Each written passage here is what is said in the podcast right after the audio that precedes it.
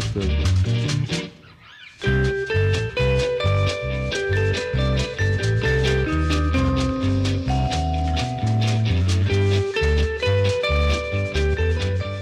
So, genug der Musik, oder? Mhm. Andreas sagt, der das ist Musik. zu laut.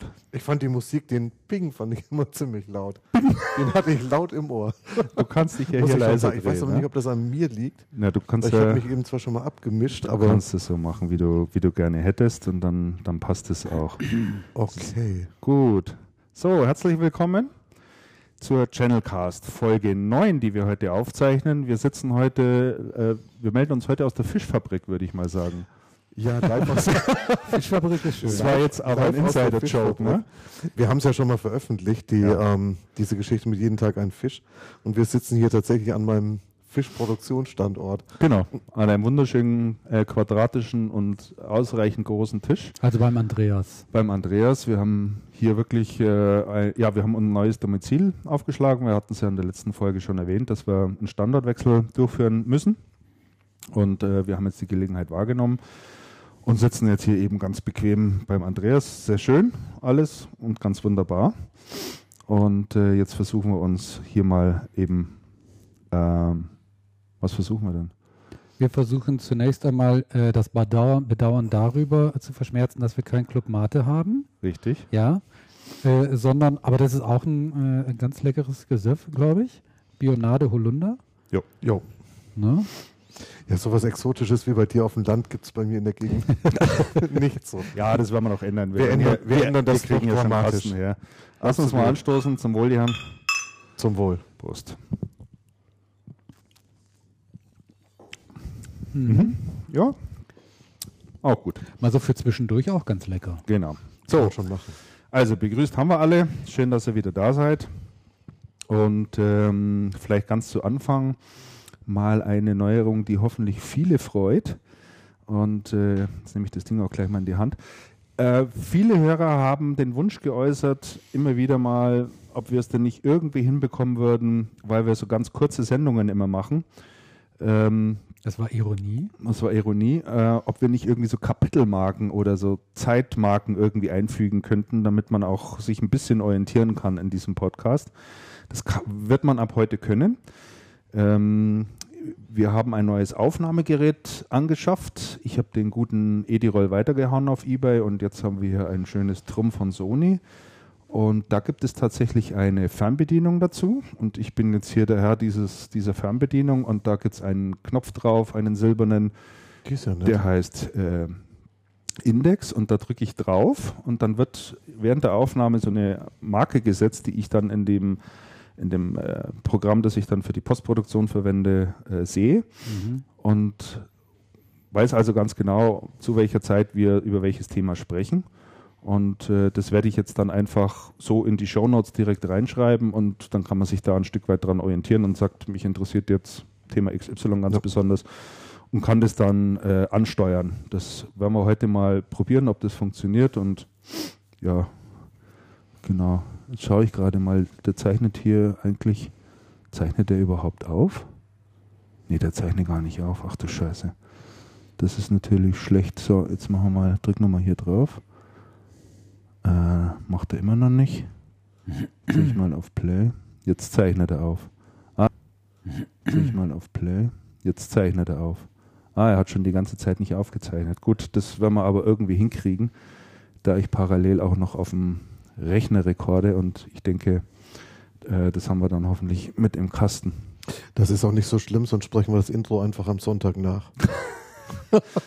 Telefonisch machen wir das Hey. dann oder per Skype Per oder Skype. irgendwie sowas. Genau, das ist eine gute Idee. Das geht total nee, gut. aber jetzt, jetzt zeichnet er auf. Jetzt müsste, sollte eigentlich alles funktionieren.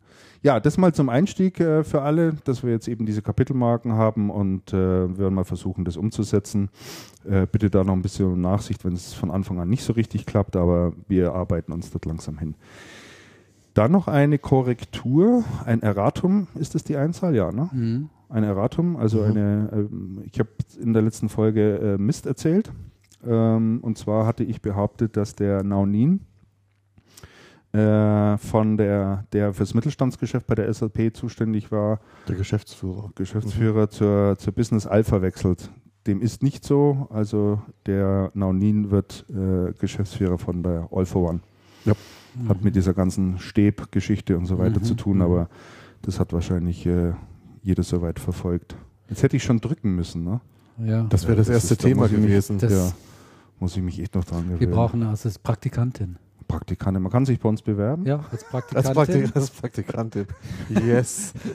Als Index, Indexmarkenpraktikantin. Das ist eine gute Idee, ja. Wir müssen noch die formalen Voraussetzungen definieren. Die müssen wir mal noch Ja, definieren, ja. ja. Die werden wir bis zum nächsten Mal erarbeiten. Genau, aufzeichnen. Genau, dann kommen wir vielleicht zum ersten Thema. Jetzt habe ich mal gedrückt und es schaut auch so aus, als würde es funktionieren. So, wir kommen zum ersten Thema, über das wir sprechen wollten, und zwar, ähm, was ja derzeit den Markt schon sehr beschäftigt, ist das Thema Allokation bei Festplatten. Wir alle wissen ja um die fürchterliche Flugkatastrophe in Thailand. Dort steht ja so ziemlich alles unter Wasser und die Leute dort sind jetzt natürlich äh, mit allem anderen beschäftigt, nur nicht mit der Produktion von Festplatten. Geht auch überhaupt nicht. Die ganzen Fabrikationsanlagen, die dort gebündelt sind, steht alles Meter hoch unter Wasser. Man versucht, die Maschinen zu retten. Und äh, ja, das führt eben dazu, dass es äh, zum großen Produktionsausfall kommt. Ja, das finde ich das eigentlich Überraschende, muss ich sagen. Also das war für mich eine neue Information, dass Thailand in Bezug auf die Produktion von Festplatten so ein wichtiges Ja. äh, Land ist, global gesehen. Wusste ich nicht, dass dort so viel Also die, die Festplattenindustrie, wir haben es ja schon ein paar Mal gehabt im Zug der Übernahmen, die es gegeben hat im Laufe des Jahres. Die Festplattenindustrie ist wirklich hoch konsolidiert und die Fertigungsstätten sind an ganz wenigen Orten weltweit. Mhm. In ähm, Thailand und Malaysia Mhm. ist ein Teil. Ähm, ich glaube, der große Rest ist mittlerweile in der VR China. Mhm. Und ähm, was auch hoch konsolidiert ist, ich glaube noch fast noch stärker als die Festplattenindustrie, ist die Zulieferindustrie. Ja. Und die sitzen dann zum Teil mit auf dem Gelände. Die, ähm, dass die WD-Fabrik unter Wasser steht und ausgefallen ist, Western Digital? Western Digi- Digital ist eigentlich ein Problem, aber die andere Seite des Problems ist, dass die Fabriken des ähm, größten Motorenherstellers, Ja. der so einen Marktanteil hat von 75 bis 80 Prozent, ebenfalls unter Wasser steht. Oha. Und bei Festplatten ist schon immer so gewesen, die ähm, Fertigungssteuerung hat sehr lang gedauert. Das ist wie so ein Tanker. Wenn man den um die Ecke fahren will, dann muss man halt Mhm. Kilometer vorher Naja. drehen, bevor der, bevor der schwenkt. Das hat früher schon immer sehr lang gedauert. Und dann gibt es ja auch nicht so viele strategische Komponenten in der Festplatte und damit nicht so viele Hersteller. Das ist schon ein Riesenthema. Ja. Ich habe irgendwie zwischendurch mal geschrieben, es gab ja mal die Festplattenindustrie weiter verteilt. Es gab Produktionsstandorte in Irland. Es gab sogar in Deutschland drei Produktionsstandorte für Festplatten. Mhm. Das ist in der Nähe von Freiburg gewesen, das war BASF. In München war es die Siemens Mhm. Und in Mainz war es die IBM. Mhm. Die IBM hat dann als nächstes verlagert nach Ungarn und ist dann irgendwann dann halt nach Fernost gegangen. Das ist halt ein Problem di- dieser, dieser ähm, ganz massiven Konsolidierung. Und jetzt ist es ja so, die, die Einspareffekte ist ja alles irgendwie sehr schön durchdacht. Es wird dann billiger zu produzieren, muss man auch. Es wird integrierter und so. Man rutscht in der Supply Chain ja zusammen, es wird effizienter. Die gute Frage ist, wie viel Geld wird jetzt im, im, im Zuge dieser Geschichte ähm, gebraucht und verloren bei den Festplattenherstellern, um das wieder alles auf die Reihe zu bringen? Und ist das nicht so ähnlich wie in der, wie in der Luftfahrt, wo durch ein Flugverbot über Amerika nach dem 11. September so viel Geld vernichtet worden ist, wie die ganze, ähm, wie die gesamte kommerzielle Luftfahrt in ihrer gesamten Geschichte nicht verdient hat. Mhm. Also die gute Frage, was passiert da jetzt gerade und was man, muss man für Konsequenzen daraus ziehen? Ja, also ich bin auch mal sehr gespannt, ob man da Konsequenzen daraus zieht, ob man das nicht gleich ganz woanders wieder aufbaut, um sowas in Zukunft zu vermeiden. Und die Abhängigkeiten, das ist halt schon wirklich interessant. Also wenn man jetzt äh, mal die Samsung nimmt, noch als dritten großen Festplattenhersteller neben Western Digital und Seagate, viel mehr gibt es ja schon gar Ja, nicht die mehr. Samsung sind verkauft, der Toshiba meinst du? Samsung wird Toshiba gerade ist übrig verkauft, richtig. genau. Und ähm, aber die hängen halt schon deswegen alle mit drin wegen diesen Wegen Motoren, also Ja. wegen diesem ganzen Zulieferproblem. Mhm. Und nach den letzten Informationen, die ich zumindest habe, wird also bis Ende des Jahres ist, mehr, ist das Geschäft mehr oder minder gesichert, um es mal so zu sagen. Also es ist noch nicht so ganz dramatisch. Aber die richtig großen Auswirkungen, die werden im ersten Quartal des nächsten Jahres dann richtig zu spüren sein. Und zwar richtig heftig. Und das zieht sich natürlich echt durch. Ne? Ganze PC-Produktion Notebook-Produktion, Die Unterhaltungselektronik. Auswirkungen sind größer als die nach Fukushima. Für die, für die Ne? IT-Industrie. Für die IT-Branche. Ja, das Ja, mit ist Sicherheit. ne? Das- das ist Sicherheit, schon ja. so. Ja. Ähm, wobei ich habe heute einen Bericht gelesen, der kam aus Taiwan, Mhm. ähm, wo dann einige große OEMs gesagt haben, das ist alles gar nicht so schlimm, die Beeinträchtigung ist gar nicht so massiv wie gedacht. Mhm. Das klang aber eher wie Pfeifen im Wald. Also das Mhm. mag ich nicht so richtig zu glauben, wobei die Jungs ja deutlich dichter dran sitzen, aber die haben natürlich auch Sonderinteressen, wie, ähm, wie halte ich meinen Aktienkurs hoch, wenn ich nicht, nicht mehr so viel produzieren kann. Ja. Ähm, das, das klang nicht so richtig überzeugend. Und es gibt tatsächlich auch Einschätzungen, die sagen, okay, die gröbsten Probleme werden vielleicht ge gelöst sein bis April oder Mai. Aber bis dann die Produktionen wieder laufen und das aufgeholt ist, kann das durchaus August werden. ja, Oh, Wahnsinn. das ist wirklich eine lange Zeit. Und die und eine Prognose, das, ähm, das hatte mir jemand, das hatte mir jemand ähm, unlängst in Soest erzählt, wo er, wo er Kirmes von wo Aktivis zur Kirmes geladen hatte, Mhm. hatte mir jemand gesagt, na ja, wie schlimm das wirklich ist, die Auswirkungen, wird sich auch erst rausstellen, so Ende November, Anfang Dezember.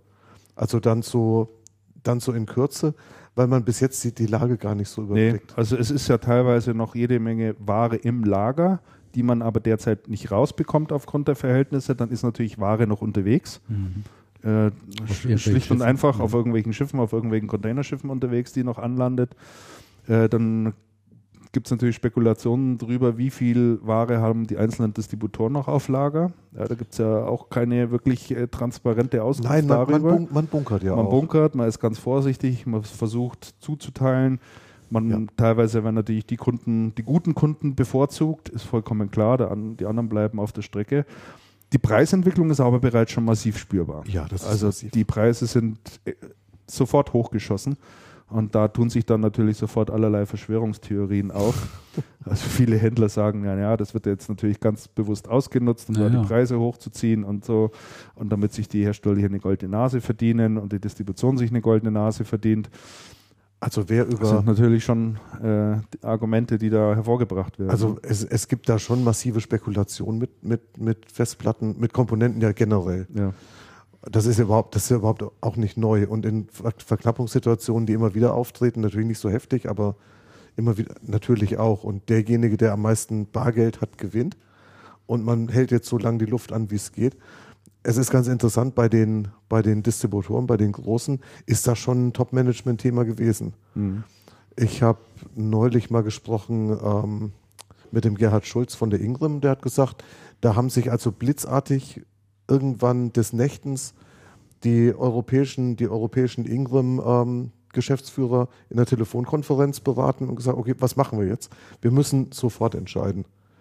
Und ähm, dies, dieses Sofortentscheiden ist ganz wichtig, weil es sind auch andere Dinge vorgekommen. Als es passiert ist und als dann schon klar war, es wird eine Knappheit geben, hatte Mediamarkt noch Festplatten in der Werbung und zwar erheblich stark runtergesetzt. Mhm. Und jeder, und die konnten es nicht mehr stoppen. Und jeder, der es gewusst hat, und viele Händler sind dann wirklich Kilometer weit. schubkarrenweise, würde ich mal, würde ich mal ein bisschen überspitzt sagen, mit Festplatten da raus. Sie sind dann zum Mediamarkt, haben alles gekauft, was es gab. Und das Ding war innerhalb kürzester Zeit durch. Mhm. Bloß man konnte es nicht mehr stoppen. Mhm. Was natürlich irgendwie ein mittleres Debakel ist. Hier schickt uns gerade noch ein Zuhörer im Chat, äh, hat gerade noch einen Link dazu geschickt, äh, wo auch ein bisschen äh, Zahlen drin stehen. Bei Western Digital beispielsweise, die haben im ersten Quartal 58 Millionen Laufwerke produziert und werden jetzt äh, dann im kommenden Quartal nur noch zwischen 22 und 26 Millionen fertigen können. Das heißt, es ist äh, mehr als eine Halbierung Ja. der Kapazität. Das ist schon ganz, ganz Das ist ordentlich. Ne? massiv, ja. Das ist wirklich massiv, ja. Gut, wir werden äh, da sicherlich auch in nächster Zeit nochmal mal drüber sprechen, denke ich. Ne? Also, wollen wir da mal schön. interessant wird ja sein, wie wird die gesamte Auswirkung auf die Festplattenindustrie, also auf die, ver- auf die verbleibenden drei Player werden. Das heißt, wer wird das am besten wegstecken können? Und, ähm, und wie wird sich der Festplattenmarkt auch danach generell entwickeln? Das wollte ich mal fragen. Setzt wie- man dann mehr mit- auf mit- mit- SD oder, ja, oder genau. wobei die Technologien noch nicht so weit und so günstig sind wie Festplatten. Also Festplatten sind, die Vorteile von der Festplatte liegen auf der Hand. Das Mhm. Das ist der Preis. Preis, es ist schnell, zuverlässig, das ist schon gut. Aber wir, wir sind hier schon an einem, sehr, an einem sehr interessanten Punkt angekommen, wo man sich mal grundlegend die Frage stellen muss, wie, wie geht das hier eigentlich Ja. weiter? Ja gut, Flash ist halt auch nicht im, im, im Übermaß auf dem Markt verfügbar. Das, Nein, das geht in das den- weiß man ja. Es ist in den Mengen auch nicht wirklich, also in diesen Größenordnungen, also so Terabyteweise wie Festplattenplatz, ist das auch noch nicht erschwinglich. Und den Rest kauft Apple auf. Also Das ist noch weit ja an, an, an Flash-Verbrauch, das ist unglaublich. Ja, und den Rest kaufen, kaufen dann jetzt noch Amazon und Barnes Noble was, glaube ich, Ja. auf. Ja, also da ist auch wenig zu erwarten, aber gut, äh, muss man mal sehen. Für mich stellt sich ja dann die Frage, wie sich das, äh, wenn dann die Werke wieder hochgefahren sind, sozusagen, äh, wie schnell dann die Preise runtergehen oder auch nicht. Also ob man dieses, das ein Stück weit dahingehend auch ausnutzt und sagt, na, jetzt haben wir mal eine vernünftige Nein, das kannst du vergessen. Äh, das, Christian, Christian, diese Situation hatten wir schon ganz oft. Das hat nie gehalten. Nie, krachen nie. sofort wieder runter, Das meinst kracht du, wenn, sofort wieder runter. Also wenn die auf wenn das die Niveau wie vorher dann auch, ja. vielleicht ein bisschen drüber, aber, aber langfristig mit Sicherheit auf das Niveau. Mhm. Das wird sich, das wird sich erst dann ändern, wenn von den dreien, sagen wir nur noch zwei da sind, Mhm. denke ich mal. Also die, die, die, der, die Preise werden runtergehen und sie werden auch runtergehen müssen, selbst wenn es noch weniger Festplattenhersteller werden, weil ja die SD- und, und Flashpreise auch runtergehen. Und die Festplatten brauchen diesen Vorsprung, sonst ist die Technologie ratzfatz obsolet. Mhm. Weil irgendwann ist dann auch Schluss mit Miniaturisierung. Ja, ja, Also stimmt. kleiner als ein Atom geht es dann halt nicht mehr. Gut, dann drücke ich und wir kommen zum nächsten äh, Thema, über das wir sprechen wollen. Und zwar ist in der Zwischenzeit auch Klarheit, äh, gibt es inzwischen auch Klarheit darüber, was mit der PSG passiert. Oder HP. auch nicht passiert. HP, Thema PC-Abteilung. genau. Also stand ja eben zur Debatte, ob die PSG ausgelagert wird oder verkauft wird oder zugemacht wird. Keine Ahnung, gab ja wilde Spekulationen drüber. Jetzt ist ja der Leo Apotheker dann äh, sofort rausgeschmissen worden und die Mac Whitman heißt, spricht man so aus, ne? McWhitman, Steht würde ja. ich mal sagen. Ehemalige Ebay-Chefin äh, steht ja jetzt HP vor und die hat dann nach relativ kurzer Zeit sich hingestellt und gesagt, also man hätte jetzt alles nochmal auf den Prüfstein gestellt und sei also zu der großartigen Erkenntnis ge gekommen, dass das PC-Geschäft ähm, doch weiter bei der HP bleiben soll. Also ich habe mir dann am Anfang nur gedacht, das finde ich hier irgendwie schon interessant, weil genau diese Dame vorher im Aufsichtsrat war und eigentlich den, der Auslöser dafür war, mal drüber nachzudenken, ob dieses ganze PSG-Geschäft noch Sinn macht und sozusagen den Apotheker da ein Stück weit auch beauftragt hat. Ne? Das fand ich dann schon irgendwie komisch, sich dann hinzustellen und zu sagen, ja, jetzt haben wir nochmal alles analysiert. Also Man hat ja, es ist einfach von der Kommunikation her und wie das abgelaufen ist, ein Desaster. Also anders kann man es nicht nennen. also ich glaube, es ist ein Desaster bis zur letzten Minute gewesen. Ich habe mir diesen, die, es war ja die Pressemitteilung raus Ja. und dann gab es einen Analysten-Call, da war die Whitman drin, dann war der, ähm, der PSG-Chef drin. Ähm, Der Todd Bradley. Genau, dann, dann der Investor Relations Mann, also so eine, und die, und die, C, und die CFO. Also es war eine sehr elitäre Runde. Mhm. Und in dieser Runde, das Interessante an dieser Runde war, man hat also wortreich betont, wie wissenschaftlich und fundiert diese Analyse war. Und man sei ja schwer beeindruckt. Es waren bis zu 18 Teams, die also da wirklich überall reingeschaut haben. Und in Wirklichkeit ist in dieser Telefonkonferenz aber nichts Substanzielles gesagt worden. Die Argumente, die gekommen sind, liefen dann immer so, naja, die PSG ist innerhalb der HP besser aufgehoben als außerhalb. Aber das Umgekehrte wurde nicht so richtig belegt. Also wie geht's denn der HP, wenn man die, wenn man Mhm. die rausschmeißt? Dann haben sie geredet von ominösen ähm, Einspareffekten in Höhe von einer Milliarde durch die Verflechtung der, der, der Unit und die Einkaufsmacht bei Komponenten etc. pp. Wo man dann sagt, oh, okay, wenn man das dann so wissenschaftlich untersuchen muss über viele Wochen mit 18 Teams, warum weist man denn im Geschäftsbericht diese Units schon einzeln aus? Ich meine, was ist denn, da, was ist dann denn die Aussagekraft und wenn da Ergebnisse zugeordnet werden, dann müsste es ja eigentlich sagen, okay, das ganze Ergebnis von HP ist so gar nicht darstellbar. Das, das ist ja dann, das ist eine akademische Übung. Ja, ja, sicher. Also wa was soll denn das wieder? Und ähm, auch diese Finanzchefin hat sich doch sehr gewunden. Das war ein Analystencall über etwa eine Stunde. Und das waren die alle, alle namhaften Analysten, Investmentbanker, Häuser drin. Und es wurde nichts gesagt. Mhm. Ich war bass erstaunt. Und das Ja, war, ich habe mir nur gedacht, das war bitte, so ein, warum ein haben die, Zurückrudern. ja, und bitte, warum haben Wahnsinn. die denn diesen Prozess nicht im Vorfeld gemacht? Also das ist etwas, was ich nicht verstehe. Also, dass man sagt, wir stellen mal der Prozess ja auch nur Unternehmensteil fünf auf Wochen gedauert. Prüfstein, ist ja in Ordnung, ja.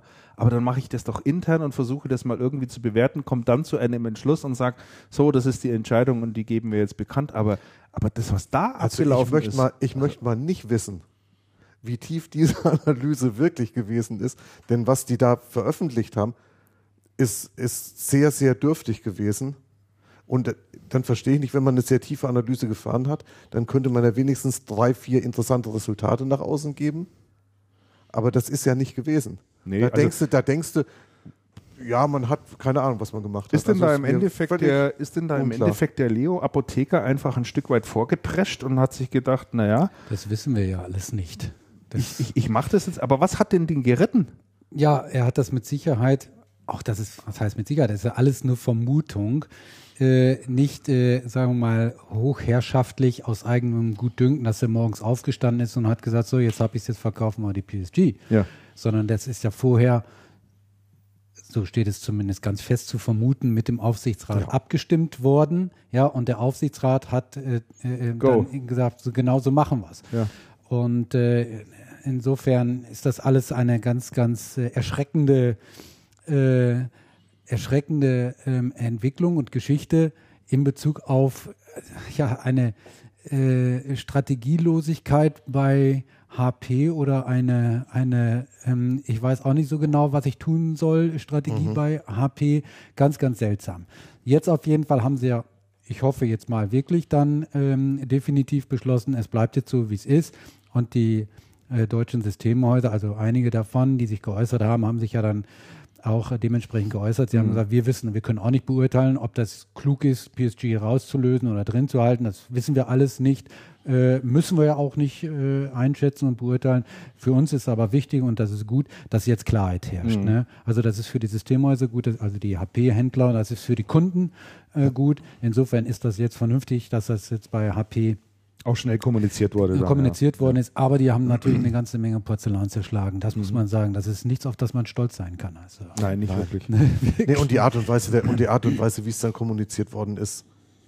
Also der Verbleib im Unternehmen ist, ähm, ist irgendwie, da, da, da hast du so den Eindruck, Amer amerikanische schöne Welt in Kalifornien.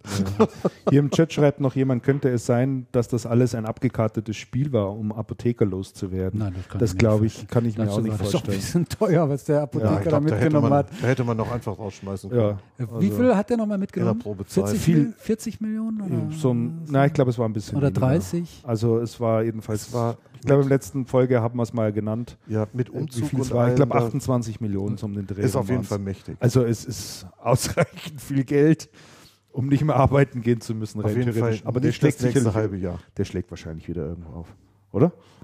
Weiß ich nicht. Ja, der ist ja nach dem SAP-Rauswurf und da ist er Ja, aber jetzt ist, er, rausgeflogen. jetzt ist er doch schon bei, zum zweiten Mal in kürzester Zeit wieder nach sehr, also in kürzester Zeit wieder ja. muss, äh, dürfte seinen Hut äh, nehmen. Also ihn jetzt nochmal zu nehmen, das wird sich jeder gut überlegen. Weil den kriegst du ja auch nicht, sagen wir mal, für ein Jahresgehalt von 70.000 Euro.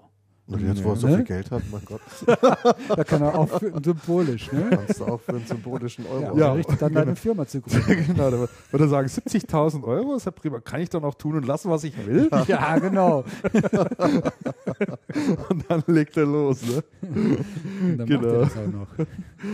Und äh, da wir gerade über HP sprechen, da gibt es noch äh, zwei Personalien, äh, über die man kurz berichten kann, ne, Andreas? Richtig, eine Personalie ähm, sollte man zumindest kurz erwähnen, weil ähm, der Betreffende schon sehr bekannt ist, ist Rainer Drees, ähm, der Direktor Inkchat und Web Solutions bei HP war, ähm, wechselt ins, ähm, ja, wechselt im Vertrieb ins, äh, ins Key Accounting und wird als Account Executive ähm, Karl Zeiss betreuen. Ähm, interessant deswegen, der Rainer Drees ist, ist ja recht bekannt, der war ganz früher, und da müsste mir helfen, entweder bei Schad oder bei Parcom. Da habe ich den kennengelernt. Weiß das war ich so nicht. vor, Ja, ich meine, ich- 18, vor 18 Jahren. Rein assoziativ bringe ich den immer noch mit Fujitsu in Verbindung und zwar mit dem Hoffmann. Also das wäre mir, das wäre mir neu, aber das müssten wir mal, das müssten wir mal recherchieren. Aber Da man, da man recherchiert Aber schon ich habe ihn, aber ich habe ihn, also ich habe ihn kennengelernt, da war also entweder Schad oder Parkop. Und ähm, Rainer Drees war ja auch derjenige, der vor, ich glaube vor zwei Jahren war das, ähm, die Mediamarkt ähm, Small Office ähm, Store in Store für HP eröffnet hat, was, ähm, was ja ein sehr interessantes Konzept gewesen ist. Mhm. Und die zweite. Das ist die, das ist die eine Personalie. Und die zweite Personalie ist jetzt aus dem Umfeld HP, nämlich ähm, der ehemalige HP ähm, Channel-Chef. Channel-Chef, ähm, PSG Herbert Schönebeck, ist wieder in Amt und Würden.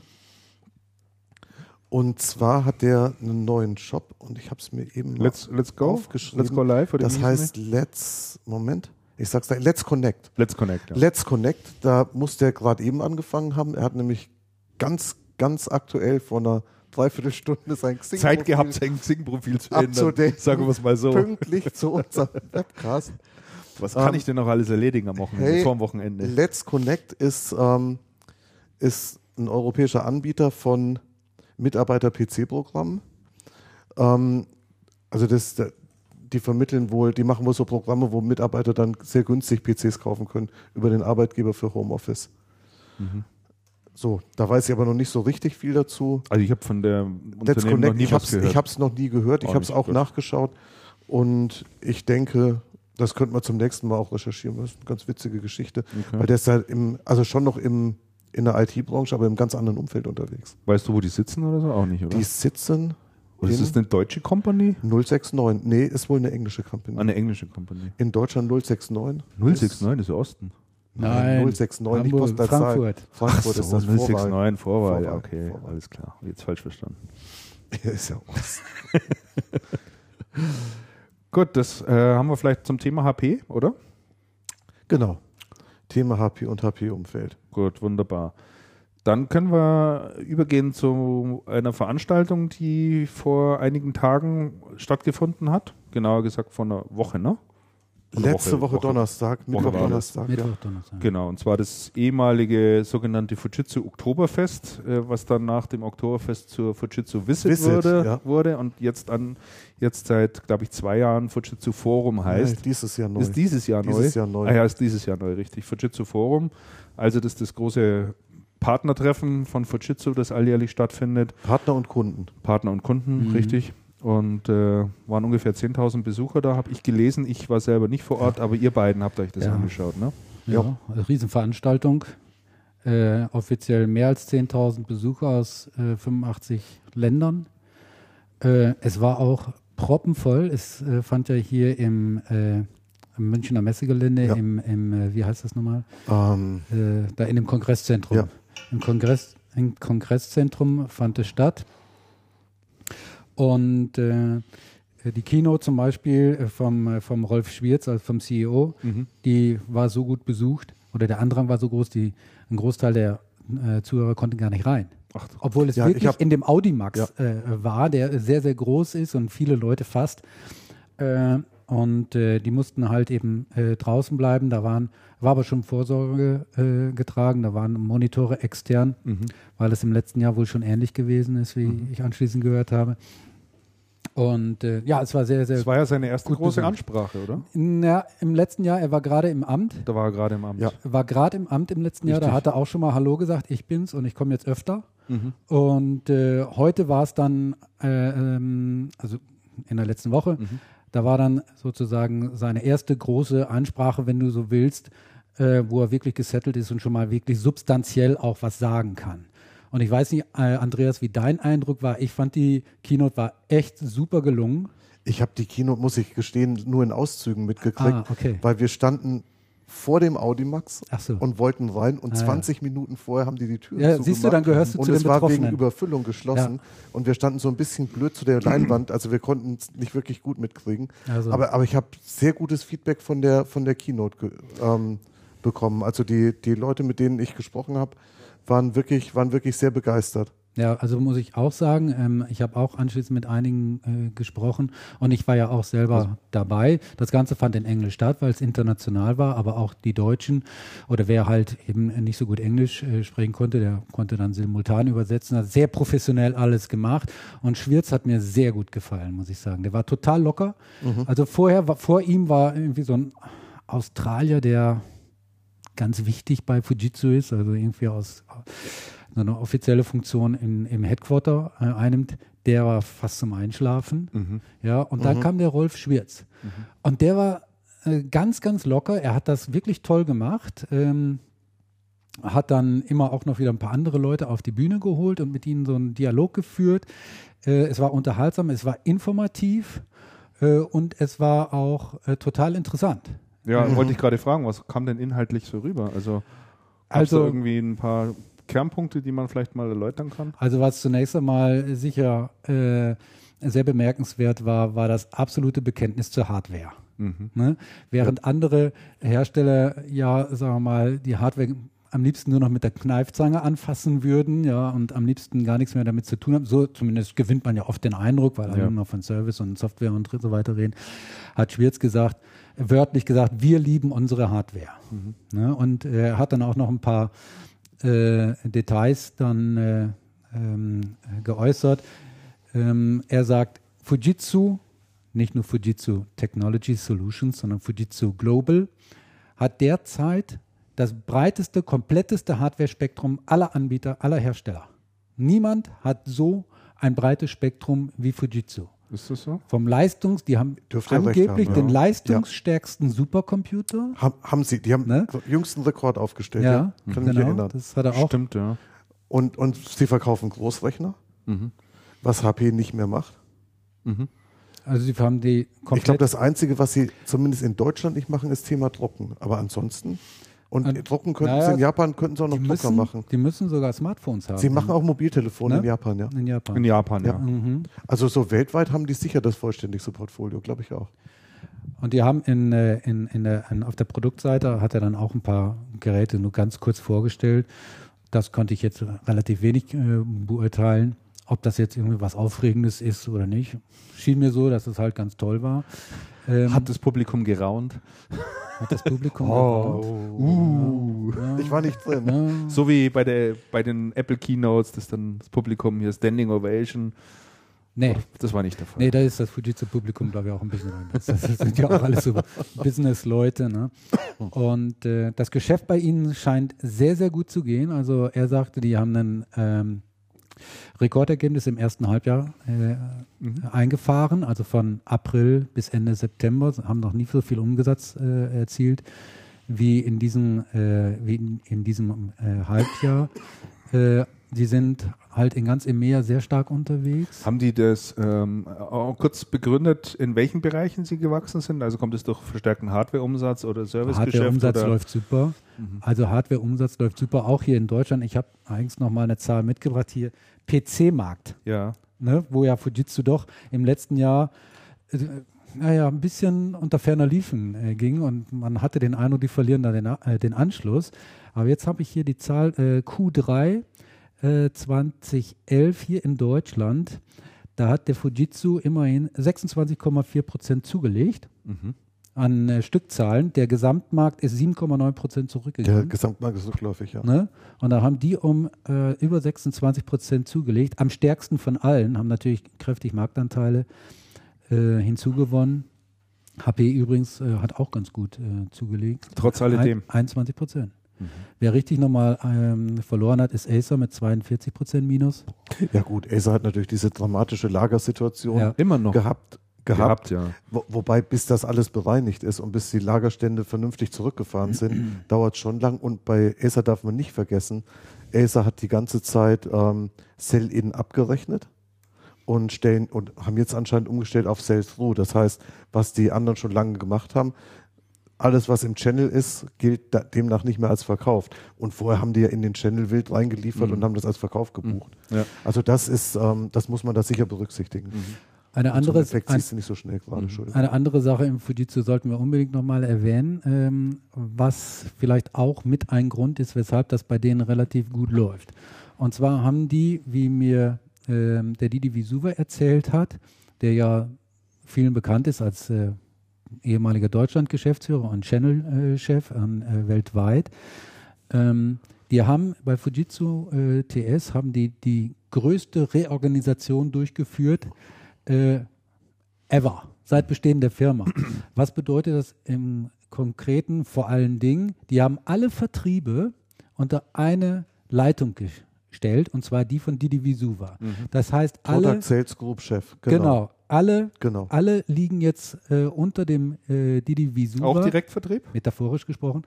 Ähm, ja, natürlich. Also die, Ja, der der Direktvertrieb, der Vertrieb. Partnervertrieb, alle berichten an den Didi Visuva. Und das ist natürlich gerade aus Channel-Sicht, aus Partnersicht eine sehr gute Nachricht. Mhm. Ne? Weil der Didi, ähm, der, ja, der kommt zwar nicht unbedingt aus dem Channel, der hatte früher auch eine Direktvergangenheit, als er bei Der Fujitsu beste war. Direktvertriebler bei Fujitsu, beziehungsweise anschließend bei Fujitsu Siemens Ja. gewesen, Ja. bevor er in Direktvertriebschef Genau, wurde. richtig. Aber der hat mittlerweile natürlich auch äh, Indirektvertrieb eingeatmet und so weiter und so fort. Und äh, der, der, der, der versteht äh, und Ja. genießt da ja auch absolute Akzeptanz. Also wie fast kein zweiter in der Branche. Und der hat jetzt da so den, den Hut auf für die gesamte Abteilung. Und das ist natürlich sehr, sehr gut. Der hat auch noch eine Keynote gehalten, der, äh, die die Visuva. Oh, die hat mir gut gefallen Die übrigens. fand ich da, auch. war ich, da war ich auch. Da warst du Da dann. durfte ich dann, da durfte ich War- dann auch das war auch nicht ganz so voll wie War bei- nicht ganz so voll. war, war nicht ganz so voll. Hat mir, hat mir ganz gut, denn den- das Intro fand ich ein bisschen komisch, aber mir hat das insgesamt gut gefallen. Ja. Okay. Und er meinte auch, also ähm, die, äh, die machen 80 Prozent des Umsatzes, des Produktumsatzes machen über Partner, sagte er, die, die, und die wachsen derzeit sehr stark. Die Fujitsu will von 4, was war das, 4,3 Milliarden auf 6 Milliarden in zwei Jahren steigern. Ja. Und er hat dann halt eben auch die anwesenden Partner, nicht nur Fujitsu-Partner, die da saßen, sondern auch, äh, da waren HP-Partner und IBM, der Heinz-Paul Bonn, Naja. Heinz-Paul Bonn Ja, auf einem von der Fujitsu, GOS. Der hat auf auch- einem Fujitsu-Forum Ja, finde ich Wahnsinn. echt mal den Hammer. Der war ja Ja. früher, also Mr. IBM-Partner persönlich. Absolut. Ja. Der lief ja auch immer nur im blauen Anzug. Jetzt trägt er ja eine rote Brille. Ja. Vielleicht, Und da haben hab manche grad schon gedacht, gesagt, vielleicht ist das ein deutliches der Zeichen Anfang, oder? Umschwung. Diffundiert langsam die- rein. Ja, Ja, ja, ja. die ja, Kampffarbe, die Kampffarbe vom Fujitsu ist ja rot und er hat jetzt schon die rote Brille aufgehabt. Und äh, da, da hatte Didi Visuva halt die aufgerufen, Leute, wir wachsen stark und äh, tut euch selber einen Gefallen und wachst mit uns. Ja. Und äh, mittlerweile, also inzwischen sieht es sehr gut aus, die Fujitsu, oder heute sieht es gut aus, die Fujitsu-Leute können vor Kraft kaum laufen. Und beim Didi Visuva habe ich den Eindruck, ist es nicht nur metaphorisch, Also ich enthalte mich aus Gründen hier eines Kommentars. Ich auch. ich auch. Und dann ist ja noch eine Sache, dann ist noch eine Sache bei Fujitsu interessant, was die machen, da ist der Einstieg in die Anwendungssoftware. Applikationssoftware, ne? Also die haben jetzt äh, auf der auf ihrer Homepage sind sie dabei, es ist noch nicht live geschaltet, glaube ich, äh, machen die so ein ähm, ja, das ist so ein Portal für Applikationssoftware. Da können ISVs können da ihre eigenen Cloud-basierenden Anwendungen äh, anbieten. Aber es gibt äh, äh, auch äh, zum Start eine CRM-Software von Fujitsu. Ja. Und, und es soll nicht nur bei dieser CRM-Software bleiben, ähm, äh, sondern das soll ausgebaut werden und es soll es auch nicht nur auf Cloud-Basis. Das ist interessant. Das Ja. können die Partner damit verkaufen, Ja, sozusagen. natürlich. Ja, und Fujitsu verkauft die Partnersoftware. Fand ich sehr schön, wo der Didi, wo der Didi auf der Bühne stand und gesagt hat, geben Sie uns Ihre Software, wir tragen sie, wir tragen sie in, in die Welt hinaus. Fand ich wirklich toll. Und das war jetzt nicht so dahergeredet. Ja, Und ich halte diese, diese enge Verzahnung mit Software auch für interessant. Und was ja auch ganz interessant ist aus der Historie, ähm, Die- die machen- von machen die dann- Softwareentwicklung ja. gibt es schon. Es gab von Fujitsu schon ewige Zeiten, ich glaube, eine E-Mail-Archivierungslösung, Kann gut sein. die ja. aber die immer auf einer komplett anderen Schiene vermarktet worden ist.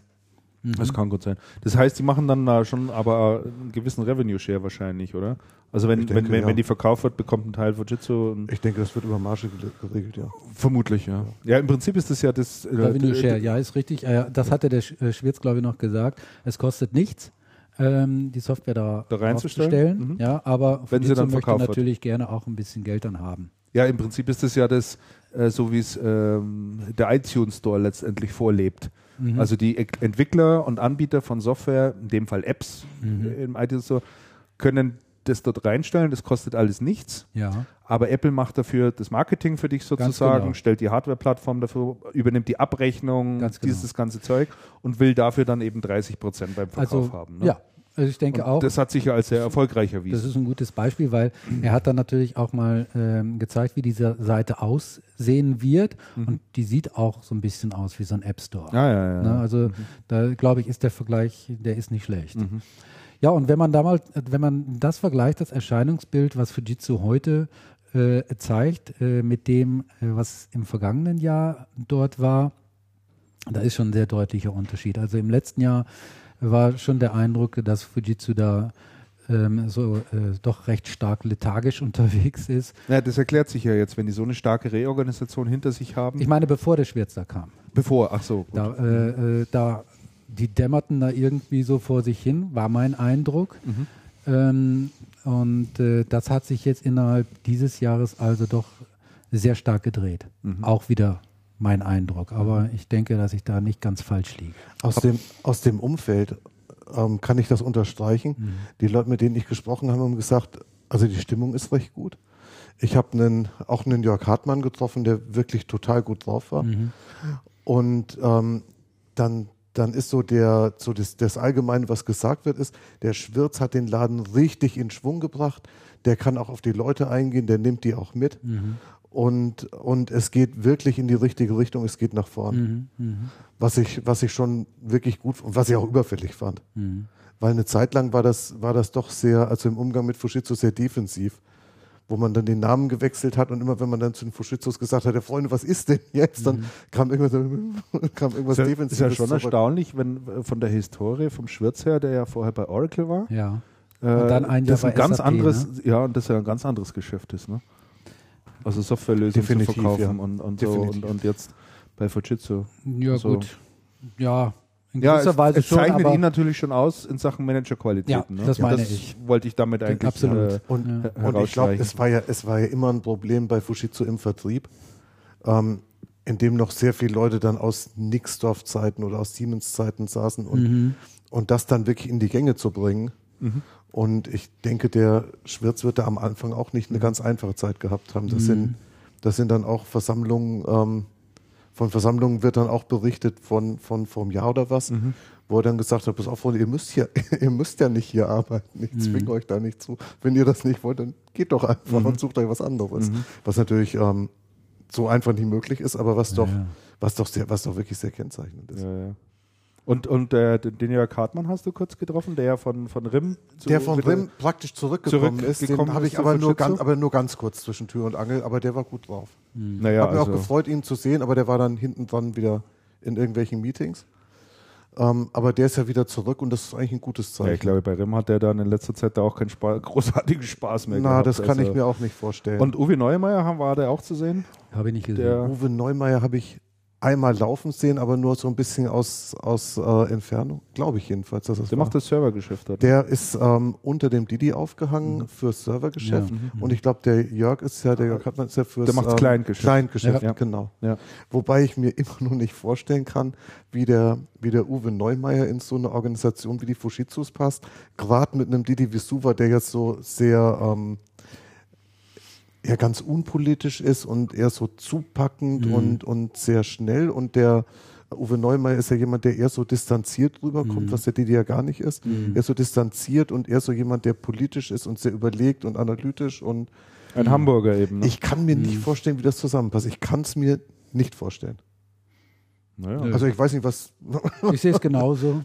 Ich habe es bei Actebis aber auch immer nicht so richtig sehen können, wie das zu, zu dieser westfälischen Actebis-Mentalität, sag ich mal, Ich, ähm, passt. du, äh, ich hatte damals, ich, ich äh, war mal mit dem, äh, mit dem Didi Visuva vor ein paar Wochen oder vielleicht ist es jetzt auch schon Monate her, äh, war ich mal zum Abendessen verabredet und habe ihn genau daraufhin angesprochen. Und habe ihm gesagt, der Kollege Neumann, passt der denn in Der euer... Didi Vesuva hat ihn doch eingestellt. Ja. Und, und, Stimmt, und ja, er ja. sagte, gerade, gerade deshalb passt er gut. Sagte, erstens hat er Kompetenz im Bereich Server. Ja, Die hat er sich bei HP ja, erarbeitet. bei gehabt. HP. Ja, er schon. ist In strukturiert das in bestimmt seiner Vorgehensweise. Ne?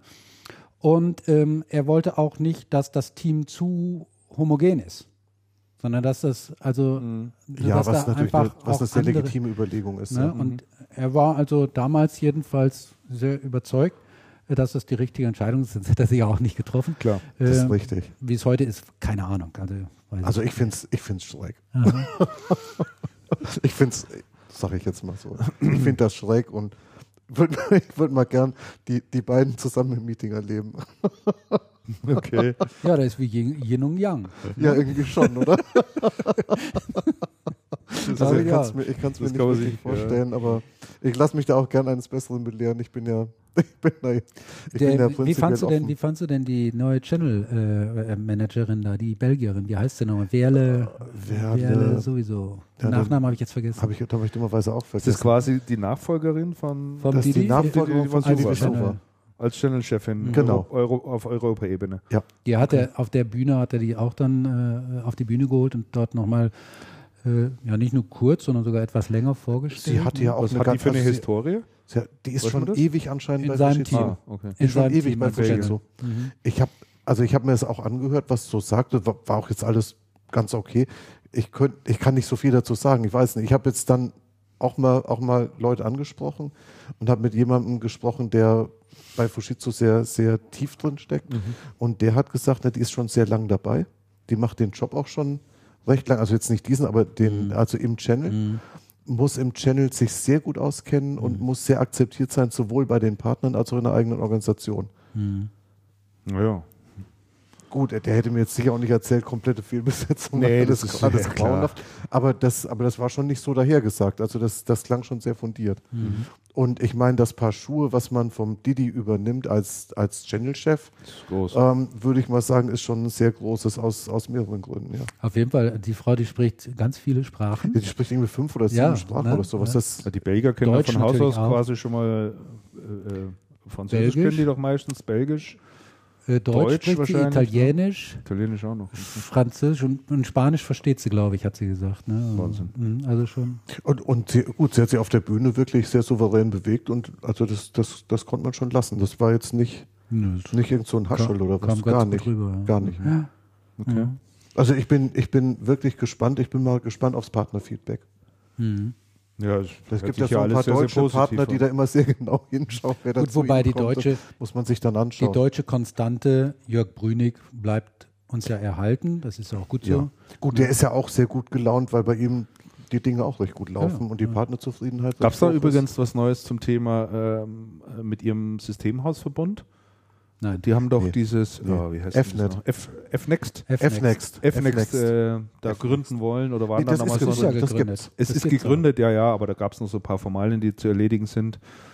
Da gab es aber jetzt keine näheren Informationen darüber. Nee. Nee, da, nee, nee, aber- das war, das war Ja, nicht Aber so das ist richtig. Christian. Da müssten wir mal nach. Die wollten ja eine AG gründen Ja, ja. und eine AG hat in der Regel einen Vorstand und so. Ja, da genau. sollten wir noch mal nachfragen. Das meinte ich mit diesen ganzen Ja, ich habe Formalien, neulich, hab neulich auf die Webseite geschaut und der Vorstand ist auch jemand prominentes System aus. aus Damian, weißt du es noch? Nein, ich weiß es nicht. Schuster und Walter. Schuster und vielleicht? Walter. Christian Walter, glaube ich. Könnte Ja? ich mir vorstellen. Der Das- Teves, ja. ja, Ja, ja, ja, ich Teves, glaube. ja. Mhm. Mhm. Mhm. Das Mhm. könnte gut sein. Das kann sein. Ja. Ja, den habe ich auf meiner To-Do-Liste auch noch stehen zum, zum Anrufen. Mhm. Mhm. Gut, sonst noch was? Zu Fujitsu im Ja. Moment nicht. Aber es war eine, sehr, war eine wirklich sehr gelungene Veranstaltung. Und abends der Show-Act, äh, niemand Geringeres als Anastasia. Und äh, anschließend als sozusagen als B-Movie, ne? als die B-Movie, B-Seite. Ja, die B-Seite, genau. Immerhin noch Anke Engelke. Ja. Ne? Allerdings, wie ich anschließend, ich war selber nicht hat da. die da gemacht? Comedy oder was? Nee, die hat nur gesungen. Die hat nur Ja, gesungen. wegen Comedy, da hätte ich mich geärgert, dass ich gesagt habe, oh, hätte ich das gewusst, dann wäre ich hingegangen. Mhm. Äh, aber gesungen, weiß ich nicht. Ich habe sie noch nie singen Damit, hören. damit Und ich habe mir Anastasia, auch nicht mehr da. nein, ich habe damit mir ich Anastasia eigentlich nicht in angehört. Verbindung. Ich habe ich hab mir ein paar Lieder mal Probe gehört vorher und dann habe ich gedacht, ey, nee, Anastasia. nein. Ah, ich super. mir- nein, du, nein, ich habe die mal in der. Olympiahalle gehört. Also es war sehr laut zwar, aber war auch trotzdem gut.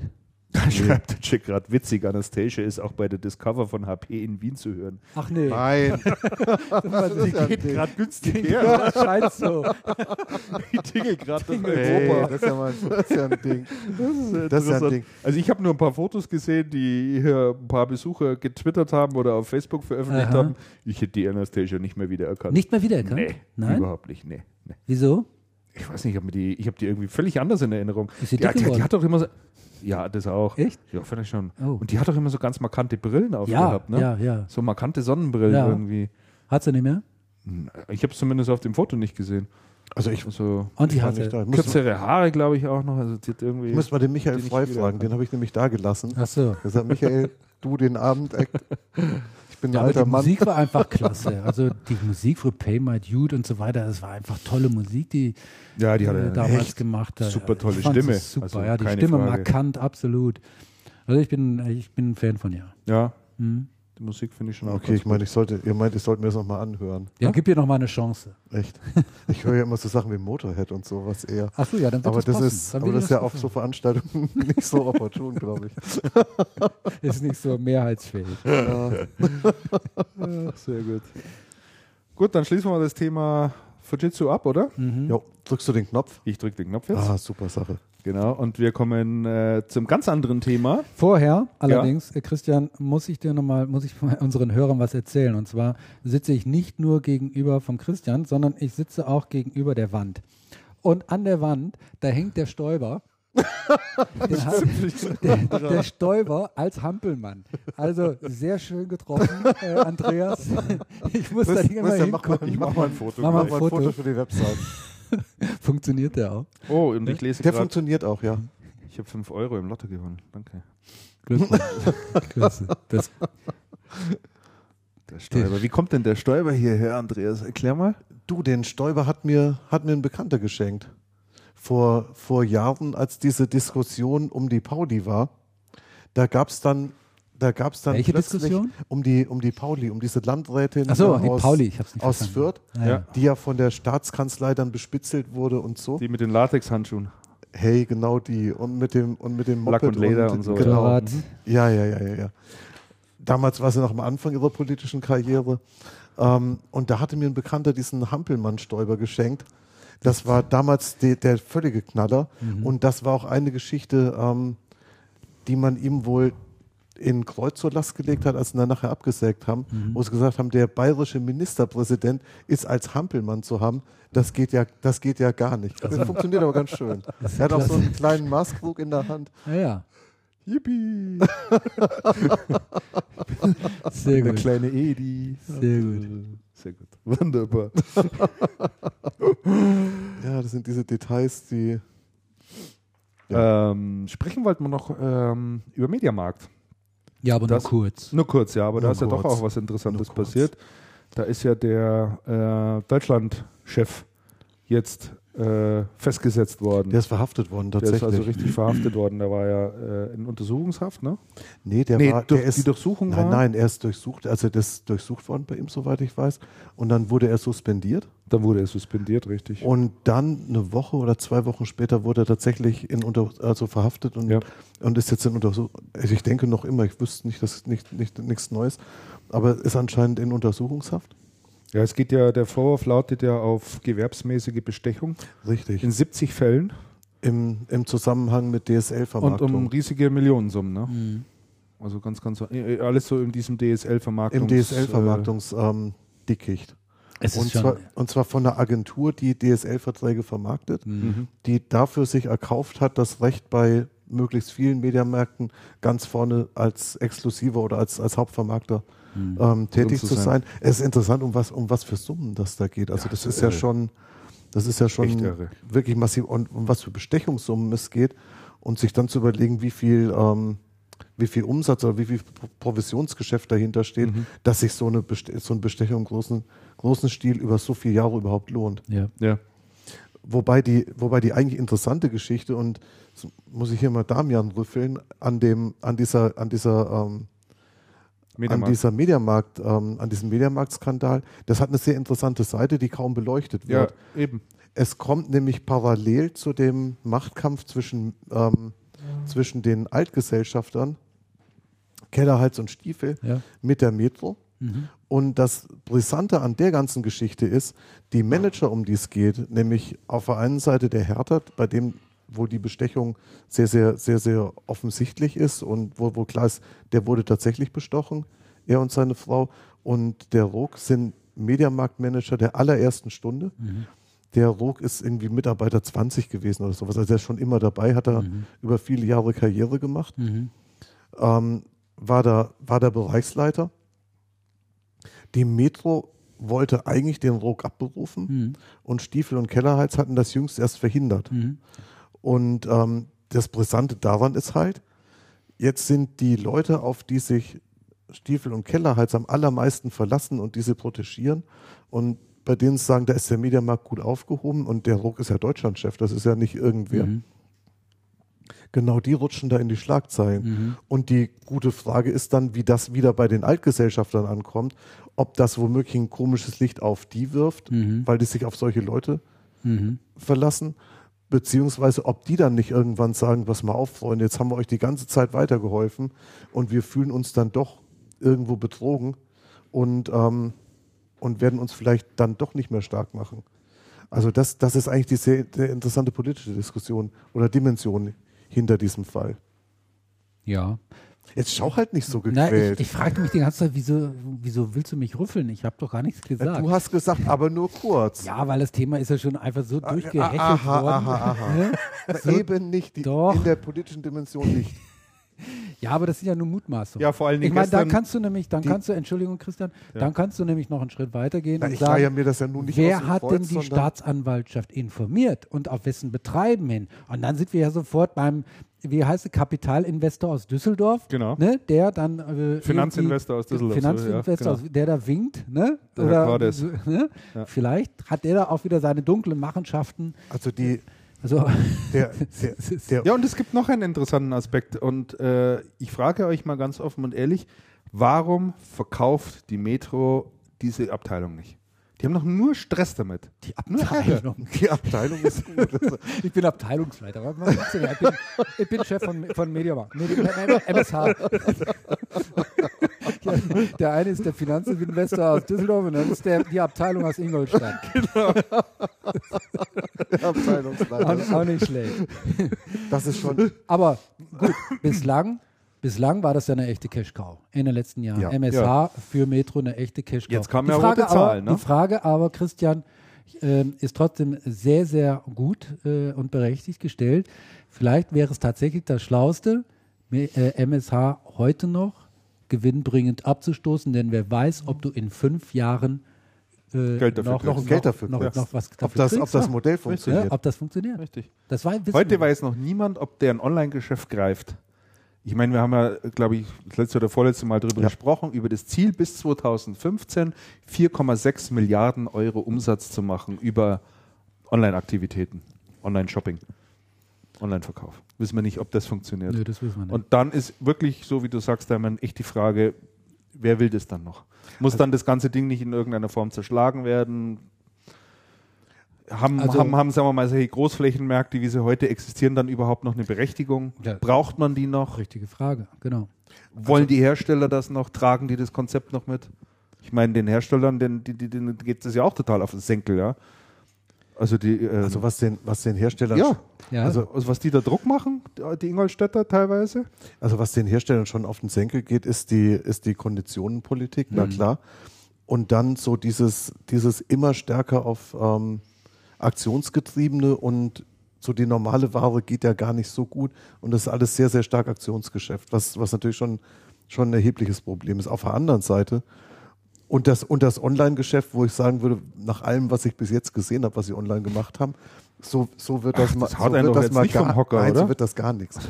Aber was man nicht vergessen darf, ist, es ist eine große Organisation, die sehr viel Umsatz und sehr viel Cash generiert, die bis vor kurzem sehr profitabel gewesen ist, die jetzt einmal nicht profitabel war, wobei die Mutmaßung ist, Mhm.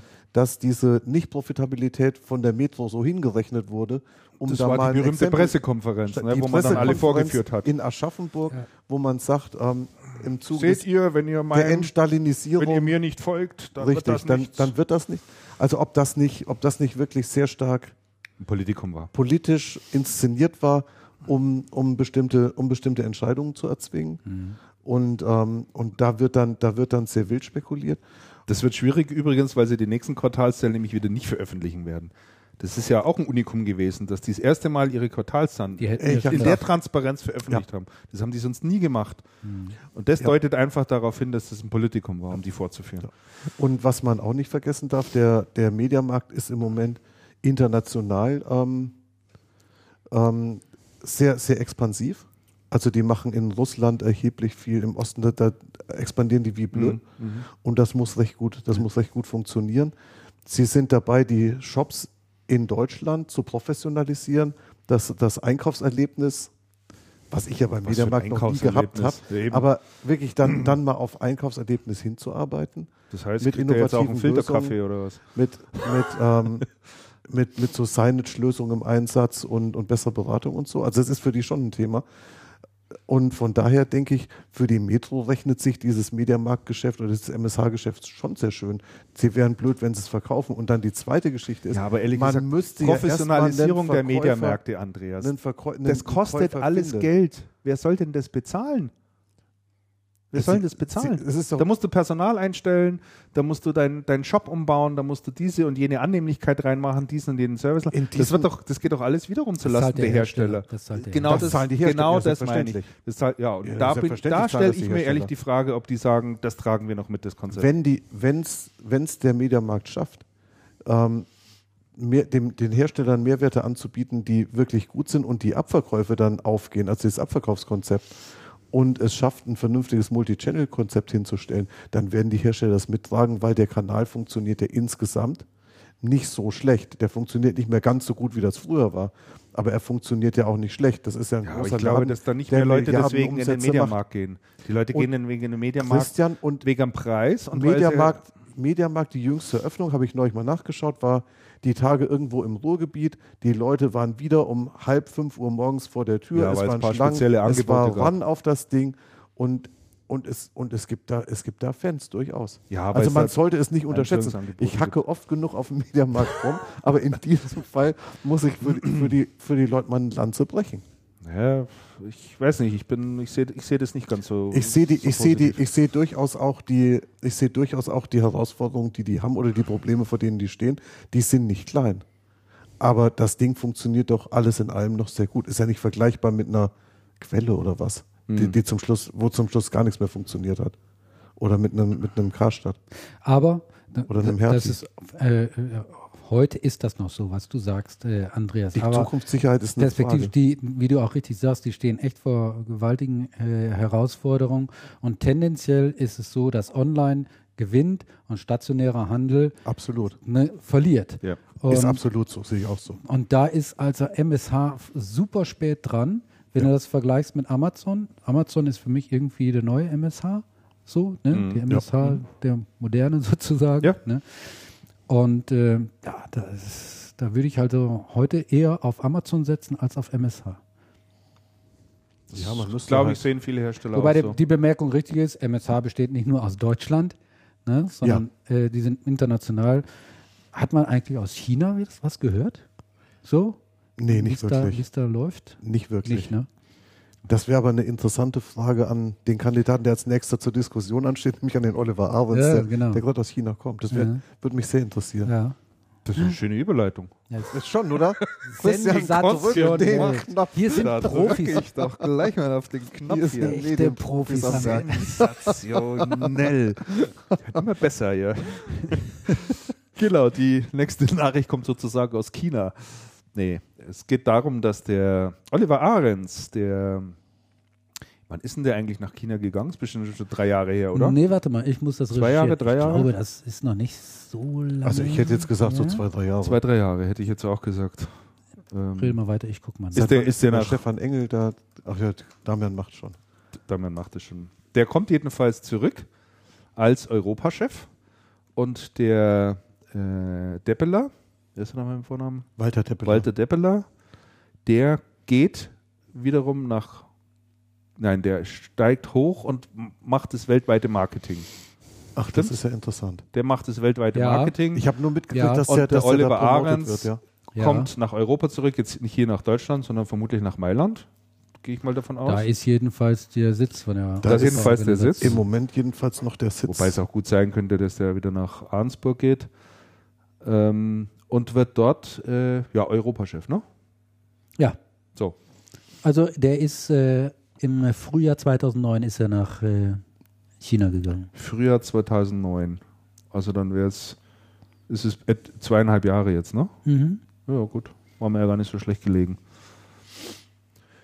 Ja, und der kommt jetzt erstmal rüber und ähm, wird hier erstmal alles sondieren und dann seine Familie auch nachholen. Der hat ja glaube ich, drüben geheiratet dann erst, oder? Kann das sein? Nein, nein. Hatte der vorher schon geheiratet? Ja. aber der ist mit der Chinesin der ist mit einer verheiratet, Chinesin ne? verheiratet. aber ja. schon, soweit ich weiß, schon, Schon sehr länger. lange. Mhm. Er hat ja auch ein paar schon größere, nicht größere, das hört sich so an, als wenn die jetzt schon erwachsen sind, aber schon ein paar Kinder, die haben, sind auch schon ein paar Jahre alt. und äh, ja, ja, die sind mit Sack, Sack und, äh, wie sagt man? Sack und Sack Maus? und Pack. Sack und Pack? Nee, Mann und Maus, so Mann und wollte ich Maus, sagen. Sind die Kind und Kegel. Ja, das weiß man nicht. Äh, ja, und jetzt gehen sie wieder zurück, ne? Oder er jetzt erst, glaube ich, erstmal alleine, ne? Ich glaub, Er kommt jetzt erstmal alleine, ja. Haben die das Haus drüben nicht verkauft? Hat er das nicht neulich auf Facebook geschrieben?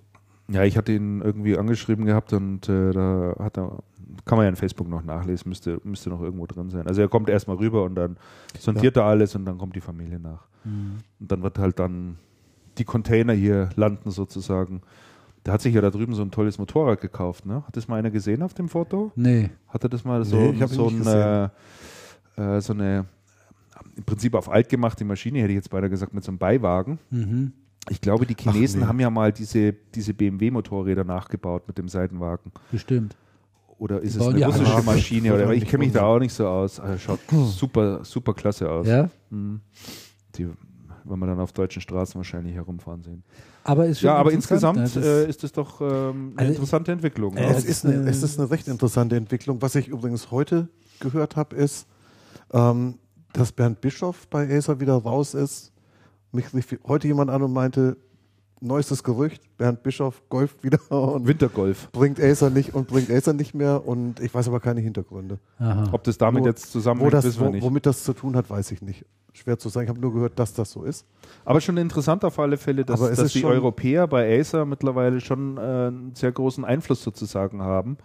Also indem man sich Europäer dann auch nach, nach China rüberholt. Ja, auf jeden Fall. Ich meine, ist natürlich auch für Oliver Ahrens eine sensationelle Karriere. Ich hatte ihn damals kennengelernt, da war er noch Marketingleiter bei Acer hier in Deutschland. Richtig, genau. Und ist jetzt Europachef, also alle Achtung, nicht schlecht. Aber äh, Andreas, noch eine Bemerkung zum Bernd Bischof. Ja. Der Bernd Bischof ist ja geholt worden, unter anderem und vor allem deshalb, um die Schwäche im B2B-Geschäft, B2B-Geschäft äh, richtig. Geschäft, Ja. äh, äh, auszumerzen. Und wenn er jetzt wieder geht, oder wenn er schon wieder raus ist, was ist dann mit dem Projekt? Also das B2B-Geschäft Wer treibt das weiter? steht noch nicht wirklich, würde ich mal Ne? behaupten. Äh, kann ja gar nicht. Prompt so schnell geht das ja nicht. Wie geht es denn da weiter? Das ist eine Frage. Das ist eine sehr interessante Frage, ja. Ne? Das kann ich Absolut. nächste Woche den Mirko Krebs fragen. Ja, Der kommt äh, den Deutschlandgeschäftsführer. zu, zu Besuch. Nee, der verantwortet dort das B2B-Geschäft. Ist der nicht zum Der Geschäftsführer? Mirko Krebs, nee, der Geschäftsführer ist der Ol- äh, Stefan Engel quasi geworden. Ist er, na, ist er nach wie vor, denke ich auch. Ja, ja. Der wurde nur dann auf irgendeine europäische ähm, Ja, ja. Position noch. Ja. Aber ich meine, Noch dass der befördert. Krebs dann auch Geschäftsführer dort in Deutschland wurde. Mm, ehrlich? Ich Ja, das meine mir neu. schon. Das wäre mir jetzt neu. Also der, jetzt müssen wir mal zusammenbringen, der Stefan Engel ist doch befördert worden und macht das europaweite Marketing, oder? Täusche ich mich? Meine ja, ne? Ich denke ja. Und dann gab es doch einen Nachfolger für den Engel, das ist der Herr Thom. Ach, der Tom. Der Wilfried Thom ist Der das. Tom, ja, sehr- Genau, Ja, das du ist so. Ja. Und bei dem Mirko Krebs Yes. hat sich aber meines Wissens nach nichts geändert. Hm. Aber der ist äh, sehr stark für das B2B-Geschäft Der ist eigentlich fürs B2B-Geschäft in Zuständig. Deutschland zuständig. und den werde ich mal fragen. Das ist, eine, inter- das ist eine interessante Frage, absolut. So, jetzt haben wir gerade nochmal die Kurve gekriegt Boah. hier. Da. So, nicht stimmt das auch. Ich gehe mal kurz auf die Acer-Seite ins Impressum. Doch, Wetter, ey, das, das wäre ja ein Ding. Doch, das stimmt schon. Wir müssen nur mit dem Brustton der Überzeugung äh, etwas sagen, dann Ja. stimmt das auch. Ja, Ja. die Möglichkeit zum Errater haben wir immer. Das haben wir Ja, an- das Bis dahin hat das wieder jeder vergessen. absolut ist das so. Was, was ich, was ich eben noch, was ich eben noch ähm, ja, gesehen habe, sehr aktuell. Acer hat gerade frisches Geld aufgenommen und zwar Working Capital, ähm, einen großen Kredit über 500 Millionen Dollar. Mhm. Ganz neu. Meldung von gestern. Okay. Mhm. Ähm, was ja zeigt, dass Acer dann damit langsam doch aus der finanziellen Schieflage rauskommt, die eine Zeit lang ganz massiv gehabt haben. Würde mich jetzt mal Ich interessieren. bin sehr gespannt, wie die, nächsten, wie die nächsten Quartalsergebnisse laufen. Ja. Das steht hier nicht dabei. Ja. Also ich habe gerade mal geguckt, der Geschäftsführer hier von Acer äh, Computer GmbH in Ahrensburg, Shemin Tu, das ist so sicher Mhm. ein Taiwanese, Mhm. dann Walter Deppler, Mhm. äh, Stefan Engel und Wilfried Thom. Ja. Die drei, äh, die Ja. vier. Vier. Mhm. Genau. Ja, und der Stefan Engel hat eben diese zusätzliche, Genau. der ist befördert worden. Mhm. Ja, dann stimmt das schon, was wir gesagt haben als solches. Also, da sind wir mal ganz gespannt, Da was, sind wir der, ganz, was ganz der gespannt. Oliver Ahrens hier für Ideen mitbringt Ja. Und äh, wie er sich in seinem neuen Wirkungskreis macht. Ne? Jo. Gut, dann kommen wir Klick. von Click, genau, kommen wir von Acer zu IBM. Es gibt zumindest ein paar Neuigkeiten zu berichten. Zum einen ähm, hat die IBM eine neue Chefin. Mhm. Ja. Weltweit, ne? Weltweit, ja, eine neue weltweite Chefin. Und der Sam Pal, oh, das ist ein Name, der ist so unaussprechlich. Palmisano. Sam, Palmisano. Sam Palmisano ist gewechselt in den, ins Sport. Und ähm, für mich kam das ja schon überraschend. Mhm. Also es kam so hoppla hopp einfach. Und ich meine, der Palmisano war doch auch ewig und drei Tage CEO bei, bei, bei ja, der IBM, Palmisano hat ja den, den Lou Gostner abgelöst. Ja. Der, war, der war das eine ganze Zeit lang. wirklich eine ganze Zeit sowas.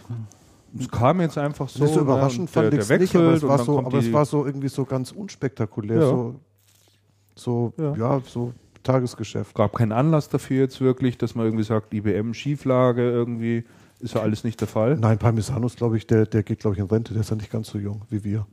Der hat, oder der hat gesagt, jetzt tun wir mal was für die Frauenquote, ich wechsle ins Sport, Damen voran. Ich Ja, auch der, gut. Der, und, und bei dem war schon angekündigt, dass der, dass der dann irgendwann, irgendwann ähm, sich aus dem Business Mhm. zurückziehen wird.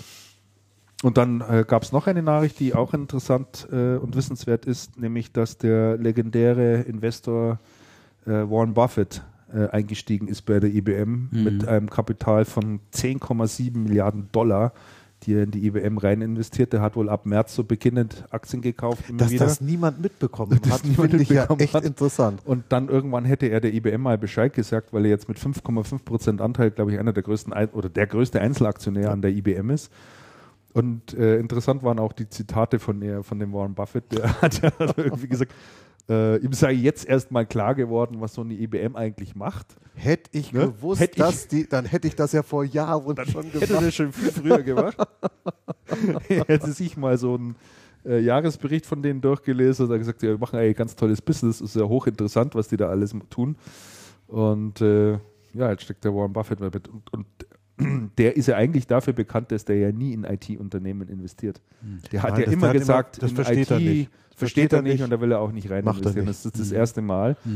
Und eigentlich, äh, ich finde für die IT-Branche auch ein schönes Zeichen. Also wenn ein Warren Buffett sagt, jawohl, an die Idee glaube ich oder an das Businessmodell, was die Ja. IBM verfolgt, glaube ich. Äh, andere können es sicherlich in ähnlicher Form. Finde ich, finde ich super. Aber die gute gut. Frage ist doch, wenn der das jetzt vor vier Wochen schon gesagt hätte oder vor acht, ob die HP die PSG nicht doch verkauft hätte. Ach so. wieder, wieder umgekippt werden. Ja. Hey, eine starke Referenz. Bei, da weiß, bei, Und bei IBM war weiß es damals nicht. aber andere Voraussetzungen. Da war- ne? das kannst du gar nicht Das war ein hochdefizitärer Bereich.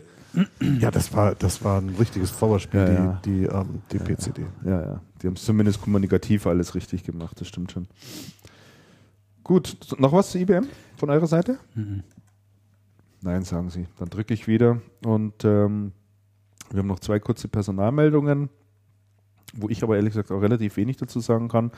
Garmin hat einen neuen Deutschlandchef, die Susanne Kremer ist, hat das Unternehmen verlassen. Ähm, da ist jetzt äh, am Steuer der Stefan Bernhard, der auch schon längere Zeit in dem Unternehmen ist. Kennt den von euch jemand? Nein. Auch nicht. Nee, auch nicht. Wer weiß denn, wie es Garmin geht? Garmin ist, glaube ich, immer noch ziemlich beschäftigt mit der Integration der letzten Übernahme. Die haben doch Navigon, Navigon gekauft gehabt, ne? Die haben, Die haben- irgendeinen Mitbewerber gekauft. Mhm. Ich meine, es ist halt Navigon gewesen. Mhm.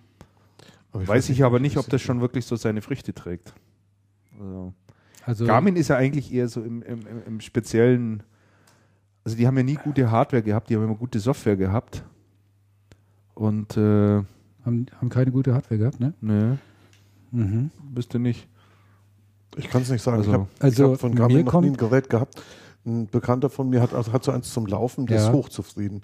Und die haben diese Outdoor-Geschichten. Ein GPS-Gerät. und für Genau, GPS, so Outdoor-Geschichten und Da zum, machen die sehr viel. zum jetzt. Wandern. Oder war die machen, andersrum? Haben die, die machen so mit, mit einem gute Alpenverein Software? so Dinge und mit, mit Sporthäusern. Und Also, der Kanal von Das wird ja Garmin noch ein ganz der Kanal von Thema. ist ein total anderer als der IT-Kanal, Ja. beziehungsweise deutlich breiter als Ja, der ja. IT-Kanal. Also Ja, so. Gerade wenn du das mal jetzt Garmin mal mit TomTom zum Beispiel vergleichst, Mhm. die ja in gewisser Weise aus der gleichen Ecke kommen, nämlich mobile Navigationsgeräte. Ne? Mhm. Also, und äh, da hat sich Garmin ja doch deutlich weiterentwickelt, wie der Andreas gerade gesagt, hat, in die, gesagt hat, in diesem Sport-Outdoor-Bereich.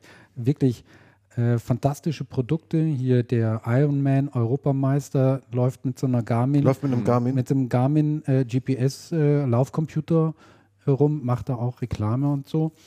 Und die haben für Mountainbikes, die haben für Wanderer, also für den gesamten Outdoor-Bereich haben die mittlerweile spezielle Geräte. Also das ist wirklich alle Ach- Achtung und das ist ein Wachstumsmarkt. Das ist ein Dieser Wachstumsmarkt, gesamte ja. Outdoor-Bereich, Ja. auch mit dem äh, GPS, Ja. äh, äh, äh, unter diesem GPS-Thema.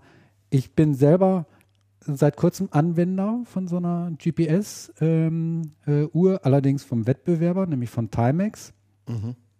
Ähm, war vielleicht eine Fehlentscheidung, Den traue ich ja da keine Timex? Kompetenz zu. Time zu Timex zu, Ja. äh, zu gehen. Ich bin da sehr, sehr unzufrieden bislang äh, noch mit. Ich habe die jetzt drei, äh, drei Wochen. Braucht ewig, bis der mal einen, äh, bis der mal einen Satelliten gefunden Echt? hat. Kaum ist dann Baum, ist Sense. Das ist im Winter, wo nicht mal mehr Blätter dran sind. Also, ist, also ja, die Uhrzeit zeigt er relativ korrekt an. Das ist Oh so mein Gott.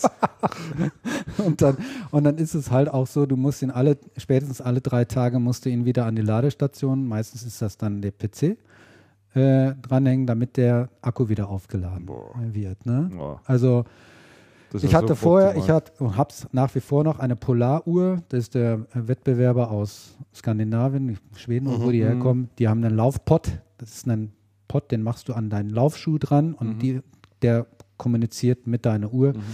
Da war ich sehr extrem mit zufrieden, weil er dir genau anzeigt, wo du her, Mhm. wie viele Kilometer du gelaufen bist, nachdem du ihn kalibriert hast.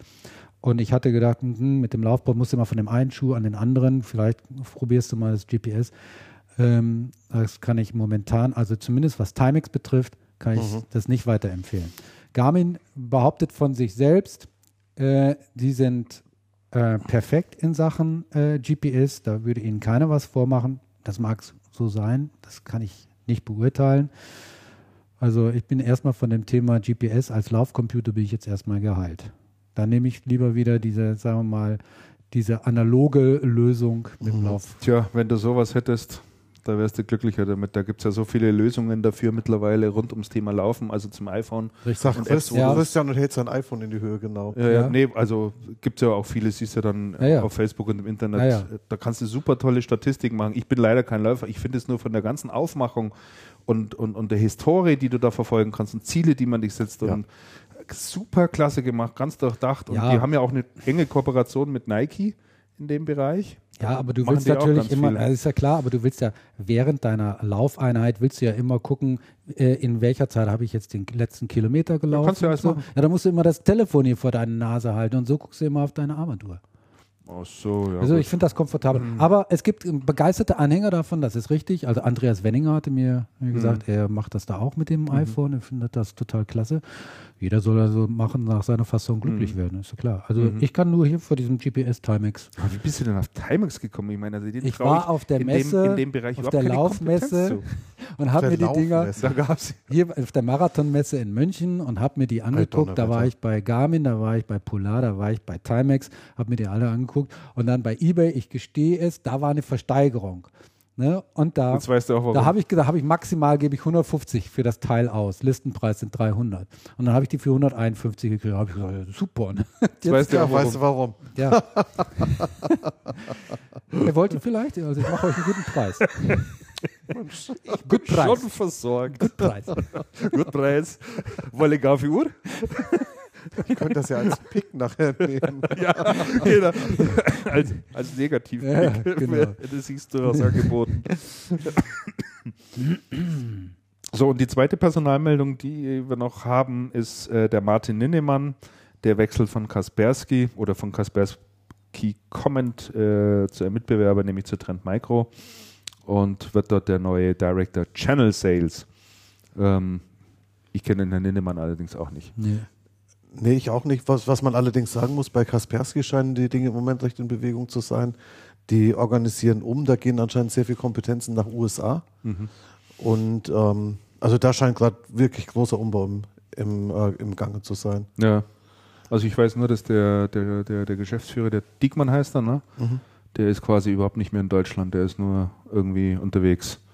Also operativ macht das ja alles auch jemand anderer in Deutschland. So, und dann wollen wir noch unseren Glückwunsch überbringen an ein Unternehmen, nämlich die Becom, die ist äh, jetzt 15 Jahre alt geworden. Mhm. Ja, herzlichen haben Glückwunsch. Herzlichen Glückwunsch Ja. Herzlichen auf die Glückwunsch, nächsten Becom, 15 genau. Jahre.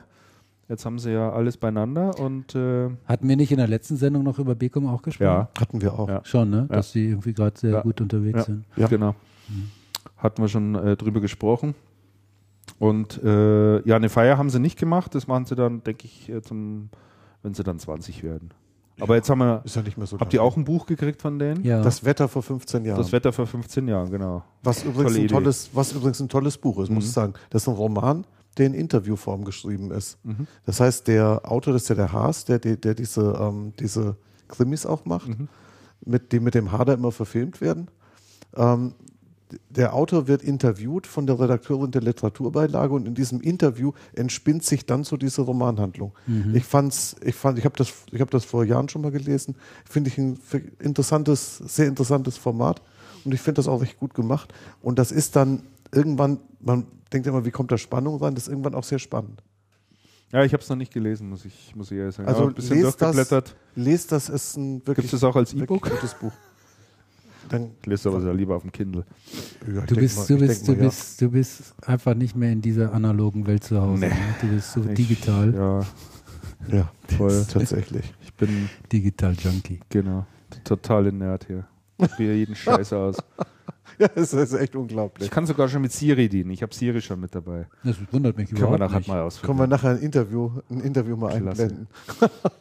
Ich bin sicher, die Hälfte unserer Hörer weiß nicht, was Siri ist. Das glaubst du nicht. Das selber. glaube 100 ich, das Pro. glaube ich nicht. Meinst du? Du weißt es auch. Ja, nur weil du mir das letzte Mal erzählt hast. Sonst hätte ich, Sprechen Sie mit Dr. Meyer. ja, genau, Der kennt Sachen. mit, mit digital. Jetzt haben wir, jetzt haben wir noch ein schönes Marktthema, ähm, das der Andreas hier noch reingeschrieben hat. Er sagt, der Hype ist vorbei, die Hardwaresteller steigen allmählich alle aus dem Tablet-Markt aus. Sollen wir das, habe ich mir gerade überlegt, nachziehen auf das ähm, Ultrabook-Thema? Auf das Ultrabook-Thema habe ich das Weil jetzt das irgendwie hängt, weil das hängt ja unterschlagen? damit. nee, das kommt nee, nee, noch, das ne? kommt ja, das kommt noch, deswegen sage ich es. Nö, das hat Oder sprechen wir gleich. Also ich sage das nicht, sondern ich habe das, ich habe es gelesen. Das war eine, eine ähm, sehr aktuelle Meldung aus Taiwan. Aber wer steigt denn aus? Also angeblich fahren alle ihre ähm, Produktion zurück. Ja, weil sie alle wahrscheinlich viel zu hoch eingeschätzt haben, oder? Nee, offensichtlich hängt das wohl dran, ähm, weil man glaubt, man kann die, also einmal, weil Apple nicht so gut verkauft, ähm, nicht ganz so gut verkauft, wie sie es selber vorgehabt haben. Und was, ähm, und was dann äh, wohl noch irritierend sein muss für die reinen Hardwarehersteller ist, ähm, dass Amazon und ich glaube Barnes Noble ist es mit Nuke, ähm, sehr aggressiv in den Markt einsteigen Ja. und die, und die Geräte raushauen und mit Content, also um Content zu verkaufen und darüber die Geräte zu Hat man das letzte Mal drüber gesprochen. Richtig. Genau. Die legen und, Geld drauf, ja. Und das scheint wohl für die ähm, etablierten Hersteller, also was weiß ich, eine HP, eine Dell und, und, und, aber auch für eine, auch für eine Asus, ähm, ein Grund zu sein, sich aus dem Engagement wieder zurückzuziehen. Ja, ich glaube und zu einfach, sagen, Finger weg, das ist nicht die waren A Ding. zu teuer und B haben Reines sie zu wenig geboten und C, es wollte sie es und ja, einfach keiner. es hat ja auch nicht will niemand, weil dieses Betriebssystem, das da drauf ist, kannst du einfach vergessen. Das ist nicht dafür gemacht. Ja. Ich denke, dass das anders wird, wenn Windows 8 kommt. Und ich vermute auch mal, dass sie es deswegen runterfahren und sagen, lass uns mal warten, bis Windows 8 da ist. Das ist speziell auch für Tablets gemacht. und dann kann man auch den Markt Und besser dann kann überblicken. man, kann man den Markt auch besser überblicken und dann kommt man nochmal. Aber ansonsten liegt es Das- ja alles wie Blei. in Also den das, das einzig, das einzig von der Bedienung wirklich akzeptable Gerät, wo man dann auch so das Apple-Feeling ansatzweise, das Apple-Feeling sage ich schon, was so ansatzweise hat, dass man scrollen kann, ohne dass das ständig hängen bleibt, ist das Gerät von Samsung gewesen. Oder ist das Gerät von Das Samsung? Galaxy. Punkt. Ja gut, das ist Android. Und die, steig, und die steigen ja aus dem Markt auch nicht aus. Nee, nee, Samsung ist da Also einer, Samsung der, ist der da wirklich ist ja- sehr stark dabei ist. Ist ja sehr aktiv. und wirklich auch sehr aktiv ist, aber ansonsten sind die eigentlich alle unauffällig. Und mein HP weiß man überhaupt nicht, wie es weitergeht, Nein. beziehungsweise WebOS weiß man nicht, wie es Das, weitergeht. Be- ha, das Sie probieren es jetzt aber nochmal das mit dem Slate Bekenntnis- Das Bekenntnis zum WebOS in besagter Analysten-Telefonkonferenz, ähm, wo es um die, um Mhm. die PSG ging, ging es natürlich dann auch um WebOS und um, und um Palm und da waren die Aussagen auch so ein bisschen wischiwaschi. Das, Ja. Was sie aber gesagt haben, war, also WebOS, das gucken wir uns nochmal an, das hat eine Zukunft im Konzern. Da schauen wir, da gibt es andere Einsatzmöglichkeiten noch. Und dann war die Frage nochmal, ja, wie jetzt WebOS? WebOS die Software? Nein, ja, ja, WebOS die Software, also keine Geräte, sondern das Betriebssystem. Das Betriebssystem. Das Betriebssystem. Ja, das ist eigentlich eine Perle, die sie da haben. Und, und ich verstehe das nicht, warum die das bisher nicht hingebracht haben, da mal vernünftige Geräte rauszubringen. Also wie man das so versaubeuteln konnte, sage ich jetzt mal flapsig, Ja. ist mir überhaupt nicht, Ja, war ja auch die, überhaupt nicht klar. Der, der, der Leo Apotheker hatte doch, glaube ich, im März sich auch hingestellt und gesagt hat, WebOS ist ein ganz strategisches Ja, Produkt absolut. im Unternehmen. Das wird auf die Drucker draufkommen. Sie wollten es auf alle PCs mit drauf machen, parallel zu Windows. Und sie wollten in diesen Tablet-Markt richtig Gas geben. Ja. Und das hätten die mit diesem WebOS in, nach meinem Dafürhalten auch geschafft. Ich, ich Das weiß ist ein ganz nicht, ausgereiftes Betriebssystem von Palm, Ja. über die Jahre hinweg gereift. Also ich, ich weiß auch nicht, was da in der Hardwareentwicklung schiefgegangen ist, warum die Geräte dann so grottig gewesen sind, die da rausgekommen sind, dass sie mit Gewalt auch gar keiner kaufen wollte. Ja, die haben ja nur schlechte Bewertungen gekriegt. Das Ja, war ja. Wirklich ganz ja, schlimm. Das ging gar nicht. Nee, nee. Überhaupt keine Frage. So. So viel zum Tablet-Markt. Ja, was oder? übrigens ganz interessant ist, was ich gelesen habe, das sage ich, schiebe ich jetzt kurz noch nach. Ja. Was ich auch gelesen habe in einem Hardware-Forum, die amerikanischen Retailer haben anscheinend noch Restbestände von den von diesen Geräten, die da so verramscht worden sind. Immer noch? Und die, ja, und die werden jetzt irgendwie für ganz merkwürdige Konditionen mit HP PCs gebundelt verkauft. Gott. Sehr, sehr, sehr schräg. So entweder mit HP PCs oder mit irgendwelchem Zubehör, dass man von diesen ganz niedrigen Preispunkten wegkommt. Also die werden jetzt mittlerweile deutlich teurer gehandelt. Ob das jemand kauft, weiß ich nicht. Es klang sehr, sehr schräg. Also auch da scheint die, die Marktbereinigung noch nicht komplett durchgeführt worden zu sein. Gut, waren ja auch viele. Ja. In dem Zusammenhang, äh, wo wir gerade schon über Tablets gesprochen haben, da passt natürlich noch äh, ein anderes Thema dazu, nämlich äh, dass Adobe Flash eingestellt hat für Smartphones und für Ja, Tablets. das ist doch auch interessant. Das fand ich hochinteressant, weil das ist etwas, was sie eigentlich vor drei Jahren hätten schon machen müssen, weil jeder gesagt hat, Flash hat auf diesen Geräten nichts verloren. Warum? Braucht viel zu viele Ressourcen, zieht viel zu viel Leistung sozusagen, geht voll auf die Akkus und war dadurch ähm, ja einfach schlicht und einfach nicht zu gebrauchen, hat außerdem zie- ziemlich viele Sicherheitslücken ständig gehabt, so einen 20-Minuten-Takt und das war schon problematisch. Und interessanterweise haben ja damals die ganzen Hersteller, die diesen Tablet-Markt auch eingestiegen sind, riesen Werbung damit gemacht, haben gesagt, ja, Bei wir uns geht sind, Flash. bei uns funktioniert Flash, ne? so in, Ja, ja.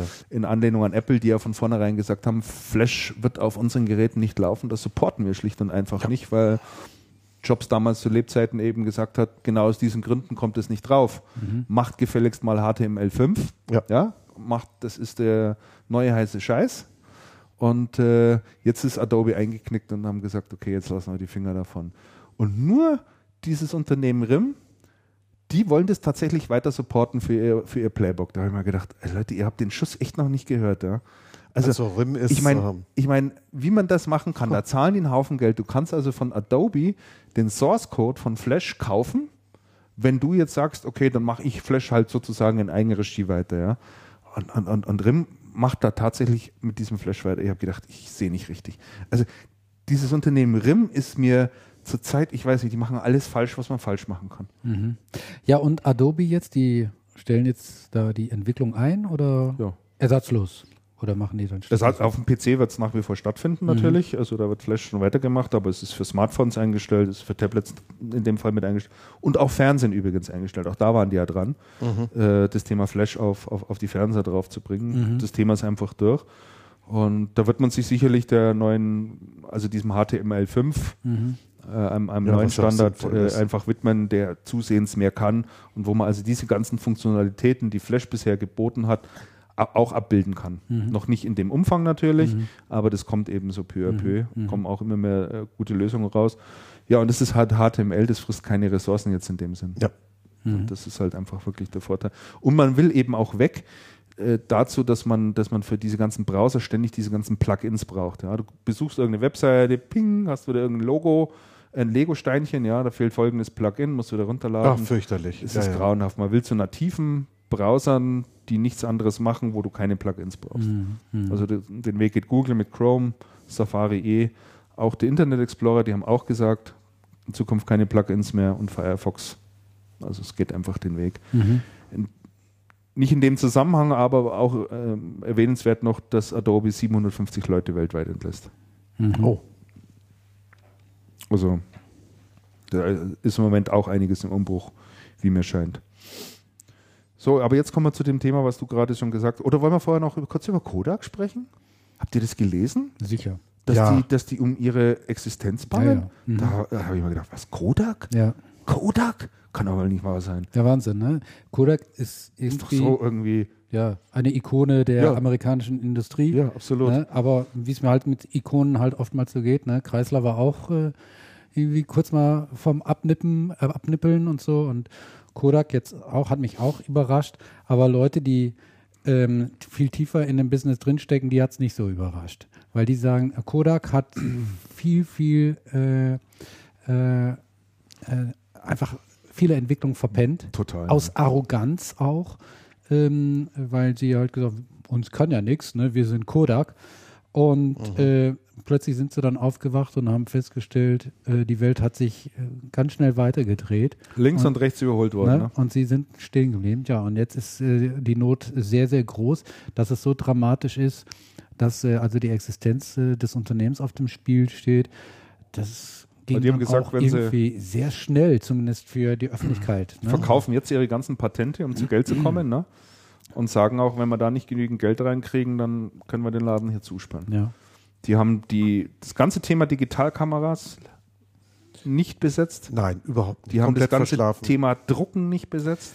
Die haben ja jetzt Die haben da nochmal, ein paar Anläufe gemacht, aber die haben jetzt ja nochmal erklärt im Sommer, sie wollen jetzt also im Drucken wollen sie jetzt äh, den Markt revolutionieren, Ja. haben sie wörtlich gesagt. Ne? aufrollen, Aufrollen. Und, und, und da haben sich Ja, die hab Druckerhersteller, ich gelesen, die, äh, die, die Druckerhersteller, die wirklich jetzt in der Weltliga mitspielen, die haben gesagt, Mensch, da kommt er jetzt ein bisschen spät, ne?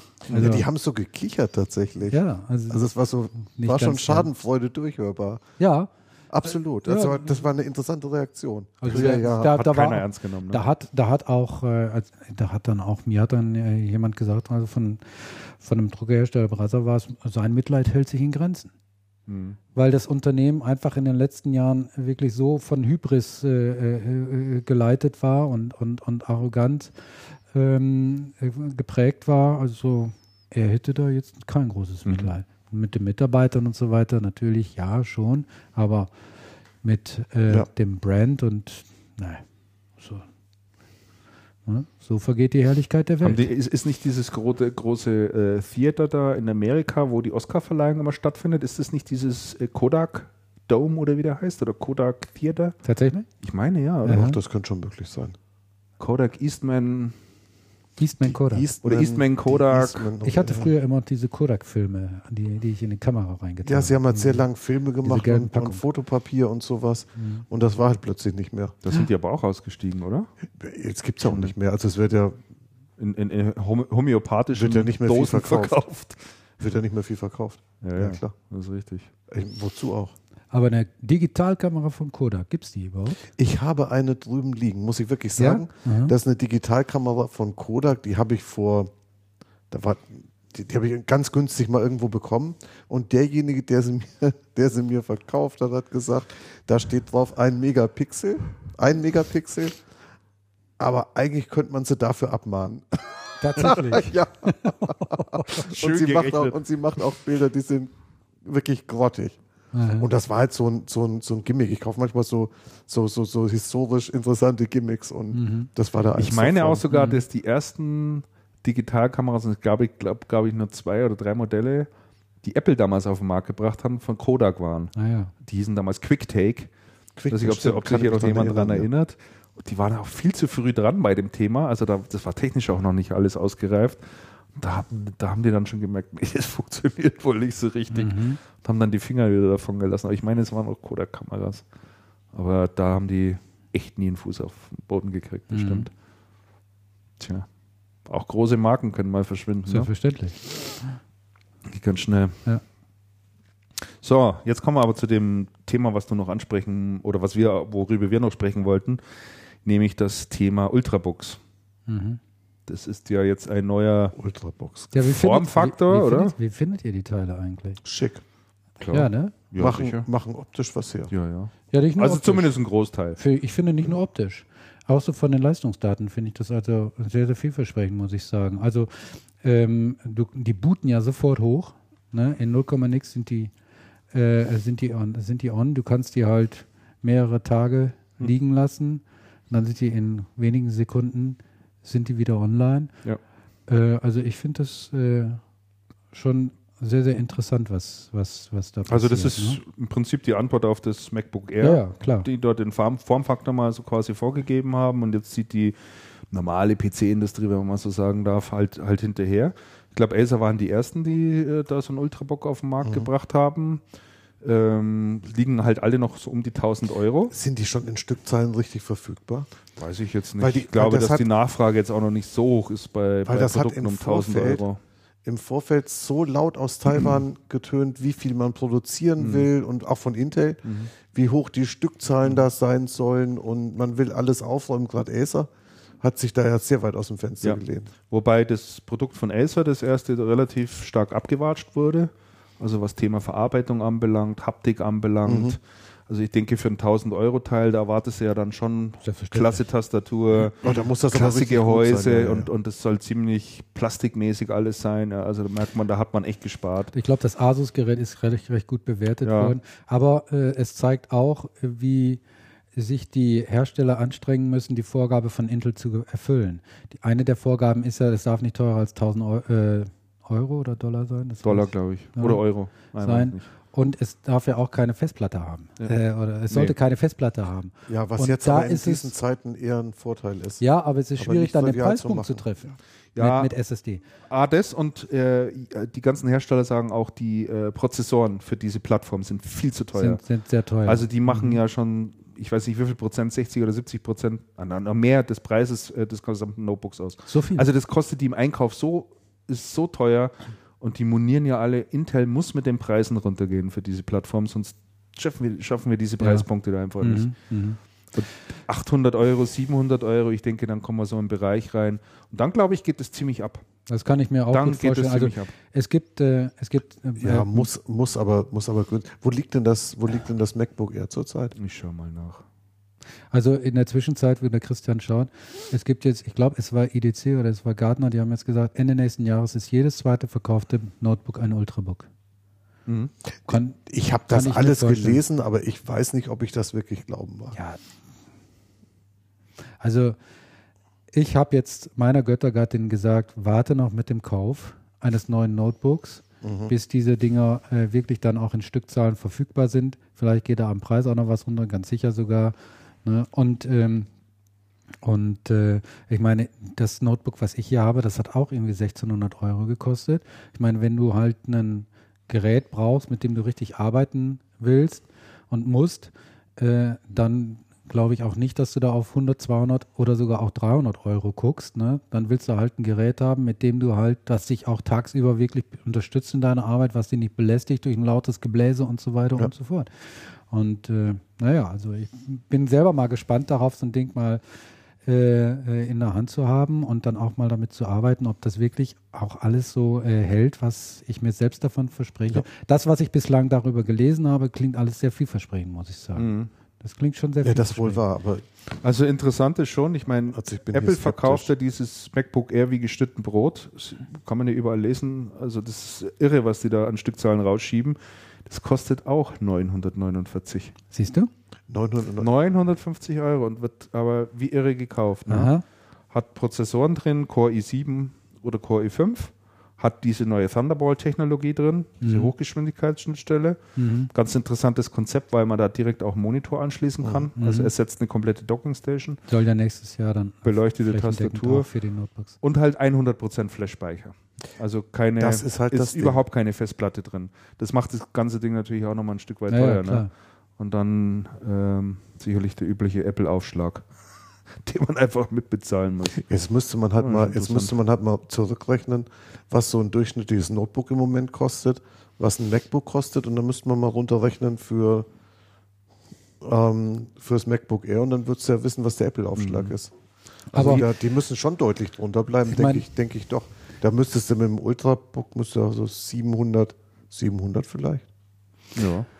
ja. Auf jeden Fall ist das mal das, was wir hier in diesem Kreis ja auch schon öfter mal gefordert haben. Das ist wirklich mal ein ernsthafter Versuch, ähm, Apple herauszufordern. Ja, absolut. Ne? Das ist und, und auch beim, beim Anwender so ein äh, Must-Have. Ja. So ein Hype zu Ja, erzeugen. Ne? Ja. Und äh, das ist, eine interessante, ist ein interessante, interessanter Vorstoß. Ich finde den Namen nicht so richtig gut, muss ich äh, ganz ehrlich sagen. Ich hätte den einen anderen Namen besser gefunden, der ist aber geschützt von einer deutschen oder Schweizer Firma, nämlich Smartbook. Smartbook. Den Namen, den finde ich richtig Dufner. gut. Der hätte, aber der ist natürlich geschützt Mhm. ähm, von dieser kleinen Firma, die sich halt permanent mit, äh, damit herumschlägt, Und aller die, Welt die Namen, die, diese. Namen, diese Schutz Oh, auch durchzusetzen. Weltweit mit Qualcomm sind die ja seit Jahren Ja. da äh, im Streit. Haben wir auch schon Ärger gehabt damit. Ja. Mhm. Gibt es eigentlich Nüsschen heute? Nein, ich hatte noch so Und hier eine von Damians Tochter die Gummibärchen. winzige, Riesenbeutel Gummibärchen. Fünf Stück an der Zahl. den Oh, habe ich Mann. immer in der Jackentasche, wenn es kritisch wird mit meiner Tochter Lisa. Ähm, dann kann ich ihr immer so ein Gummibärchen in den Rachen werfen und dann ist mal wieder für ein paar Minuten Ruhe. Also vom Brother Und jetzt funktioniert das beim Andreas auch ganz gut, Hm, stelle ich Bei fest. mir funktioniert das sensationell. Also Brother hatte uns noch was gegeben. Ähm, ähm, für, für den Podcast habe ich aber nicht mitgebracht. Das war so eine Tüte. Das Die haben gesagt, sie irgendeine bringen was zum amerikanische, Essen mit. ja, ist irgendeine amerikanische Süßigkeit. Mhm. Ganz bunt. Schaut von außen aus wie Smarties oder diese M&M. Mhm. Da haben wir gedacht, naja, komm, die probiere ich jetzt mal vorab. Ach, Ne? ah nein. so, so. Wer weiß, ob da nicht das Mindesthaltbarkeitsdatum schon lange überschritten Ah, ja, ist ja, ihr ja, euch ja, den ja, verrenkt. Auf. Ne?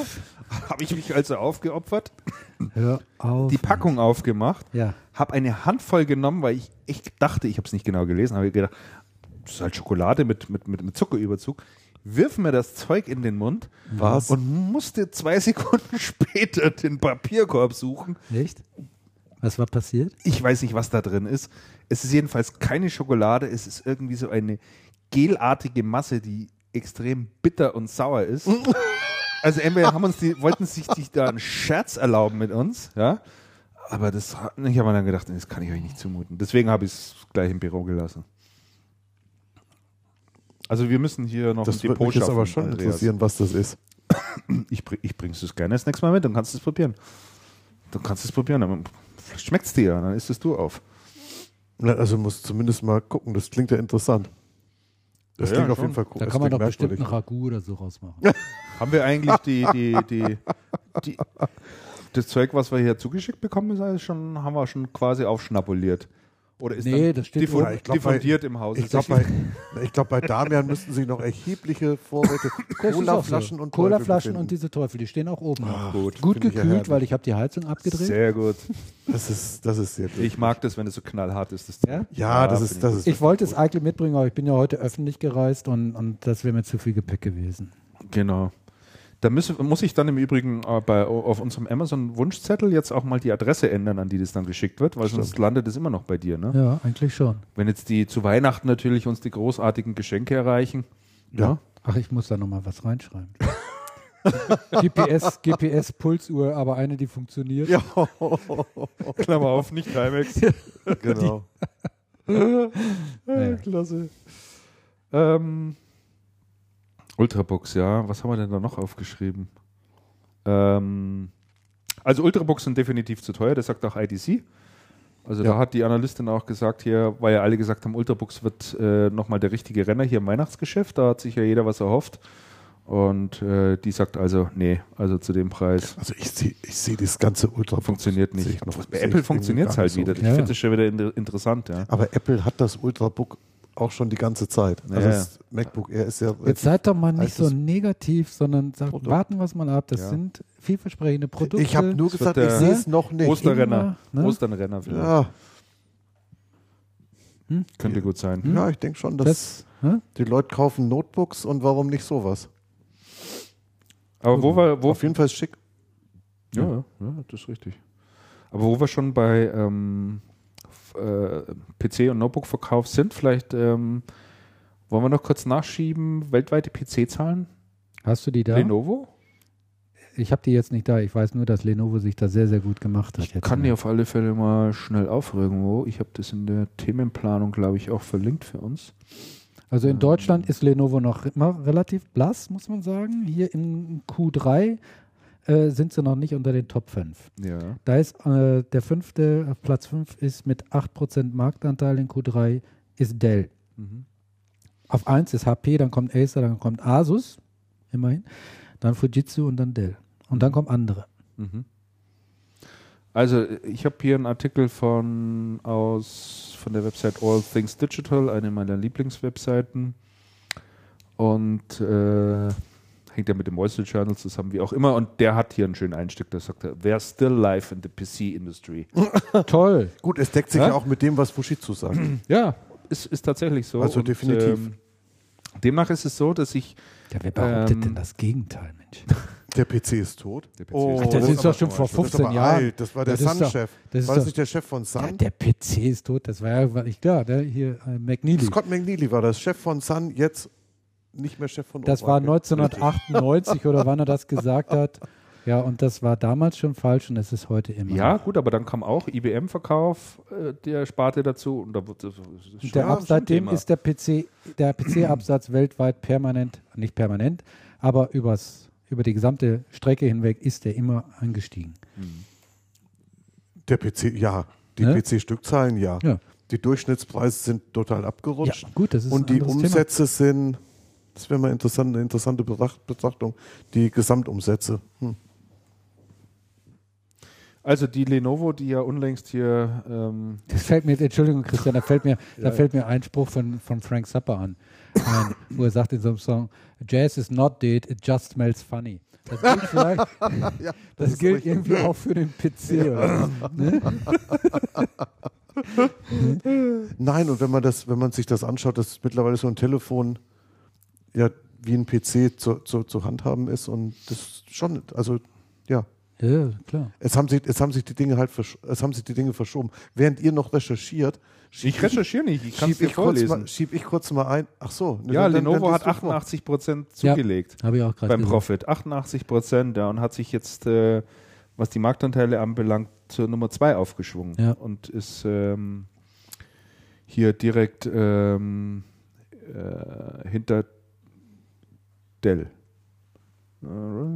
Nee, Clips Dell. hat Dell überholt. Hat Dell überholt, genau, und Mhm. ist jetzt auf Platz 2. Hinter HP. Hinter Ja. HP natürlich, ja. Der, der Umsatz um 35 Prozent im Quartal gestiegen. Also der, der, der Lenovo-Umsatz hat sich wirklich sensationell entwickelt, muss man echt sagen. Ich, ich sitze gerade davor und schaue es mir an. Fürs, fürs Halbjahr um, haben sie um 3,2 Milliarden gesteigert.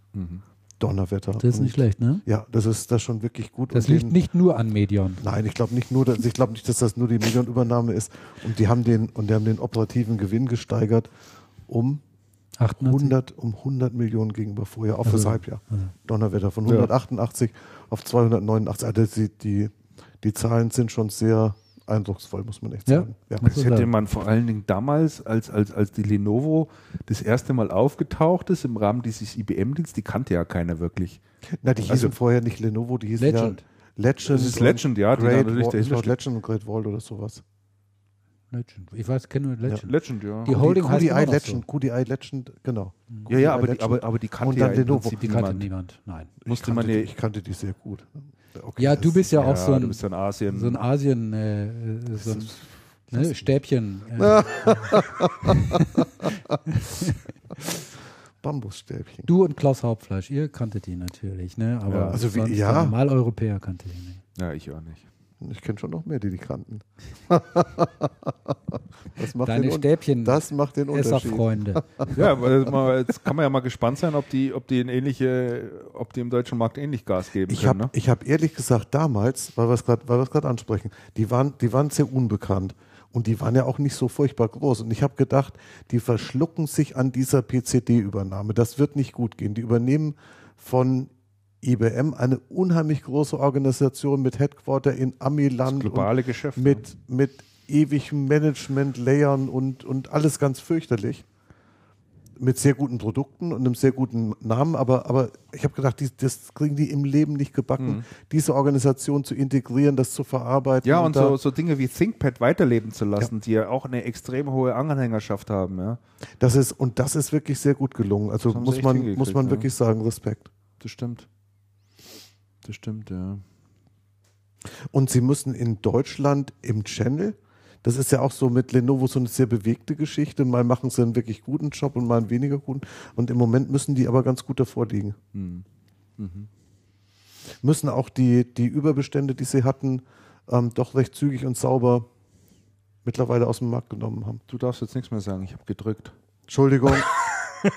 Neues Thema. Lenovo Ähm, abgewürgt. Lenovo Schon abgewürgt durch, sozusagen. Nee, auf der anderen Seite ist ja ganz interessant die Entwicklung bei AMD, weil die bauen derzeit 10% ihrer Belegschaft ab. Also irgendwie so diese AMD machen einem auch irgendwie mehr Kummer als Freude, oder? Ist bei AMD aber. aber Das gehört so ein einfach zur Firma bei, dazu. bei AMD ist das so ein ständiges Auf und Ab. ja. Ja. Ständ- Seit ich die kenne. Hm. Seit ich die kenne, dann landen sie wieder mal so einen totalen Hit.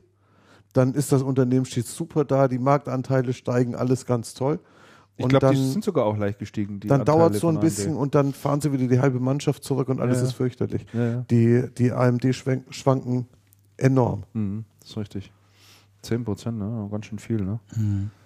Dann ein interessantes Projekt, ich weiß nicht, ob es der eine oder andere gelesen hat, äh, kommt aus dem Hause HP und das nennt sich Moonshot. Habt ihr das mal kurz äh, quer gelesen? Ja, was sie ich da bin da- machen? ja, aber ich habe es schon wieder vergessen, ehrlich gesagt. Nee, ist vielleicht so für die- alle, die ein bisschen Technik interessiert sind, ganz interessant. Also ähm, bei Blade-Servern ist es so, man bringt derzeit maximal 128 Geräte in so ein Rack rein, Mhm. dann passt es einfach nicht. Und was die HP jetzt macht, die hat eben dieses Projekt Moonshot. Dort wird es also möglich sein, ähm, ich glaube, Zahl geht bis zu 10.000 hoch Server auf demselben Raum unterzubringen. Möglich wird das Ganze mit speziellen Prozessoren. Also hier Mhm. geht es um ARM-Prozessoren. Das sind die Teile, die auch eben in diesen Tablets äh, Mhm. verbaut werden und in Smartphones verbaut werden. Mhm. Extrem energieeffizient. Mhm. Es wird eine zentrale Energieversorgung dahinter geschaltet, zentrale Kühlung dahinter geschaltet. Ein ganz hochinteressantes Konzept, weil man damit gigantisch kräftige Maschinen sozusagen bauen kann und das Ganze eben für relativ schmales Geld. Mhm. Und äh, das ist halt schon ganz interessant. Da ist keine Intel mit dabei, Mhm. da ist keine AMD mit dabei und und und. Mhm. Also die versuchen da tatsächlich, und das finde ich auch schön, dass wir das letzte Mal darüber gesprochen hatten und ich mich so ein bisschen darüber ausgelassen habe, dass HP doch eigentlich so diese klassische Ingenieurbude ist, ja. Mhm. Mhm. Und diesen Entwicklergeist und Mhm. so. Und da fand ich das jetzt Mhm. gerade passend, dass man von der HP mal wieder hört. Mhm. Wir tun auch in Sachen Technologie etwas. Also Ja, ich bin. Fand ich, finde ich, Ja. finde ich, finde find ich, ich, ganz bin, toll. ich bin mal gespannt, wie das bei HP ausgeht. Weil bei HP ist ja von, von allen PC-Herstellern, vielleicht mit Ausnahme von Dell, Mhm. die Bindung zu Intel und Microsoft am höchsten. Ja. Und jetzt war ja auf der, auf der, ähm, auf der Tablet-Seite ähm, hat man ja versucht, mit WebOS mal einen eigenen Weg zu gehen. Und das ist ja jetzt abgewürgt worden, dann macht man doch wieder Microsoft. Mhm. Und auf der CPU-Seite war es ja so, man hat ja mit, mit bei Digital damals auch eine CPU-Entwicklung, ähm, recht interessante, recht interessante CPU-Konzepte Mhm. ähm, übernommen und hat das zugunsten von Intel dann eingestellt und hat die, die Entwicklungsergebnisse eigentlich bei Intel mit in die Entwicklung eingebracht, in die Chip-Entwicklung. Und jetzt bin ich doch mal gespannt, ob tatsächlich HP hier einen Weg geht, der neben Intel und Microsoft vorbeiläuft und ob die das tatsächlich auch Mal durchhalten. durchhalten, ja. Oder ob es dann in einem Vierteljahr dann heißt, naja, also wir machen jetzt doch Atom-CPU oder irgendwas anderes. Weil es gibt immer wieder diese, diese ähm, Versuche, mal was anderes als Intel und Microsoft zu machen bei HP und man hält es nie durch. Ja, Mein kriegt immer wieder ein. Irgendwie ist dann hinten dran doch wieder eine Maschine mit einem noch fetteren Intel, mit einer noch fetteren Intel-CPU, dass er die, diese Superdome-Geschichte, die ist dann mal, Hm. die, die, die, dann- die dann auf den Weg gegangen ist. Also da bin ich, da bin ich doch wirklich sehr gespannt. Ich finde das extrem interessant. Also Ich finde auch interessant, wie wichtig ARM inzwischen geworden ist. Ja. Die ja eine Zeit lang do, doch recht Ja, bedeutungslos da waren. hat sich ja selbst Intel schon angeboten. Richtig, gesagt, und sollen wir da plötzlich nicht waren sie wieder da. machen. Ne? Ja. Also wirklich sehr, sehr Englisches interessant. Unternehmen. Ja, finde ich auch wirklich interessant. Müssen wir mal weiterverfolgen. Moonshot hat aber sonst nicht irgendwie eine besondere Bedeutung oder so, ne? Moon, Mond, Mondschuss. Nee, nicht, dass ich Schießen wir Intel zum Mond oder was? Na, glaube ich nicht. Nee. Nee, ich glaube, das ist halt wirklich soll so ein bisschen das Projekt umreißen, dass das also so eine Reise, Raketenwissenschaft oder so. ja, also so. wirklich, ja, Großes genau so in Ding. die Richtung, also damit verbinde ich es ich, aber Hm. weiß auch nicht. Aber es ist auf jeden Fall ist das eine, auf jeden Fall ist das eine recht interessante. Das ist wahrscheinlich von der Existenz her, äh, von der von der Genese her, alle anderen kannst du zum Mond schießen. Ja. ja?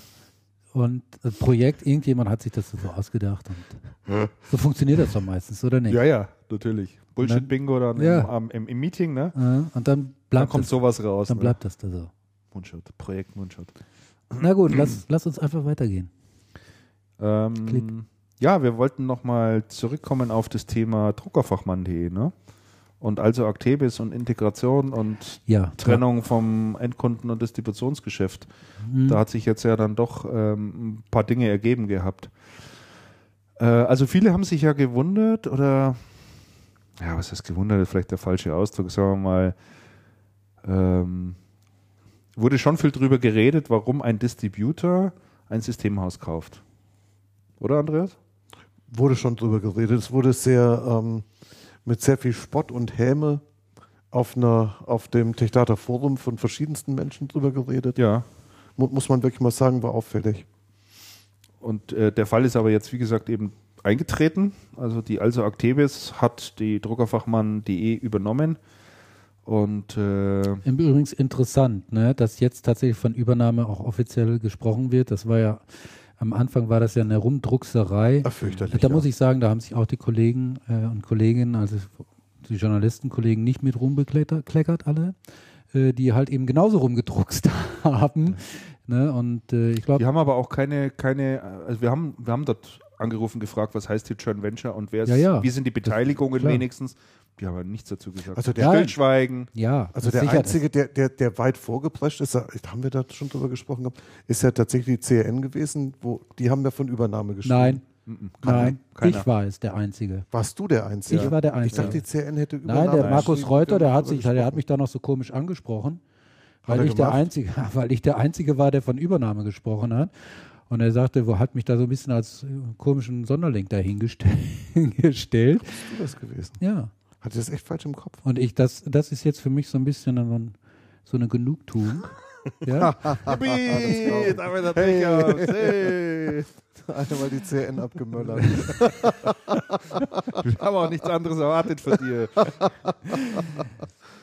Ich Nee, brauche du das hast- auch da- da- da- manchmal. Nee, da hast du recht. Hättest aber auch falsch liegen können, ne? Ja, das ist das Risiko. Das ist das, aber ich war mir ziemlich sicher, weil die haben da vom Kartellamt gesprochen und so Ja, weiter und so ja, fort. ja. Und da habe ich gesagt, Das hat komm, schon alles drauf hingedeutet. Ja, Da genau. hast du vollkommen recht. Aber gut. Kommt zu deinem äh, interessanten Interview, Christian. Ja, ich hatte die Möglichkeit, äh, auch im, äh, jetzt vor ein paar Tagen mit dem Heino Deubner zu telefonieren und das Gespräch mit ihm haben wir aufgezeichnet und äh, das Gespräch dauerte insgesamt 20 Minuten, aber keine Sorge, das werden wir jetzt hier natürlich nicht einspielen, aber äh, ein Teil davon und äh, den Rest kann man tatsächlich äh, auf Channel Partner dann, wird man dann nachlesen können, das komplette Interview. Aber so die, äh, denke ein paar interessante Informationen und Hintergründe äh, hat der Heino Deubler da mal rausgelassen. Und äh, ja, die spielen wir jetzt mal rein, oder? Genau. So, Moment mal, jetzt muss ich, oh Gott, hier nochmal zum Mischpult, weil man da jetzt da hier reinspielen muss. Dreh das mal auf. So, dann. Und dann geht's los, denke ich. Schönen guten Tag, hier ist der Heine Däubner. Hallo Herr Däubner, grüße Sie, Christian Mayer am Apparat. Schönen guten Tag, Herr Mayer. Ich grüße Sie. Wie ist das Wetter in Berlin? Genauso neblig wie bei uns hier? Äh, ja, neblig jetzt in den letzten Tagen und gerade sieht man auch den Fernsehturm nicht. Normalerweise sehe ich ihn immer. Ja, genau. Also bei uns kommt die Sonne auch nicht durch. Man wird richtig depressiv, aber das ist halt so. Kann man nichts machen. Mhm. Genau. Herr Däubner, ich rufe Sie an. Ähm, es gab ja doch jetzt in der vergangenen Zeit ähm, einige Geschichten rund um Druckerfachmann.de und ich habe mir gedacht, das ist ganz gut, wenn wir mit dem Heiner Däubner mal direkt sprechen. Wir hatten es ja eh schon längere Zeit mal geplant, eigentlich zum ja. Thema MPS. Aber jetzt bietet sich natürlich an. Ähm, bevor wir in die eigentlichen Fragen einsteigen, äh, können Sie noch mal kurz erläutern, was denn so Ihre Motivation bzw. die Gründe waren, ähm, die Druckerfachmann.de AG an die Also Actebis zu verkaufen? Also ich denke ja doch, dass Ihr Unternehmen, das Sie gegründet haben, hat ja über die Jahre hinweg ein fulminantes Wachstum hingelegt, ähm, hat ja auch sehr viel Beachtung in der Branche äh, genossen und genießt es natürlich auch immer noch.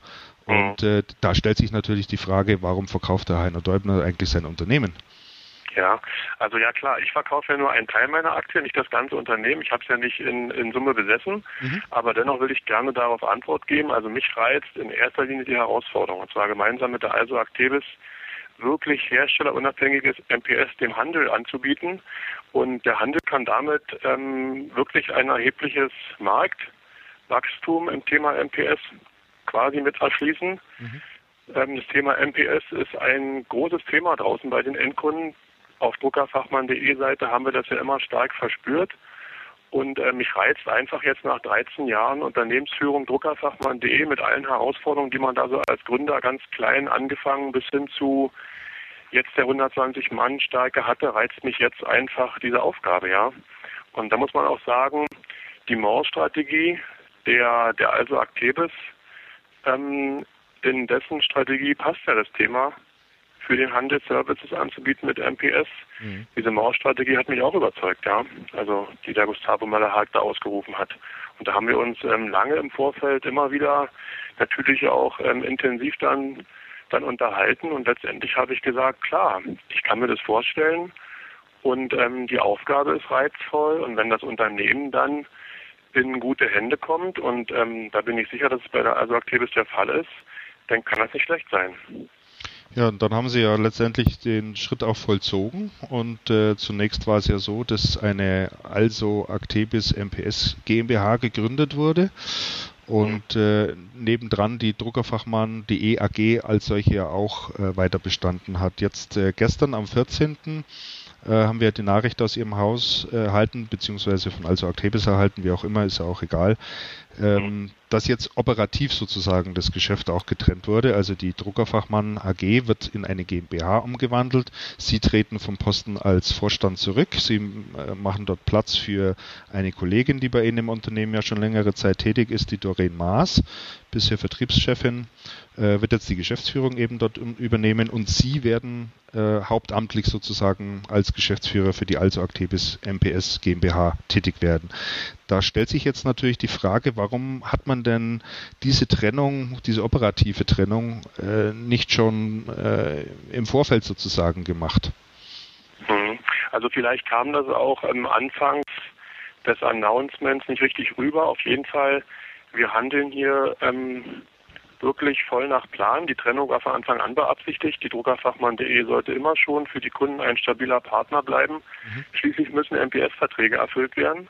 Und zwischen Ankündigung und Closing kann man leider nicht konkret sein, da man die Aufsichtsgremien respektieren muss. Da bitte ich einfach um Verständnis, dass wir nicht gleich am allerersten Tage so getan haben, als wäre alles jetzt schon ähm, durch alle zuständigen Behörden schon genehmigt und ähm, wir haben schon volle Fahrt aufgenommen. Das konnten wir nicht tun. Mhm. Dann ist es so, dass die also Aktives MPS GmbH hingegen, ähm, das ist ja die eigentliche strategische Neugründung aus Sicht also Activis.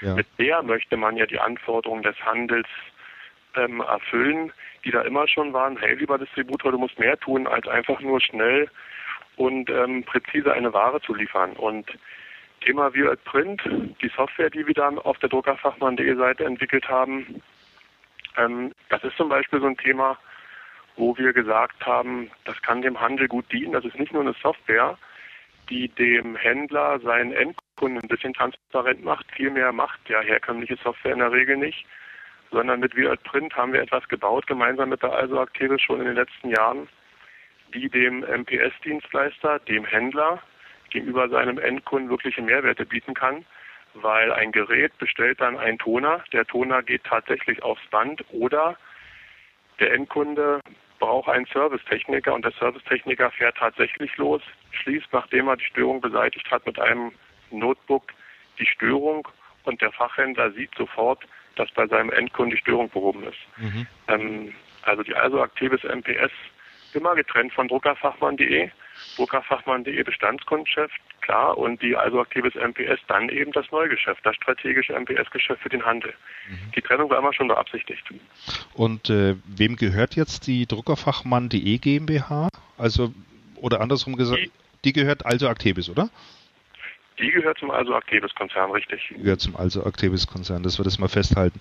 Und dann stellt sich natürlich die Frage, wer außer Ihnen jetzt gehört dann ähm, äh, sozusagen vom alten Unternehmen, also von der Druckerfachmann.de AG, äh, ist mit rübergewandert zu Also Actebis. Waren das jetzt nur Sie oder sind da, ist da Personal mit, mit, mitgegangen sozusagen? Mhm, also jetzt zum Start haben wir erstmal gesagt, nur ich. Aber es werden aus beide Welten, aus der Also Actebis Welt und auch aus der Druckerfachmann.de Welt, werden Mitarbeiter in die Also Actebis MPS GmbH wechseln, mhm. weil man dort eben die Menschen bündeln möchte, die herstellerübergreifend und auch vor allen Dingen neutral von der Druckerfachmann.de weg dem Handel Dienstleistungen anbieten sollen. Also ich gebe Ihnen ein Beispiel. Die Techniker Consultants, der Druckerfachmann.de, mhm. die werden in die Also Actebis MPS GmbH wandern, weil wir dem Handel nicht zumuten wollen, dass da eben Druckerfachmann.de Mitarbeiter, wenn er ihn dann braucht, der Händler, ähm, in Pre-Sales-Situationen, bei Softwareinstallationen, beim Bearbeiten der Ausschreibung zur Seite steht. Ja, also das werden alles also aktives Mitarbeiter werden, die dann eben nicht mehr Druckerfachmann.de Mitarbeiter sind. Okay, verstehe. Und äh, können Sie uns noch kurz erklären, äh, warum es denn für einen Distributor so wichtig ist, sich beim Thema MPS zu engagieren? Mhm. Also ich glaube, dass es generell zu der Aufgabe eines Distributors gehört, dem Handel Services zu bieten, die der Handel selbst nicht aufbauen kann oder möchte. Ja, es gibt ja unterschiedlichste Gründe, warum ein Händler, ein Systemhaus, ein Reseller ähm, keine MPS-Strukturen aufbauen möchte oder kann, aber trotzdem seinen Endkunden gegenüber die Leistung erbringen möchte. Ja. Ich würde also immer auch Wert darauf legen als Systemhaus, dass ähm, das Drucken nicht so in weiter Ferne rückt, weil der andere Anbieter, der vielleicht den MPS-Vertrag bei dem Endkunden abschließt, der könnte dann auch die Tür richtig fest drin haben, weil mit so einem MPS-Vertrag sind sie nicht nur bei dem IT-Entscheider bekannt, sie sind teilweise in der Geschäftsführung bekannt, sie machen sich überall einen guten Namen, wenn sie einen guten Job gemacht haben. Mhm. Und dann kann, äh, kann der nächste Schritt, ähm, das Kerngeschäft eines Systemhauses wegzunehmen, der kann dann sehr nah sein, ja. Mhm. Trotzdem ist ja der, der Weg letztendlich ein Stück weit äh, ungewohnt, äh, zumindest in der Branche, dass ein Distributor ein Systemhaus, ein hochspezialisiertes Systemhaus äh, übernimmt, um diesen Bereich aufzubauen. In der Regel versucht ein Distributor ja zusammen mit dem Herstellerportfolio ähm, selber solche Services zu kreieren. Also darin versteht er ja auch einen Teil seiner Aufgabe und dafür wird er ja auch äh, von den Herstellern nicht, äh, nicht zuletzt auch entlohnt. Ne? Ja, das ist richtig. Ähm, es ist aber einfach so, dass wir heute als Händler im Markt kaum die Möglichkeit haben, ich glaube keine Möglichkeit haben, herstellerübergreifend MPS einzukaufen. Mhm. Und wer, wenn nicht ein Distributor, ist denn dafür wie geschaffen, das dem Handel zu bieten? Ja, das ist, das ist schon richtig. Also ähm, klar, man kann sich natürlich solche Services auch einkaufen und äh, sicherlich ist da die Druck Druckerfachmann.de eine erste Adresse, um das zu tun. Nur wie gesagt, in der Branche hat es natürlich schon ein bisschen für Verwunderung gesorgt. Äh, und äh, da war die Sprache davon, naja, die also Actebis wird jetzt im Endkundensegment tätig und so weiter und so fort. Das ist natürlich klar. Das muss man sich dann natürlich anschließend sozusagen anhören. Ja, nee, das ist klar. Ähm, es ist aber auch so, wenn man jetzt aus Sicht also Aktivis für den Handel diese Services anbieten möchte mhm. und dieses Know-how braucht, dann muss man es einkaufen. Ja. Und ähm, aber das ist gar nicht die Idee dahinter, dass man jetzt Endkundengeschäft eingekauft hat. Sie kennen bestimmt die Größenordnung der Also Actebis und die Größenordnung von Druckerfachmann.de. Also der große der große Umsatzbringer für die Also Actebis ist das nicht. Ähm, die Idee dahinter ist ja auch gar nicht, einen Reseller zu kaufen, mit dem man jetzt dieses Geschäft macht, sondern die Idee dahinter ist wirklich, das Know-how des Resellers zu nehmen, um den Kunden der Also Actebis neue zusätzliche Services anzubieten. Mhm. Und dass die Services gefragt sind, das zeigen alle Veranstaltungen, alle Roadshows, alle Distributoren, die zum Thema MPS immer gut besucht sind. Ähm, jetzt meint es mal einer sehr mutig und sehr ernst, ich finde das auch gut so, und sagt, wir haben jetzt diesen Schritt, getan. Den abzustrafen wäre eigentlich falsch, sondern man quasi hat es ja für den Handel getan.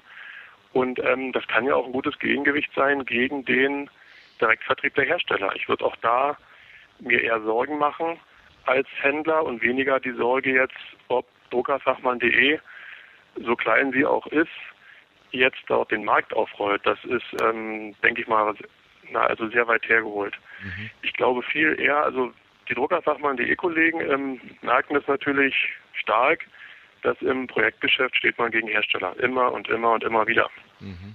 Und äh, wenn man da eine Antwort bieten kann als Distributor, also ich finde das gut, ich finde das wirklich sehr gut. Also das ist ein interessanter Punkt, den Sie da ansprechen, zweifelsohne. Äh, jetzt nochmal äh, zurückkommen, welche Rolle spielt äh, denn der Distributor in diesem gesamten Konzept? Also ähm, welche Parts wird er dort übernehmen neben der Logistik?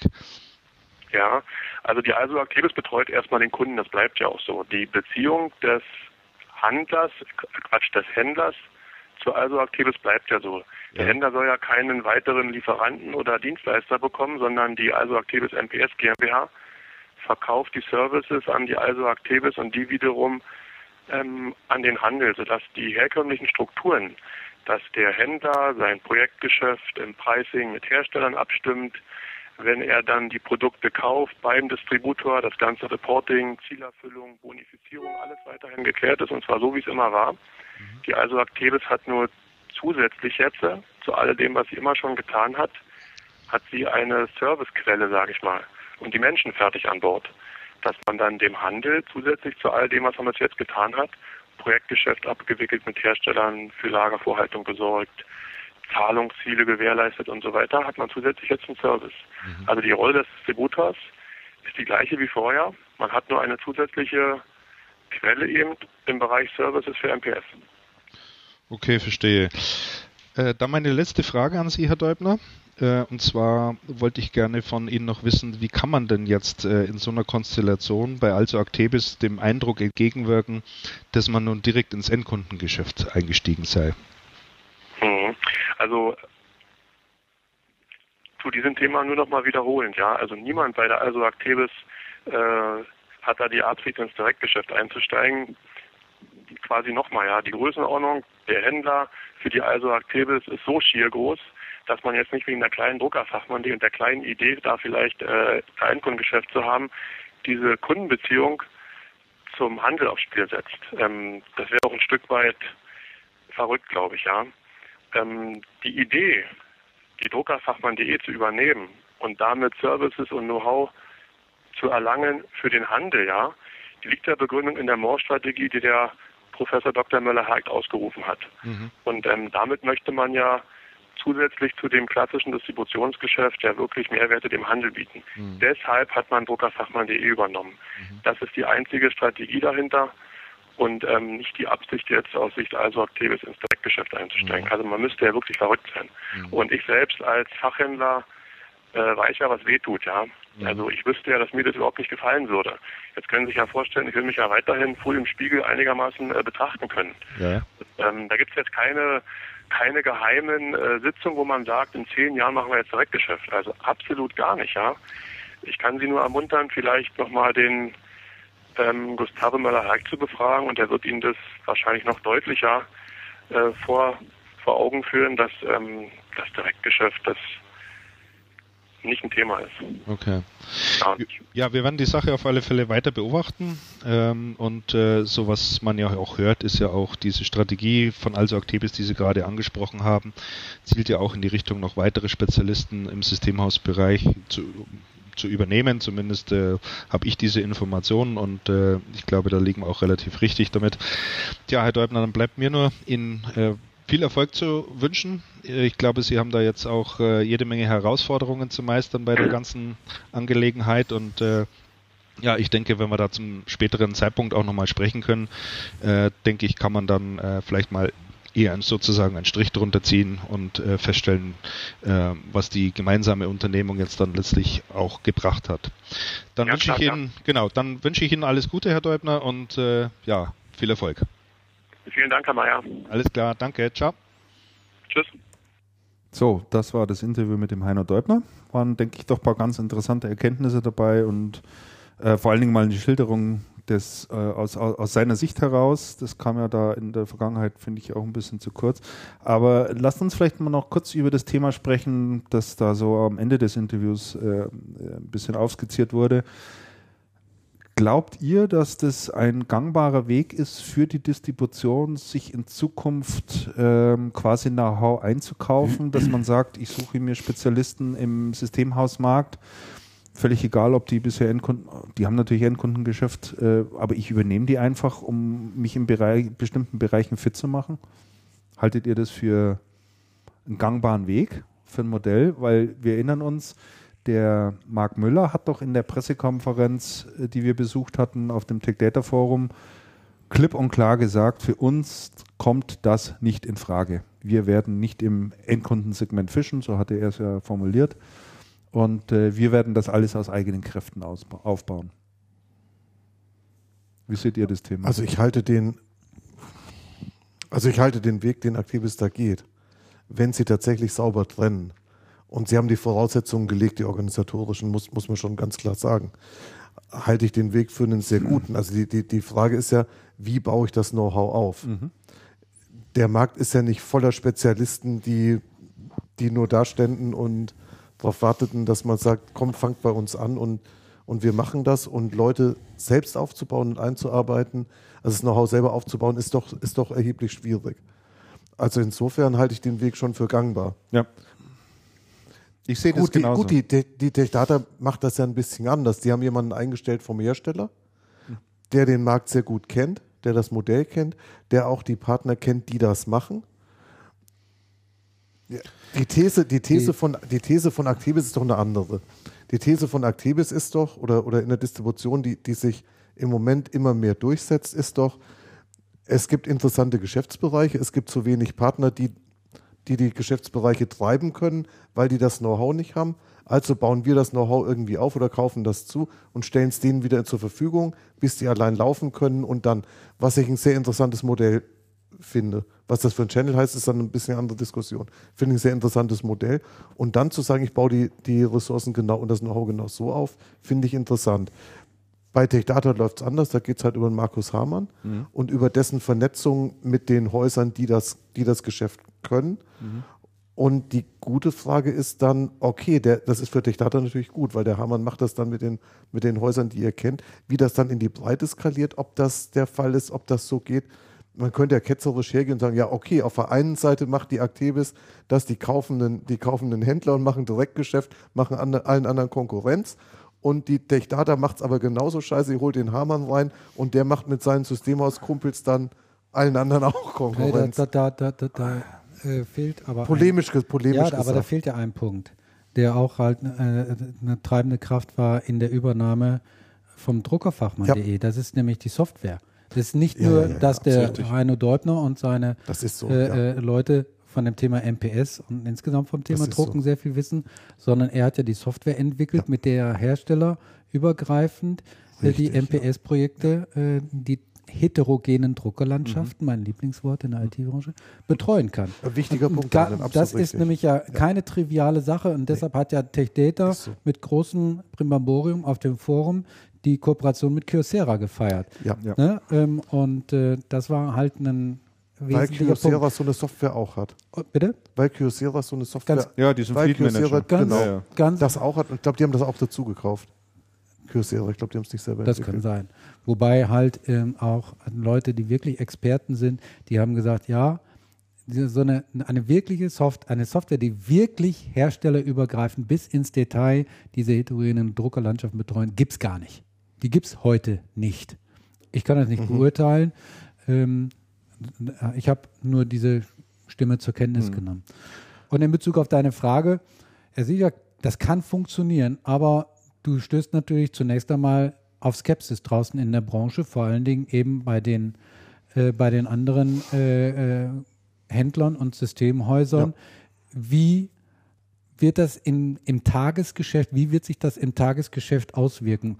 Und das kann nur die Zeit zeigen. Mhm. Und da ist sicherlich, Richtig, sagen wir mal ja. so, ein, ein Mensch wie der Heino, Heino Deubner, der halt sehr geradeaus ist, der halt glaubwürdig ist, der äh, auch für, für Werte steht, zumindest habe ich ihn kennengelernt, ja. ist da halt ein Typ, wo man sagt, okay, das kann funktionieren. Und, aber er muss es auch erst dann auch beweisen, ja. dass es funktioniert. Also, richtig, ja. also ein Spaziergang wird das für ihn nicht. Und für die Aktebis wird das bestimmt nicht ein Spaziergang. Die müssen halt beweisen, dass sie es mit dieser, mit dieser Trennung ähm, nicht nur ernst meinen, sondern auch im Tagesgeschäft wirklich. Ja, aber ich glaube, das geht relativ schnell. Also ich denke mal, der große Vorzug von so einer Lösung ist, dass du als Distributor sehr, sehr schnell dir oder sehr schnell zu einer Haupt kommst und vor allen Dingen Produkte damit sozusagen dazu kaufst, wo du weißt, dass die funktionieren. Also der Heino Deubner hat mit seinem Unternehmen Services aufgebaut, da weiß man, das funktioniert. Das ist auch etwas, was im Markt gut zu verkaufen ist. Der hat super Wachstum hingelegt mit seinem Systemhaus. Das heißt, er hat offensichtlich Produkte im Portfolio, die von den Kunden akzeptiert werden und auch gewollt sind. So, wenn man daraus jetzt Produkte ableiten kann für den Wiederverkauf, also ein Distributor nimmt das ins Portfolio und sagt, das kannst du wiederverkaufen als Händler und die Händlerschaft darauf anspringt und sagt, jawohl, super, klasse, das ist das, was mir gefehlt hat und das ist eine tolle Lösung und Erfolg damit erzählen, dann wird es wunderbar funktionieren. Also das glaube ich schon. Ja. Im Gegensatz bei anderen Distributoren, die tun sich doch zum Teil extrem schwer. Das ist doch wie mit dem Plastiklöffel im Honigrühren. Ja, da hast du dann sechs, sieben Hersteller im Portfolio drin, wo du jetzt mal irgendeine Lösung machen willst. Nehmen wir das Thema MPS von mir aus, bleib mal dabei. Ja, dann hast du, jeder Hersteller hat eine andere Vorstellung davon, jeder hat eine andere Erwartungshaltung, jeder hat spezielle Wünsche, jeder hätte gerne dieses oder jedes Thema vorangestellt. Das musst du alles unter einen Hut kriegen.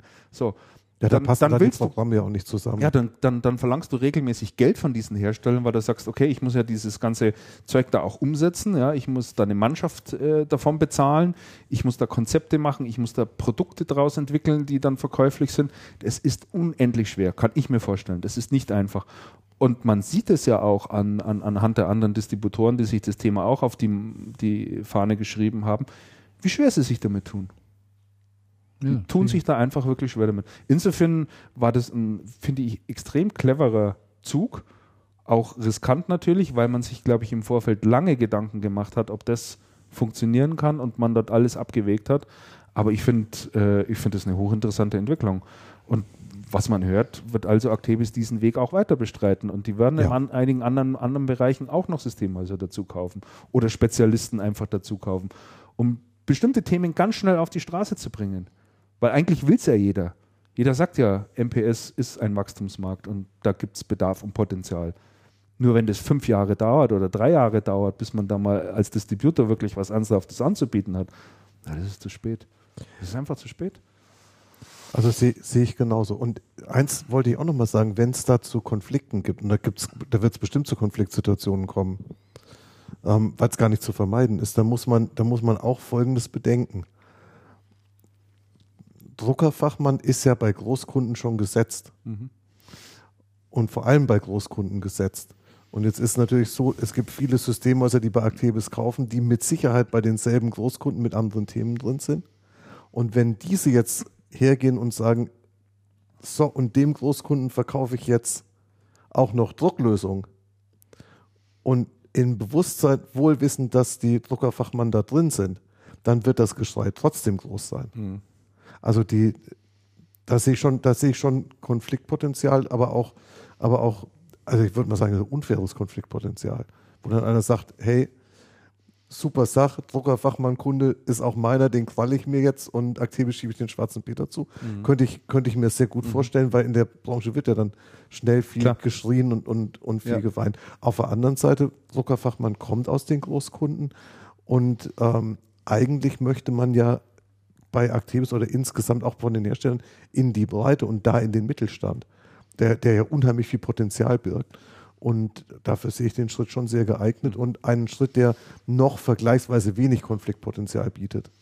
Also ich, ich prophezeie ja mal, ich lehne mich jetzt mal ein bisschen aus dem Fenster raus. Also wenn also Actebis diesen Weg tatsächlich weiter beschreitet, man sich überlegt, in welchem Bereich könnten sie das noch tun, da fiel mir einer ganz spontan ein.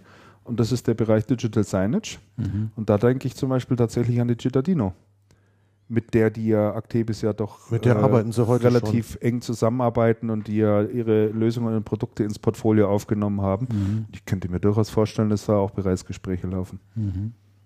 Also jetzt ein Bereich, der mir jetzt mal so originär einfach einfallen würde. Ja. Vielleicht gibt es auch noch andere Bereiche. Aber das sind halt so Meinst die Themen. Die, die, die würden die Cittadino zukaufen können. Warum nicht? Ah, das ist eine interessante, das ist eine interessante Geschichte. Die Cittadino hat eine recht interessante Beteiligungsstruktur. Da hängt die, die Telekom als Investor drin. Da müssten wir mal eine Untersuchung starten. Interessant, das, mh, das interessant, interessant wäre das, wäre das schon durchaus. Ja gut, die Ingram kauft ja in, in Spezialbereichen auch zu die schauen halt, dass sie ähm, Distributoren zukaufen, mhm. wie im Bereich, ähm, ach Gott, wie heißt denn das jetzt ja, nochmal? Wo der, wo der, wo mhm. der ähm, Ernesto Schmutter, Schmutter also diese, da unterwegs ist, Barcode-Scanning und, dies und diese Geschichten. Ja. Und ich denke, im MPS-Bereich gab es halt keinen passenden Distributor. Ich denke mal, als Actebis hätte man sicher auch lieber einen Distributor zugekauft als ein Systemhaus. Es ist halt die gute Frage, was es gibt. Mhm. In dem MPS-Bereich sind die Strukturen, also diese Channel-Strukturen, längst nicht so gesettelt wie, wie in anderen Bereichen. Mhm. Naja, schon richtig. In, und in, und in, ähm, in Signage gibt es sowas wie Distributionsstrukturen ja gar nicht. In Signage gibt es ja kaum, also gibt es ja wirklich dann kaum Produktgeschäft. Da gibt es ja beinahe nur Projektgeschäft. Mhm. Was natürlich für einen Markt auch, auch irgendwie wachstumsverhindernd ist. In dem Fall ja. Mhm. Also de definitiv. Und die, die Cittadinos sind diejenigen, die, ähm, die zumindest im Kopf oder gedanklich schon so weit sind, dass sie sagen, wir müssen mal in so ein geordnetes Produktgeschäft gehen und wir müssen mal aus dem, aus diesem, aus diesem esoterischen Zirkel seine Branche rausskalieren. Mhm. Also das, das ist aber ein interessanter Gedanke. Mhm. Mhm. Ja. Und das Seinisch Know-how ist ja sehr speziell. Also das, das, muss man, das muss man jetzt auch mal sagen. Auch wenn dann alle immer sagen, ja, so komplex sind die Pro Projekte gar nicht. Aber das, das Know-how, was man braucht, ist sehr speziell. Da hast ja du noch ein interessantes Ach, Signage habe ich, ja noch ein, hab ich ja noch ein Thema mhm. aufgeschrieben. Ja, ja, drück mal aufs Knöpfchen. Digital Signage. Studie zeigt Potenzial für da bin ich ja fast abgebrochen, wie ich das Wort gelesen habe. Mein Lieblingswort. Wartezonenmarketing. Mein Lieblingswort in der Branche. Habe ich dann auch sofort. Warte, Wartezonenmarketing ist ähm, Marketing. Also das, das, kann man ja ganz wörtlich. Sind wir da jetzt beim Thema? Das sind wir, ja, ja, du kannst, ja, ja, du kannst da, da gehen wir doch gleich so ein schöner Übergang. ähm, Wartezonenmarketing ist ja total wörtlich zu übersetzen nämlich es ist Marketing, was man betreibt in Zonen, wo Leute auf irgendwas warten. Also klassischerweise, und darauf bezieht sich die Studie, die ich da, die ich da, ähm, die ich da gefunden habe, auch klassischerweise sind das so Arztpraxen, Wartezimmer. Mhm. Es gibt den, es gibt den ähm, Marktführer. Arbeitsämter fielen mir noch ein. Hm? Ich sag die Arbeitsämter, Arbeits, fielen, Arbeitsämter, fielen mir noch ein, Behörden. Ja, natürlich. Also es gibt, da gibt es ja viel, was weiß ich, bei Friseursalon. Und da gibt es ja ein ähm, sehr lang eingeführtes ähm, Marketinginstrument für, für so Wartezonen, das ist der Lesezirkel. Also es sind diese ja. Zeitschriften mit dem, ja. mit dem zweiten Cover drumherum, auf dem dann Lesezirkel stehen, die immer so ein bisschen ausgelatscht sind, ja, genau. wenn, sie dann, wenn, sie dann, irgendwo ankommen. Ähm, Wartezonenmarketing, klassisch bei Ärzten, ist ein, ist ein, ist eine, gibt es eine Signage-Lösung. TV-Wartezimmer heißt der heißt der Marktführer, die installieren Bildschirme und bringen dann ein Fernsehprogramm auf diese Bildschirme. Mhm. Manche Ärzte machen das selber, die hängen dann selber was auf. Ähm, zum Beispiel in so großen Praxen, wo Kernspinn gemacht wird, das sieht man dann auf dem, auf dem Fernsehen immer so ein paar Nachrichten, dann kommt ein großer Block, wo dann gezeigt wird, wie werde ich in die Röhre geschoben, was passiert dann da, wie läuft, wie läuft die Infotainment. Infotainment. und ähm, also mein Zahnarzt hat es ja auch. Also da, wenn ich reingehe, da äh, beim Zahnarzt gibt's so, ja. der hat es auch, ja. Und dann kommt immer diese Zahnarztgehilfin, weil das Ding ist eigentlich in der Regel aus und fragt dann immer, Herr Meier, soll ich denn, äh, darf ich denn das Ding für Sie anmachen? Da ist so ein riesen Plasma da hängen, ja. Ach komm, hör auf, die machen dann, das immer dann Ja, ja, äh, ich weiß nicht, warum Dann ist das Wartezimmer läuft aber nie voll. Dann haben die das mit den Terminen gut im Griff. Ja, das haben, die relativ, haben sie relativ gut im Griff. Aber ich sag dir eins, ich sag regelmäßig zu der Frau, nein, lassen Sie es bitte aus. Ich bin so heilfroh, wenn ich mal meine Ruhe habe. Diese ständige Dauerberieselung, überall Beschallung, dort rauf und runter, die geht mir sowas auf dem, ich hätte es jetzt beinahe gesagt, ich bin so froh, wenn ich mal in einem Wartezimmer drin bin und mal meine Ruhe Ruhe, habe. Ich eine Zeitschrift Und dann nimmst du das goldene Blatt. ja, und dann mal Bringst in Ruhe lesen kann und sowas. Und da brauche ich nicht noch so ein Ding, wo ich, wo ich wieder so ein Gedudel da hören muss. Also ich finde es grauenhaft. Ich finde das eine ganz schreckliche Entwicklung. Aber wahrscheinlich Ja. werde ich mich dem nicht entschlüsseln. Aber du bist, aber du bist tatsächlich eine Minderheit, weil die, weil die Studie hat ergeben, dass ähm, tatsächlich von den, von den Menschen, die Wartezonenmarketing noch nicht kennen, ähm, haben, ins, haben 60 Prozent eine Vorstellung davon, was das ist. Also sie können sich da was drunter vorstellen und finden das positiv belegt. Und wenn sie es dann mal sehen, springt das sogar auf eine Akzeptanz von 80 Prozent. Das heißt, zu 80 Prozent sind die Menschen, sind die Menschen tatsächlich gewillt und, und die wollen das auch, wollen informiert werden. Weißt du, früher bist Und du da auch über Themen, die halt nicht so, die halt nicht so Common Sense sind. Also über, über so, über eigentlich über ganz, über Themen, mit denen du dich sonst nicht beschäftigst oder wo dann halt so ja, naja, ich, das ich- ich- Ärztejournal. Ich verstehe das und ich, oder ich glaube ist. auch, dass das wächst. Ich will ein anderes Beispiel geben. Früher, ich bin, ich fahre ja gerne Ski, ja. Wo ich so ungern hinfahre mittlerweile zum Skifahren, das ist Österreich und in Deutschland finde ich es mittlerweile auch schrecklich, weil auf jede Hütte, die du kommst, egal zu welcher Tages- und Nachtzeit beim Skifahren, ja, und ich dort auch warte an dieser Hütte. Ich warte nämlich darauf, dass ich wieder Kraft habe, ja. Ja, und will was essen oder sowas. Ich dachte, du bist der Ein Gedudel ist. rauf und runter, DJ Ötzi und, und ein Halligalli dort oben. Ja, ja, ja, und, und also es, ich finde das ganz furchtbar. Also ich finde diesen ganzen Trend dieser Berieselung und Beschallung überall, du hast keine Ruhe mehr. Du entkommst diesem Zeug nicht mehr. Du steigst in den Fahrstuhl ein und was berieselt. Du gehst in den Supermarkt, da fliegt dir das Zeug um die Ohren. Du gehst irgendwo hin zum Einkaufen und was da beballert. Ich, also ich persönlich finde das eine ganz schlimme Entwicklung. Ich persönlich, aber ich werde mich dem wahrscheinlich tatsächlich nicht entziehen können. Also ich kriege das ja gar nicht, mal, gar nicht mal so mit, wenn ich im Supermarkt bin und da läuft irgendwas. Weil du Musik hörst, neben mir Stöpsel drin hast. Nee, gar, nee, überhaupt nicht. Abgestumpft. Ich bin da völlig, ich blende das aus. Das ist ja noch schlimmer. Das darf man denen gar nicht sagen. Ich blende das komplett aus. Aber um mal, um mal nochmal den Bogen, um mal noch mal den Bogen zurückzuschlagen, ähm, diese Geschichte Wartezimmermarketing und, ähm, und Signage bei Ärzten, gut, warum ist das irgendwie relevant? Weil natürlich Signage, die Signage-Branche sagt, wir sind auf gar keinen Fall Teil der IT-Branche. Da wollen die nicht sein. Ich finde das hochgradig albern, aber es ist eine andere Geschichte. Die, ähm, eine Signage-Lösung ist eine IT-Lösung. Das sind vernetzte Bildschirme, da muss was drauf gestreamt werden. Da hängen Server dahinter, da hängen ähm, Player dahinter. Da gibt es verschiedene Techniken, mit denen man das machen kann, Cloud-basiert und, und, und. Und es ist ein massives IT-Thema. Da muss was installiert werden und verkauft werden, auch viel Hardware. Und es ist eigentlich eine sehr schöne Geschäftschance für Systemhäuser. Vor allem, wenn man sich überlegt, wenn man sich folgende Zahlen durch den Kopf gehen lässt. Es gibt in Deutschland zwei wesentliche Player ähm, für Wartezimmer. Das eine ist das TV-Wartezimmer, dann gibt es noch einen zweiten, einen kleineren. Die TV-Wartezimmer haben etwas über 5000 Bildschirme in der Bewirtschaftung und der kleinere um die 1000 Bildschirme. Es gibt in Deutschland aber über 200.000 Arztpraxen. Das heißt, es ist unheimlich viel Luft da und die Patienten wollen informiert werden und viele Ärzte sagen, wenn das Programm gut gemacht ist oder auch wenn man, wenn man bei Ärzten was auslegen möchte, wenn das gut gemacht ist und das nicht eine reine Werbeshow ist, dann sind die sehr, sehr bereit, das, ähm, das reinzunehmen. Und dann gerade Praxen, die, Kriegen Ärzte Doch. eigentlich Geld dafür? das weiß ich nicht. Das kann ich, das kann ich tatsächlich nicht sagen. Das ist bei Ärzten ist diese ganze Werbegeschichte ja sehr tricky, kann ich nicht sagen. Ja, ich kann mir schon vorstellen, dass da die Pharmaindustrie durchaus Interesse daran hat, auf diese Bildschirme Ja. irgendwie drauf zu kommen. Ne?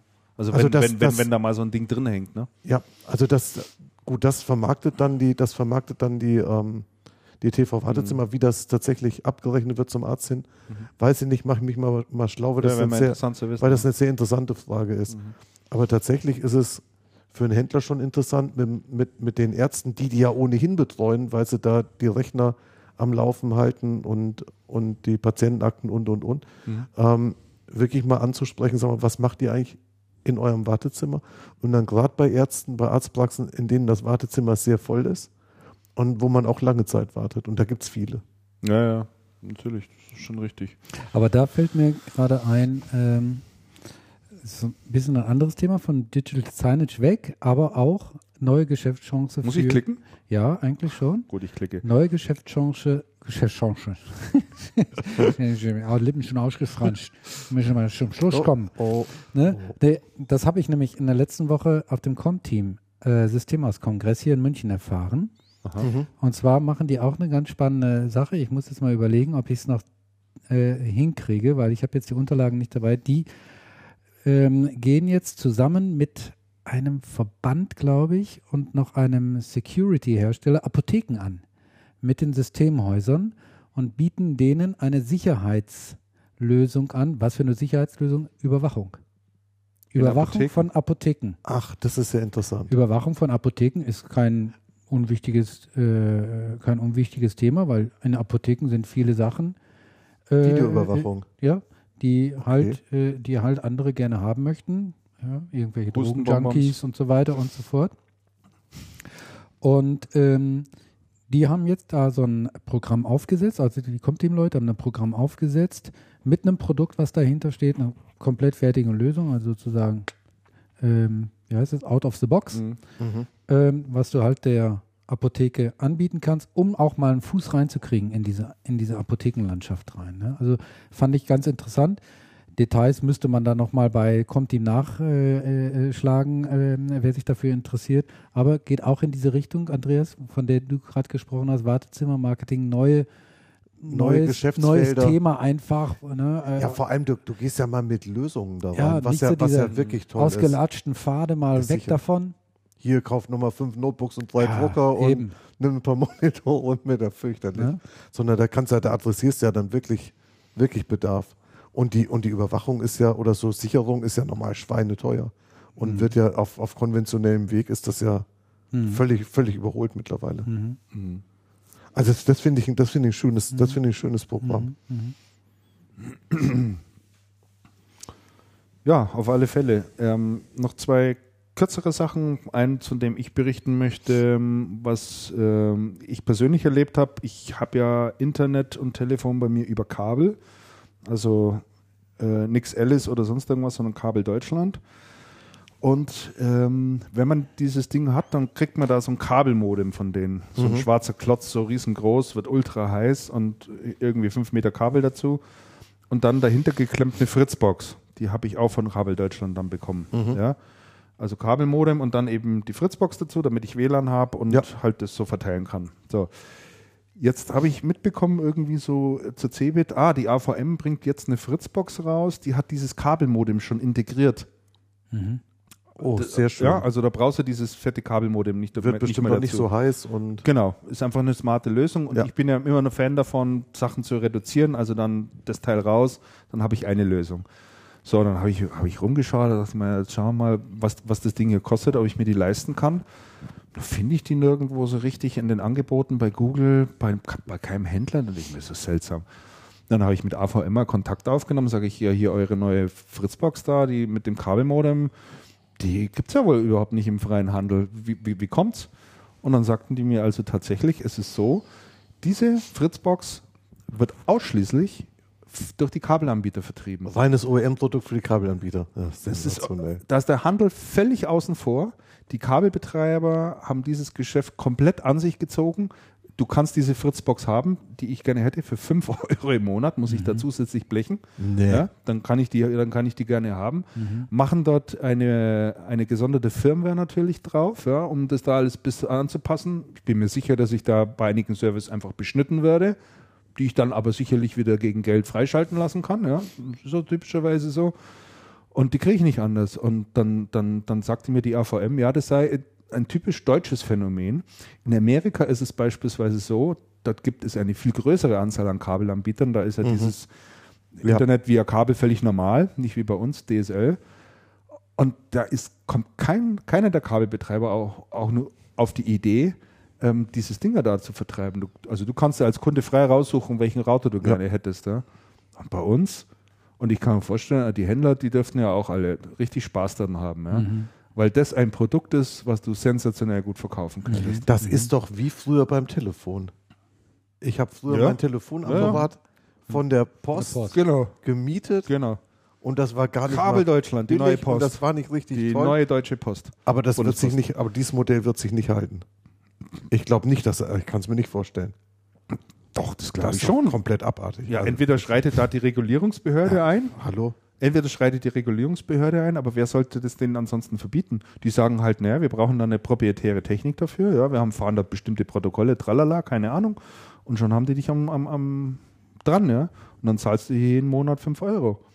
Das wäre echt ein Grund, das Kabel wieder abzubestellen. Wäre im Prinzip ein Grund, aber ich meine, jeder, der hier einen Provider wechselt, weiß ja immer, das ist ja immer Pain in Provider the ass ständig. Ja, das, das, ist ja ständig richtig. irgendwie eine Katastrophe. Dann hängt da Telefon noch und alles mit dran. Ja, also, bist du froh, wenn es mal läuft. Da hängst du ja schon dran. Und ich meine, schnell ist es. Also ja. schnell ist es. Du hast da 32.000 äh, äh, Kilobit äh, Geschwindigkeit.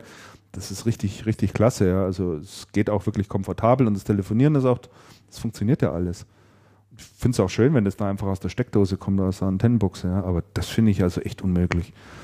Aber ne, kommt man irgendwie nicht rein in das Thema. Und dann noch ein artverwandtes Thema, was ich nur kurz bekannt geben wollte. Ich weiß nicht, ob ihr das irgendwie mitverfolgt habt, aber ich fand es ganz interessant, dass die Michael Telekom und eConto24, das ist so ein äh, Handy-Online-Shop, die haben zusammen jetzt ein Handy-Disti gegründet. Der nennt sich Tele, Tele United. Mhm. Habt ihr aber auch nichts gehört davon, ne? Nein. nee, noch nicht, ist interessant. Ja, wollte ich mal nur noch äh, angesprochen haben. Ja, dann hat der Damian noch einen Punkt drauf geschrieben, Systemhausgeschäft. Oder warst du das, Damian? Äh, ja, ja. Das ja. war Damian. Stand das genau. Ja, den sollten wir kurz besprechen. Können wir zumindest. auch ganz äh, kurz nochmal eben drauf. Ja, hey, das ist was Positives. Drauf, drauf eingehen. Ist doch super. Also hatten wir auch, äh, glaube ich, am Synaxon äh, Kongress hatten wir das auch schon, also sind wir schon mal drauf eingegangen, denn äh, da war ja schon so ein bisschen erste Anzeichen über einen äh, über einen Konjunkturabschwung, ja. beziehungsweise es wurde darüber gesprochen, da hatten wir den Wenninger damals gefragt, wie sieht es denn aus? Und er hat gesagt, merken die noch nichts davon. Mhm. Bisher ist es gut gelaufen, das, das Jahr für die Systemhäuser. Jetzt kann man jetzt auch äh, offiziell an den Zahlen von Synaxon ablesen. Die haben in den ersten neun Monaten bis Ende September haben die sowohl beim Umsatz als auch beim Net Profit einen Plus von 40 Prozent jeweils hin, äh, hingelegt. Also das ist mal eine, eine, satte Ansage, eine amtliche, also nicht schlecht. Ist ja. auch kein, kein Einzelfall. Äh, letzte Woche, wie gesagt, bei Comteam, da wurde das bestätigt. Äh, die haben zwar keine Zahlen genannt, aber ähm, äh, die sind derzeit, die sind ja eingebunden in den Elektronikpartnerverbund. Partner und äh, da sind die derzeit halt äh, ähm, ja so das Hätschelkind, ne? Mhm. weil die Zahlen mhm. bei, bei der Com-Team sind wirklich sehr, sehr gut. Bei den anderen EP-Einheiten, also Elektronikpartner ja. und, und, ähm, und Medimax, Medimax. sieht es zum Teil ganz schlecht oh, aus. Schwieriges Konsumergeschäft Konsumergeschäft, Natürlich. Ja. Und hier kommt Systemhausgeschäft mhm. läuft, läuft sehr, sehr gut. Mhm. Auch die ganz die Dickschiffe unter den Systemhäusern, Bechtle und Cancom, auch Computer Center, haben für die ersten, Monat, äh, ersten neun Monate echt gute Zahlen ausgewiesen. In Bezug auf die Zukunft äußern sich alle natürlich ein bisschen vorsichtig. Jetzt auch der Dr. Olemotz von Bechtle. Er meinte, das vierte Quartal wird kein Selbstläufer, ähm, aber man muss jetzt sehen, wie der November äh, abgeschlossen wird. Und, äh, und Bechtle hat ja als einzig großes Systemhaus übrigens vor, dieser vor, vor diesem Festplattendesaster ja. auch schon mal pro forma gewarnt. Ja, gesagt ja. haben, das wird sich richtig durchschlagen in Q1, Q2. Ne? Ja. Das ist richtig. Mhm. Also muss man sehen. Bisher auf jeden Fall ist echt gut gelaufen. Und du hattest ja vorhin noch gesagt, Andreas. Ja, die, das, das ist dieser, dieser ähm, was ja natürlich in dieselbe Kerbe schlägt. Mhm. Ich habe mit ein paar Leuten gesprochen, unter anderem auch mit Michael Karg, der als Headhunter unterwegs ist. Mhm. Und es erzählt mir jeder, es werden Techniker gesucht, wie verrückt, es werden Consultants gesucht, SAP-Consultants. Der Karg hat gesagt, er könnte 50 Stellen besetzen, er findet die Leute nicht. Und es muss auch, es muss auch da ein heftiger Wettbewerb der Systemhäuser untereinander um die, um die Techniker sein. Das heißt, man wirbt sich wirklich die Leute zum Teil aus laufenden Projekten ab. Mhm. Also es muss richtig, richtig wild sein. Passend dazu, Andreas, äh, sagt, ne, wu- wurde letzte Woche auch beim Com-Team-Systemkongress, äh, äh, Systemhauskongress drüber gesprochen. Vor zwei Jahren oder so, da war noch ein Riesenthema, den Technikern mehr vertriebliches Know-how Ja, äh, oh ja, oh beizubringen. ja, oh ja. Das ist heute überhaupt nicht mehr gefragt. Das ist total in der Versenkung äh, verschwunden. Ja, weil die weil die ausgelastet Not, sind. ja natürlich, weil Ja, die weil Not die einfach nicht da ausgelastet ist. sind, Ne? Ja. Ja. Weil die, wobei die, wobei es gibt, es gab ein sehr interessantes Programm vor Jahr und Tag, das hieß KUS. Das gab es bei Fujitsu. Aha. Das war ein recht interessantes. Schulungsprogramm, wo es immer darum ging, den Technikern halt so ein bisschen Mhm. beizubiegen, wenn ihr da am Server schraubt und schon die Kippe im Mund haben müsst und einer sagt, hey, wir brauchen, glaube ich, neue Festplatten, dann nicht zu sagen, äh, mir doch egal, sondern hey, Festplatten haben wir Bescheid. übrigens auch, ich sag mal Bescheid. Genau. Ja. Also die, ähm, diese Bestell wobei, ja klar, im Moment hat es keiner nötig. ja, eben. Im Moment hat es keiner nötig, Ja, ja. aber die, ähm, aber definitiv ist ähm, die, die Techniker und da, da vertrieblich fitter zu machen, ähm, ist schon, ist schon wirklich Macht, nach, vernünftiges macht Ziel. nach wie vor Sinn, auf jeden Sinn, Fall. Ist Ja. absolut sinnvoll. Gibt es ja auch gerade den schönen Branchenwitz hier vom IT-Consultant, der ins Taxi einsteigt und der Taxifahrer fragt ihn, wohin soll es denn gehen? Da sagt der IT-Consultant, völlig egal, ich werde überall gebraucht. So ist das im Moment. So ist- so Und ich kann, und ich kann mich noch erinnern, vor, wann war vor zwei Jahren oder was?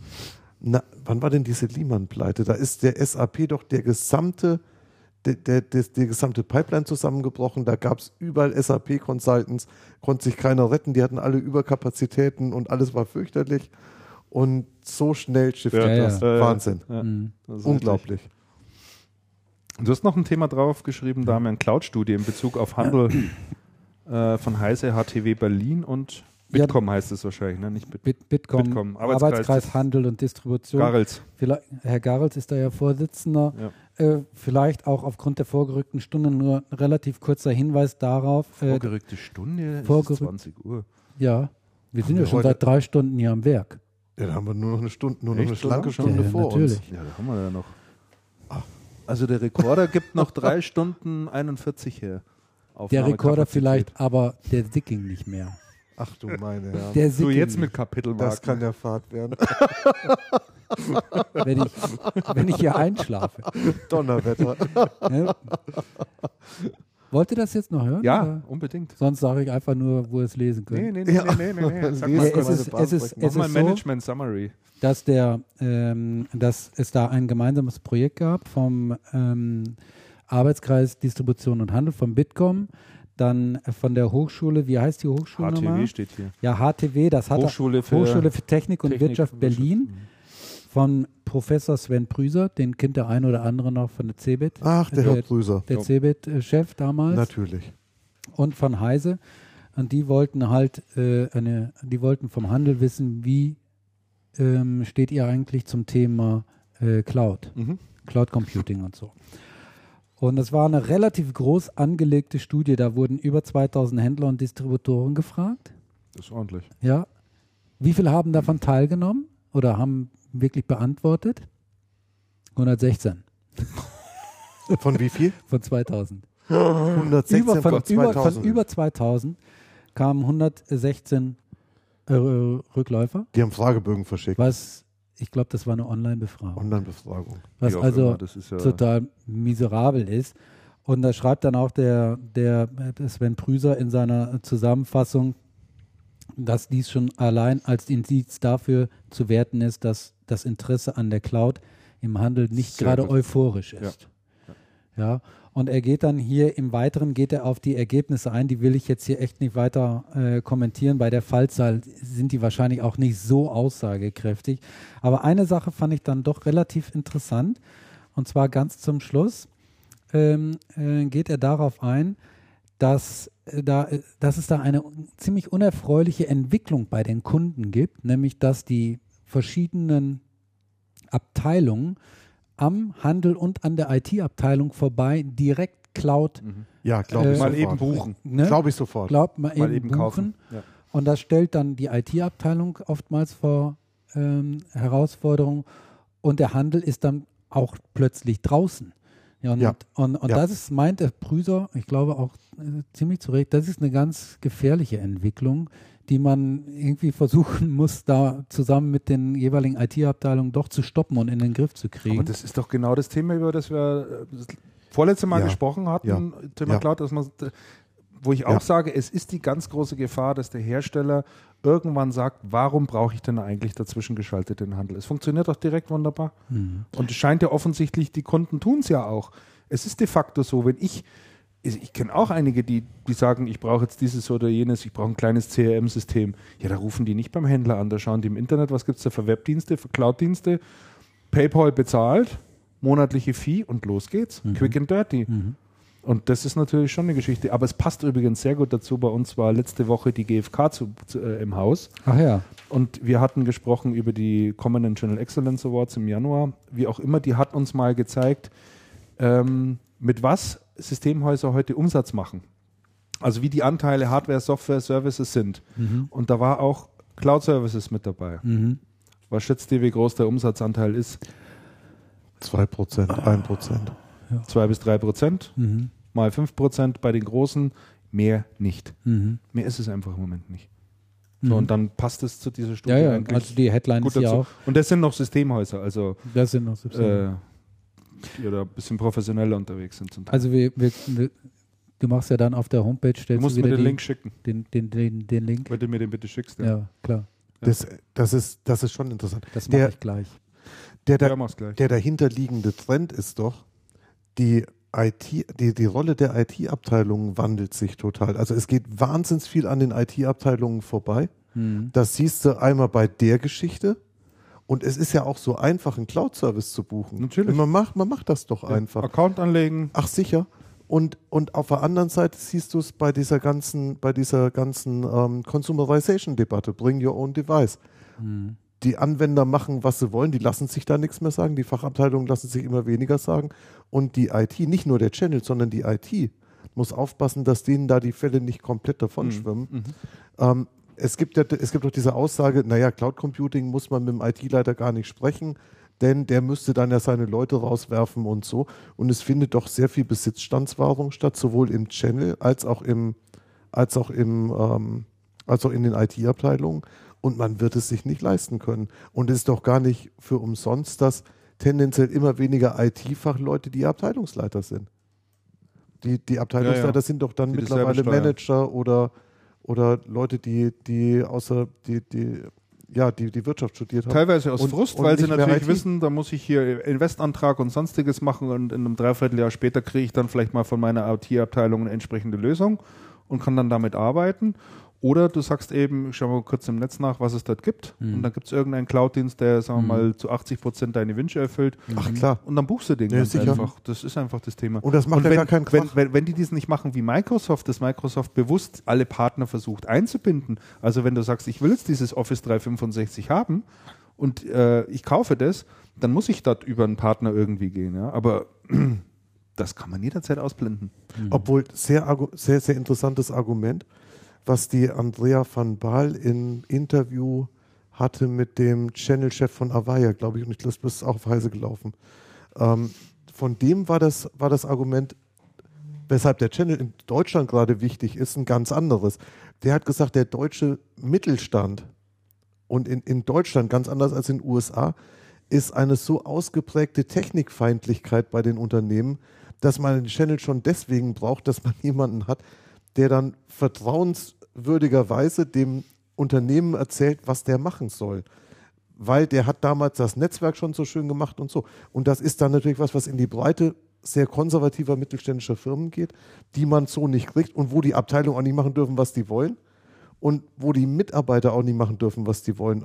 Was ein Unternehmenstyp ist, der natürlich meines Erachtens nicht so recht, recht zukunftsfähig ist. Aber in Deutschland, sagt er ganz anders als in den USA, herrscht eine sehr, sehr große Skepsis gegenüber, gegenüber allem, was Cloud- und Technikneuerungen sind.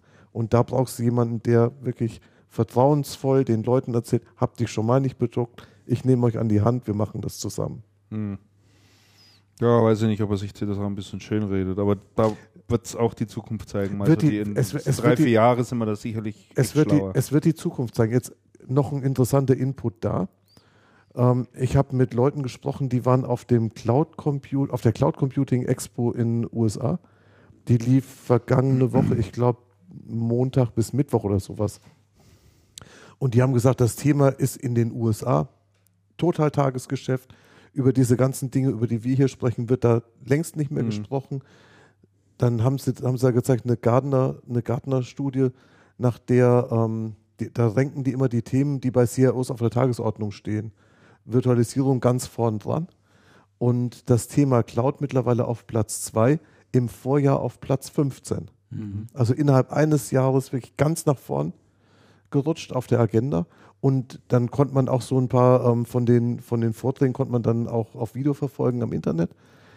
Das Ding war rappelvoll. Mhm. Die Ausstellung, die Ausstellerliste war so lang, die konnten die auf der Homepage gar nicht abbilden. Da musste man dann wirklich ganz weit nach unten scrollen. Da war dann schon längst überall alles weiß, da kamen immer noch Aussteller. Und ähm, namhafte Sponsoren und rumsvoll von den Besuchern. Also ich glaube, die IT-Abteilungen, äh, die sind gut beraten, wenn sie solche Services pro forma einfach anbieten, ihren Abteilungen, ihren einzelnen Fachabteilungen. Ja, wenn sie nicht anfangen, Weil sich da zu kannst du halt diesen Wildwuchs auch ein gut Stück äh, vermeiden, indem du den Abteilungsleitern dann sagst, also pass auf, wir haben dieses und jenes im Programm und wenn du einen neuen Account brauchst, dann klick dir den einfach. Ja, und dann wird das irgendwo abgebildet in der Kostenstruktur und fertig aus. Aber wenn das nicht aktiv angeboten wird, dann fangen die Leute natürlich selber das Suchen an und dann hast du irgendwann diesen Wildwuchs und dann liegen deine Daten irgendwo und ja. hast einen Anbieter, der vor die Hunde geht, weiß mhm. nicht mehr, wie du dein Zeug rauskriegst und und und. Mhm. Ja. Und es ist ja so einfach. Ich habe mir gerade angeschaut von Visio die Seite. Mhm. Die hatten wir in der letzten FAZ-Beilage Cloud Computing als, als uh, Case Study mit drin.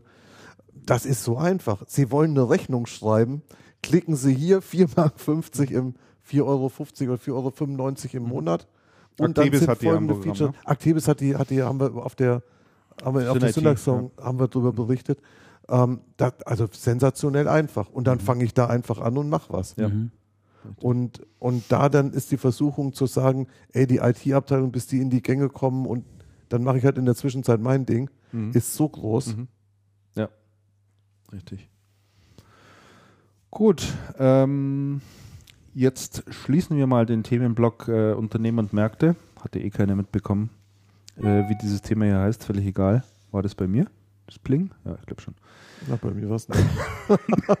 äh, wir haben noch ein paar Dinge, die wir unbedingt heute auch abarbeiten müssen. Das ähm, erste ist unser Logo-Contest. Wir hatten in der letzten Folge, war es letzte Folge oder vorletzte? Vorletzte, glaube ich, war es. Ne? Wo wir aufgerufen hatten. Hatten glaub, wir mal Folge. dazu aufgerufen, unser, ich will jetzt nicht sagen dilettantisches Logo, aber das Logo, das sozusagen hier im Hobbyraum entstanden ist, ob sich da mal jemand dran machen könnte, das ein bisschen zu überarbeiten.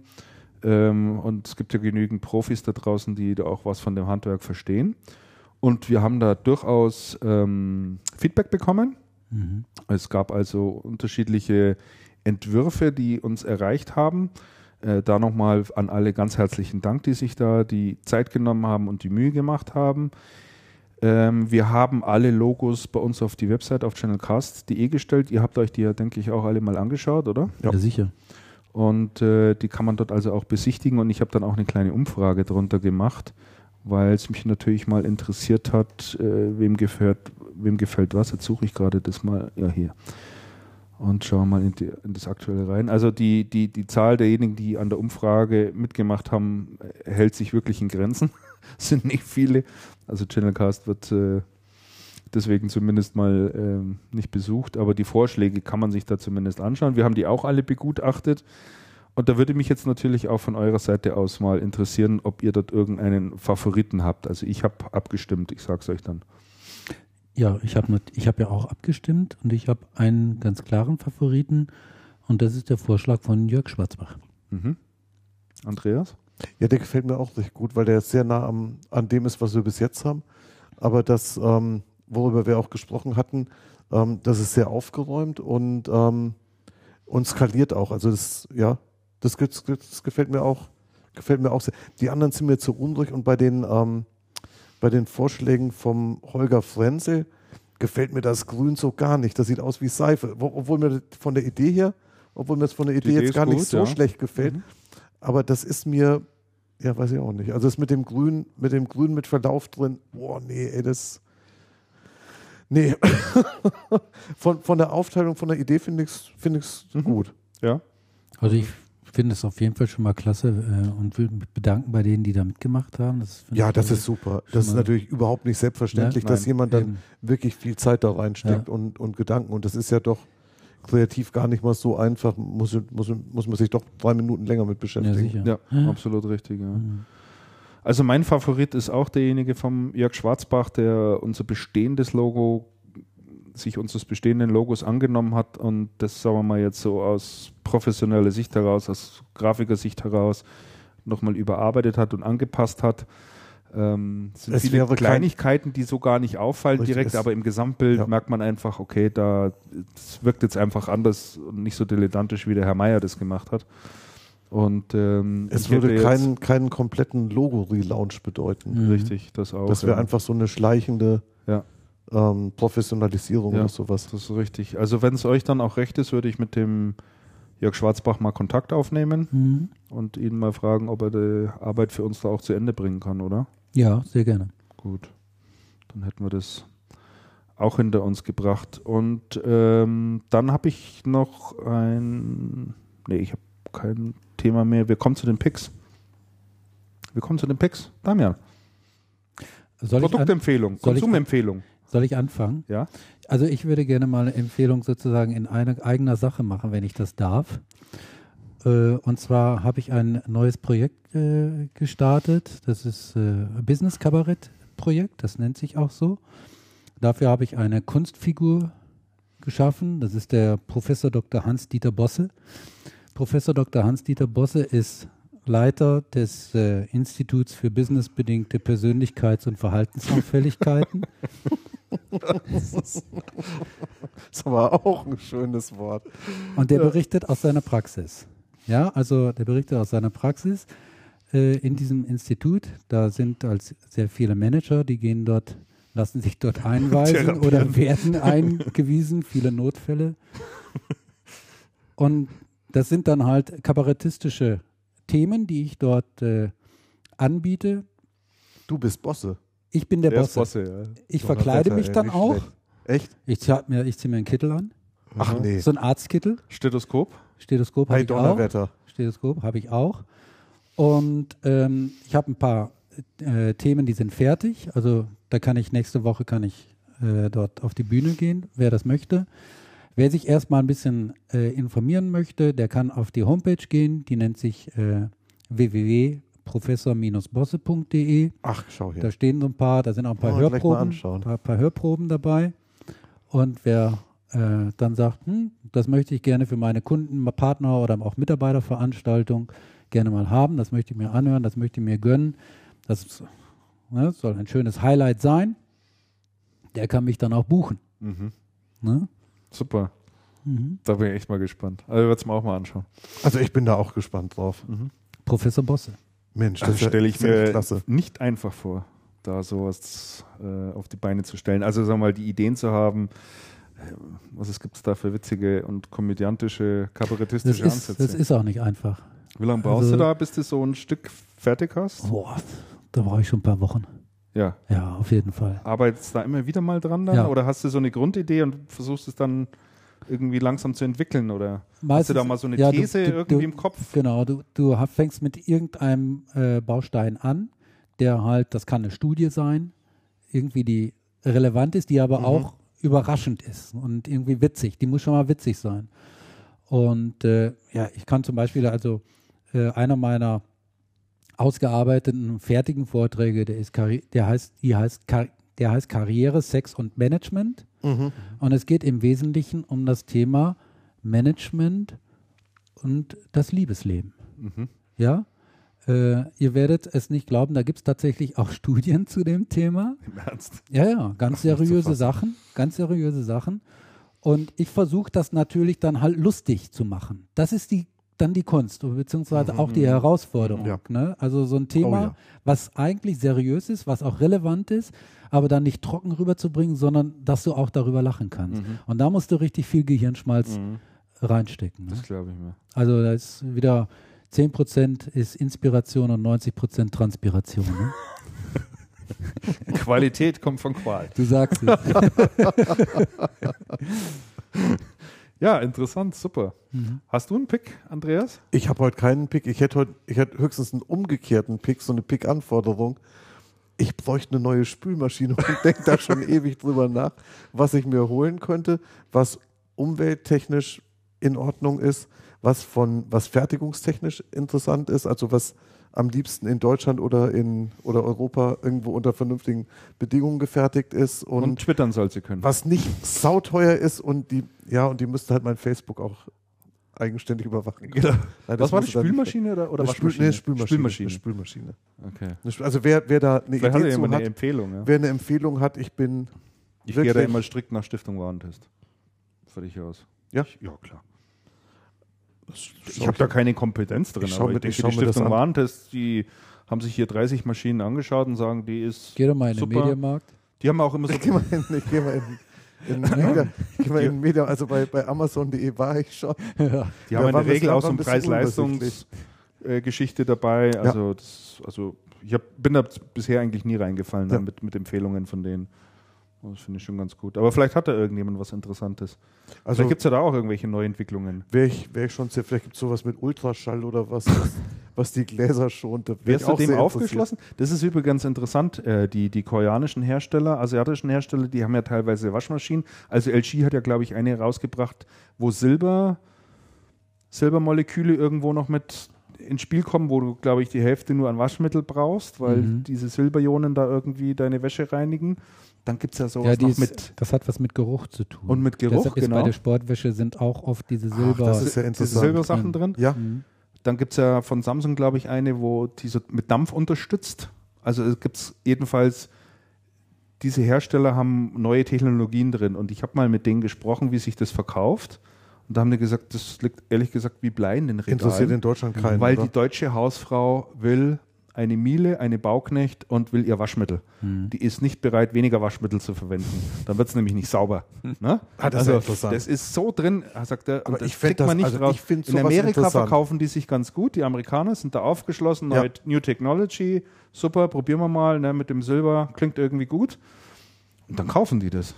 Ne, Sagen, spare ich ja Waschmittel, ist klasse. Mhm. Ja, In Deutschland keine Chance. Tatsächlich? Ja. erstaunlich. Das finde ich auch interessant. Also da wärst du ja mal Also Vorreiter ich- also hier ich mit, bin mit bei sowas- Ultraschall, Zertrümmerung. Ich bin bei sowas total aufgeschlossen. ich habe damals auch so eine, so eine Spülmaschine gekauft von, von AEG, die, hatte, die war super leise. Die hatten damit geworben, dass man daneben Rehe züchten kann. Da gab es so eine Werbung. da Ja, so ja, ja, ich Reh, erinnere was neben, kannst du dich erinnern? Ja, so, so ich eine. erinnere mich. Ich kann das aber bestätigen. Und die hat wirklich sehr lange gehalten. Ich bin recht, recht zufrieden damit. kann das gewesen. übrigens bestätigen, auch im Waschmaschinenbereich. Wir haben uns eine neue Waschmaschine angeschafft und du kannst neben dieser Waschmaschine stehen und dich unterhalten. Du hörst dieses Ding nicht, nicht mal beim Schleitern. Die sind so leise geworden. Und Ja, das ich echt das toll. Super, Mein oder? Das ist früher hat Wahnsinn. immer die ganze Wohnung. ja, ja. Also Gerade wenn selbst man aus die Waschmaschine es in der hochgehört. Wohnung hat, ist das natürlich. Also wenn bei meinem Nachbarn oben die Waschmaschine schleudert, dann hört sich's an, als würde ein Hubschrauber über dem Haus stehen. Ja. Das ist der hier, hier sind die Böden so ein bisschen krumm. Ja, also insofern, wenn du, so wenn du da so in, in, in den Bereich neue Technologien ran willst, da würde ich mal bei, bei LG und, und, und LG Samsung und so LG würde ich da mal Ja, schauen. das wäre eine interessante Geschichte. die haben da bestimmt so ein paar interessante ja, Sachen. und die haben ja immer auch ganz ehrgeizige Wachstumsziele. ja, genau. Da geht was. Da könnte es zu einer echten Win-Win-Situation Da kommen. geht was. genau. Was hast du denn, Christian? Äh, ich habe eine Empfehlung heute mitgebracht. Ich mache mir ja immer sehr viel Gedanken darum, wie können wir es noch äh, den Zuhörern einfacher machen, die Podcasts zu genießen. Ja, So, jetzt gibt es eine Großzahl an, oder eine, ja, es gibt viele, die den Podcast direkt auf der Webseite anhören, dort über den Player hören, ja. Dann wahrscheinlich irgendwann aufhören zu hören, weil man hört es ja doch nicht im Stück an, dann kommen sie wieder irgendwann zurück, dann wissen sie nicht mehr, wo, sind, wo bin ich eigentlich gewesen, ja. ja, wo muss ich weitermachen. Da kommt jetzt natürlich das, äh, das Thema Kapitelmarken oder Zeitmarken ein Stück weit zum Tragen. So, und dann gibt es jede, jede Menge natürlich auch an Leuten, die ähm, äh, Podcasts auf ihrem Smartphone mit sich nehmen. Also iPhone ist da natürlich prädestiniert, aber auch diese ganzen Android-Telefone von HTC, Samsung und, und you name it. Oder auch äh, Windows Mobile-Telefone. So, und ich habe jetzt, äh, ich wollte heute mal vorstellen, eine Lösung fürs iPhone.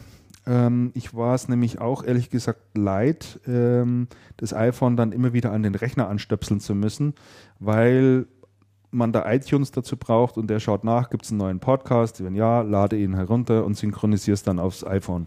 So, das ist natürlich irgendwie nervig. Und äh, es ist ein bisschen besser geworden dahingehend, weil man mit dem iPhone mittlerweile per WLAN auch synken kann mit iTunes, aber trotzdem ist, ist alles irgendwie suboptimal. Es gibt eine App, die heißt Instacast, kostet 1,59 Euro, ist also wirklich kein Geld und die ist richtig klasse. Da kann ich mir aussuchen, welche Podcasts ich gerne höre.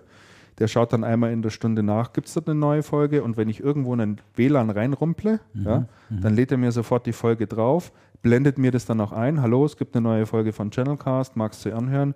Und dann mhm. kannst du die hören.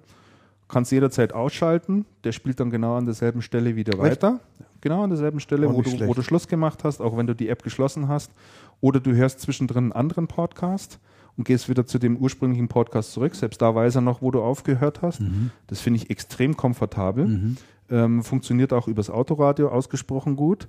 Und äh, ja, also die kann ich wirklich nur warm ans Herz legen. Das äh, erleichtert das Podcast-Hören ungemein.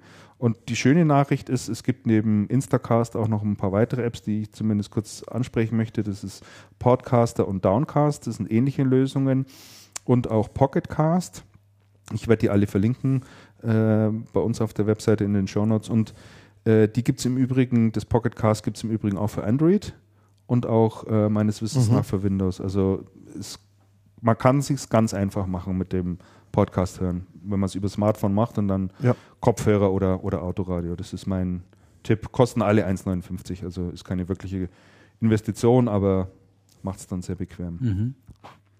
Das war mein. Wie lange braucht ihr denn so, um so einen Podcast runterzuladen? 30 Sekunden, 40 Sekunden. Ah ja. Mhm. Also Channelcast wahrscheinlich ein bisschen länger. Mhm.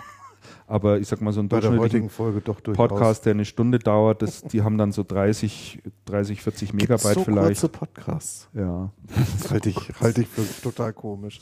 Pod Podcasts, die dauern sogar nur 10 Minuten, ja. Gibt's auch. Hey. Ja, aber ja, die meisten sind schon ein Stück, Stück weit länger. Aber das geht relativ schnell. Und du musst dich ja nicht darum kümmern, du musst auch nichts anstoßen. So, der macht also du, einfach. Der macht einfach. Du, du gehst in den Raum rein, hast WLAN, er erkennt da als WLAN da und dann haut er dir das Ding einfach drauf. Du musst dich um nichts Super. kümmern, du bist Sehr immer komfortabel. Mhm. Das ist wirklich komfortabel, ja. So, dann wären wir jetzt eigentlich, ähm, nicht eigentlich, sondern wir sind am Ende der Sendung. Mhm. Äh, wie immer an dieser Stelle noch der Hinweis auf unsere Amazon-Wunschliste. Mhm.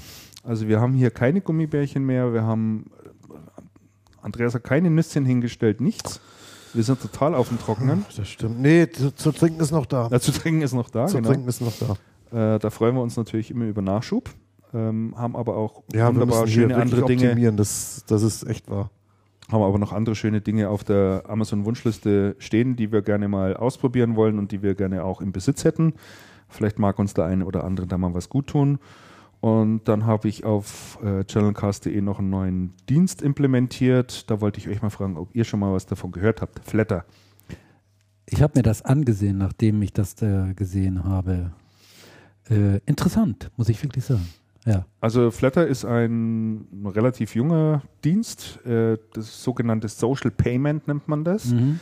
Dient also dazu, um Webseiten, die man häufiger besucht oder Blogschreiber, den, deren Artikel man gut findet, einen kleinen Obolus zukommen zu lassen. Ich vergleiche es mal mit dem Straßenmusikanten.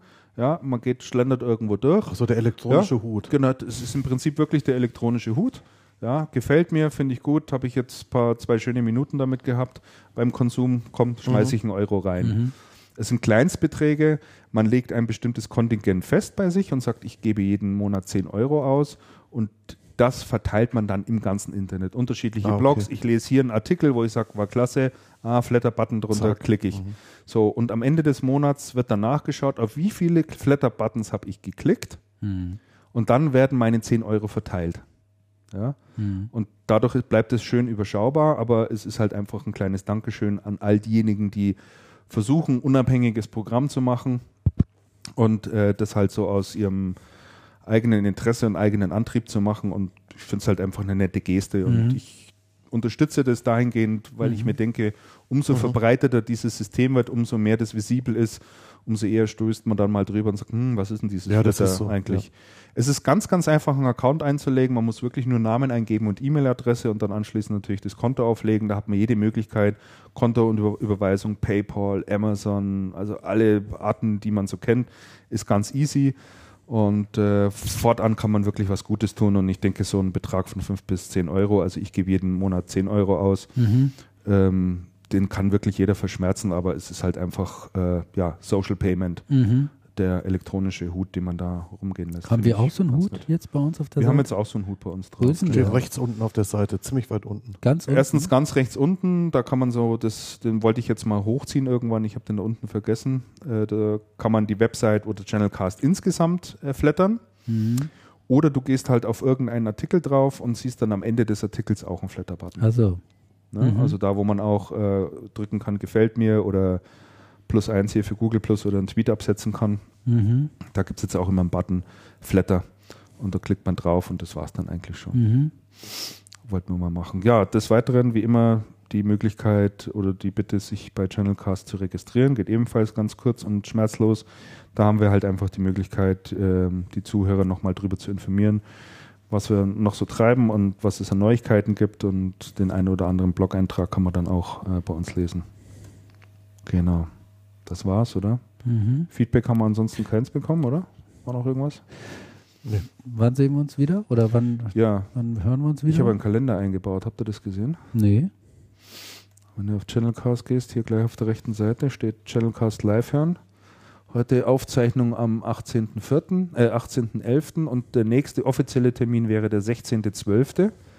Wie passt der euch terminlich? Hat das jemand, Oh, das könnte bei mir knapp wollen wir werden. das gleich abstimmen oder Das könnte bei mir knapp werden. verschieben wir das auf äh, die Abstimmung auf später? Ich kann es dann ändern. Da hängt nur ein Google-Kalender dahinter. Ja, den sollten wir nochmal überdenken. Februar. Den müssen wir nochmal noch mal diskutieren. Also, Okay. mhm. Ja, es geht schon stark da, bin Richtung, ich, da bin ich eventuell schon weg. geht schon richtig stark in Richtung äh, Weihnachten, ne? Ja. das stimmt. Okay. Ja, aber ich denke, vor Weihnachten machen wir noch eine, oder? Wir sollten auf jeden Fall einen vor Das Weihnachten machen, denke das ich sehe ich auch. auch so. Wenn wir dann von den ganzen Zuhörern hier Kekse zugeschickt bekommen, Zumal ich ja jetzt- Glühwein. Am Ja. Montag treffe ich ja noch den Herrn von Kuhnheim von Magirus. schon. Ach, Mhm. das angekündigte Gespräch. Genau, und dann kann ich da Ja. noch mal ein bisschen drüber berichten. Mhm. Ja. Sehr schön. Also wir werden noch einen Termin finden und den geben wir dann über die üblichen Kanäle bekannt. Genau. Ah, haben wir noch einen schönen Einspieler für heute eigentlich? Hat man schon. Ach ja, ich habe noch was Schönes. Ähm, war nicht unlängst Fußballspiel hier Deutschland-Holland? Ja, selbstverständlich. Hat das ja jemand gesehen? Die, ja, ich habe mir das zum Teil angesehen. Also ich Das hab's- war- ich habe es komplett gesehen. Ja, War sensationell. gutes Spiel, ne? War ein gutes Spiel. Ja. Klasse. Richtig, richtig gut. Nur man hat wieder gemerkt, die Deutschen. Anschließend standen im Studio Kahn, ne? der äh, Yogi war da Mhm. und die Katrin Müller-Hohenstein. Ja. Ne? Wirklich ein grandioses Spiel. Meinst du, die Deutschen könnten sich mal richtig freuen, wenn sie richtig gewonnen haben? Es ist nicht möglich, dass die mal in Jubel ausbrechen und sagen, hey, super, war richtig klasse, ein grandioses Spiel. Yippie und nein, ne? Ja, lassen Sie uns da mal nicht zu viel Euphorie aufkommen lassen. Ja, man muss da immer vorsichtig Ja, sein. Oh, diese Reichsbedenkenträger. Ja. Also, da, da denke ich mir, mal, Leute, echt, also jede, jede, jede Spanier, jeder, jeder Franzose, jeder Italiener, die hätten Halligalli in diesem Studio gemacht, die hätten Konfetti geschmissen und die Deutschen stehen da wieder, ne? Ja, lassen Sie uns doch mal nicht zu viel Euphorie aufkommen lassen. Na, Ah, herzlichen das- Glückwunsch. Das verstehe ich nicht. Naja, jedenfalls war dieses Länderspiel und da habe ich, glaube ich, noch eine ganz nette Einspielung dazu. Äh, da geht es nämlich um das äh, allseits bekannte legendäre Spiel. Wir müssen uns noch verabschieden. Ja, ja, bevor wir, du wir abschieden. einspielst. Bevor ich einspiele, Bevor du verabschieden einspielst, wir du uns kurbelst hier schon wieder so an diesem Regler. Nein, ich muss mich hier, ich versuche mich hier hin zu orientieren. Genau. Nein, wir verabschieden uns noch vorher natürlich. Vielen Dank, Damian, fürs Dasein. Vielen Dank, Andreas, fürs äh, hierher kommen dürfen. dass Genau. wir, Ihr könnt dass wir jederzeit wiederkommen. wirklich, haben wir uns anständig benommen. Ja, man, ist selbstverständlich. man ist in einer Fischfabrik hier drin und es riecht gar nicht danach. Nee. Nein, überhaupt Das nicht. finde ich überhaupt das ist völlig super geruchs, hingekriegt. geruchsneutral und Christian, vielen Dank für die grandiose wie immer Moderation. Ja, wir werden mal schauen, ob das hier alles geklappt hat. Also mit der, mit der neuen Technik. Ich bin der anfangs immer. Freu dich doch einfach aufgeregt. mal. Ja, ich freue mich. Und vielen Dank für das, für das sehr korrekte Drücken der Kapitelmarken. Wir mal schauen, ob die dann zur richtigen Ja, Zeit mal schauen, auch ob gefallen das- ob sind. das- Ja, ob das geklappt Schwielen hat. am Daumen. Genau. Also dann sagen wir, macht's es gut da draußen. Servus, bis zum nächsten Mal. Wiedersehen. Tschüss, bis zum nächsten Mal. Ciao. Und jetzt kommt äh, der Einspieler von dem doch ganz bekannten, es gab ja, gibt ja so ein ganz legendäres Spiel, Holland gegen Niederlande. Kennt ihr es jemand? Holland gegen Niederlande. Nein. Ja, dann hört da mal rein.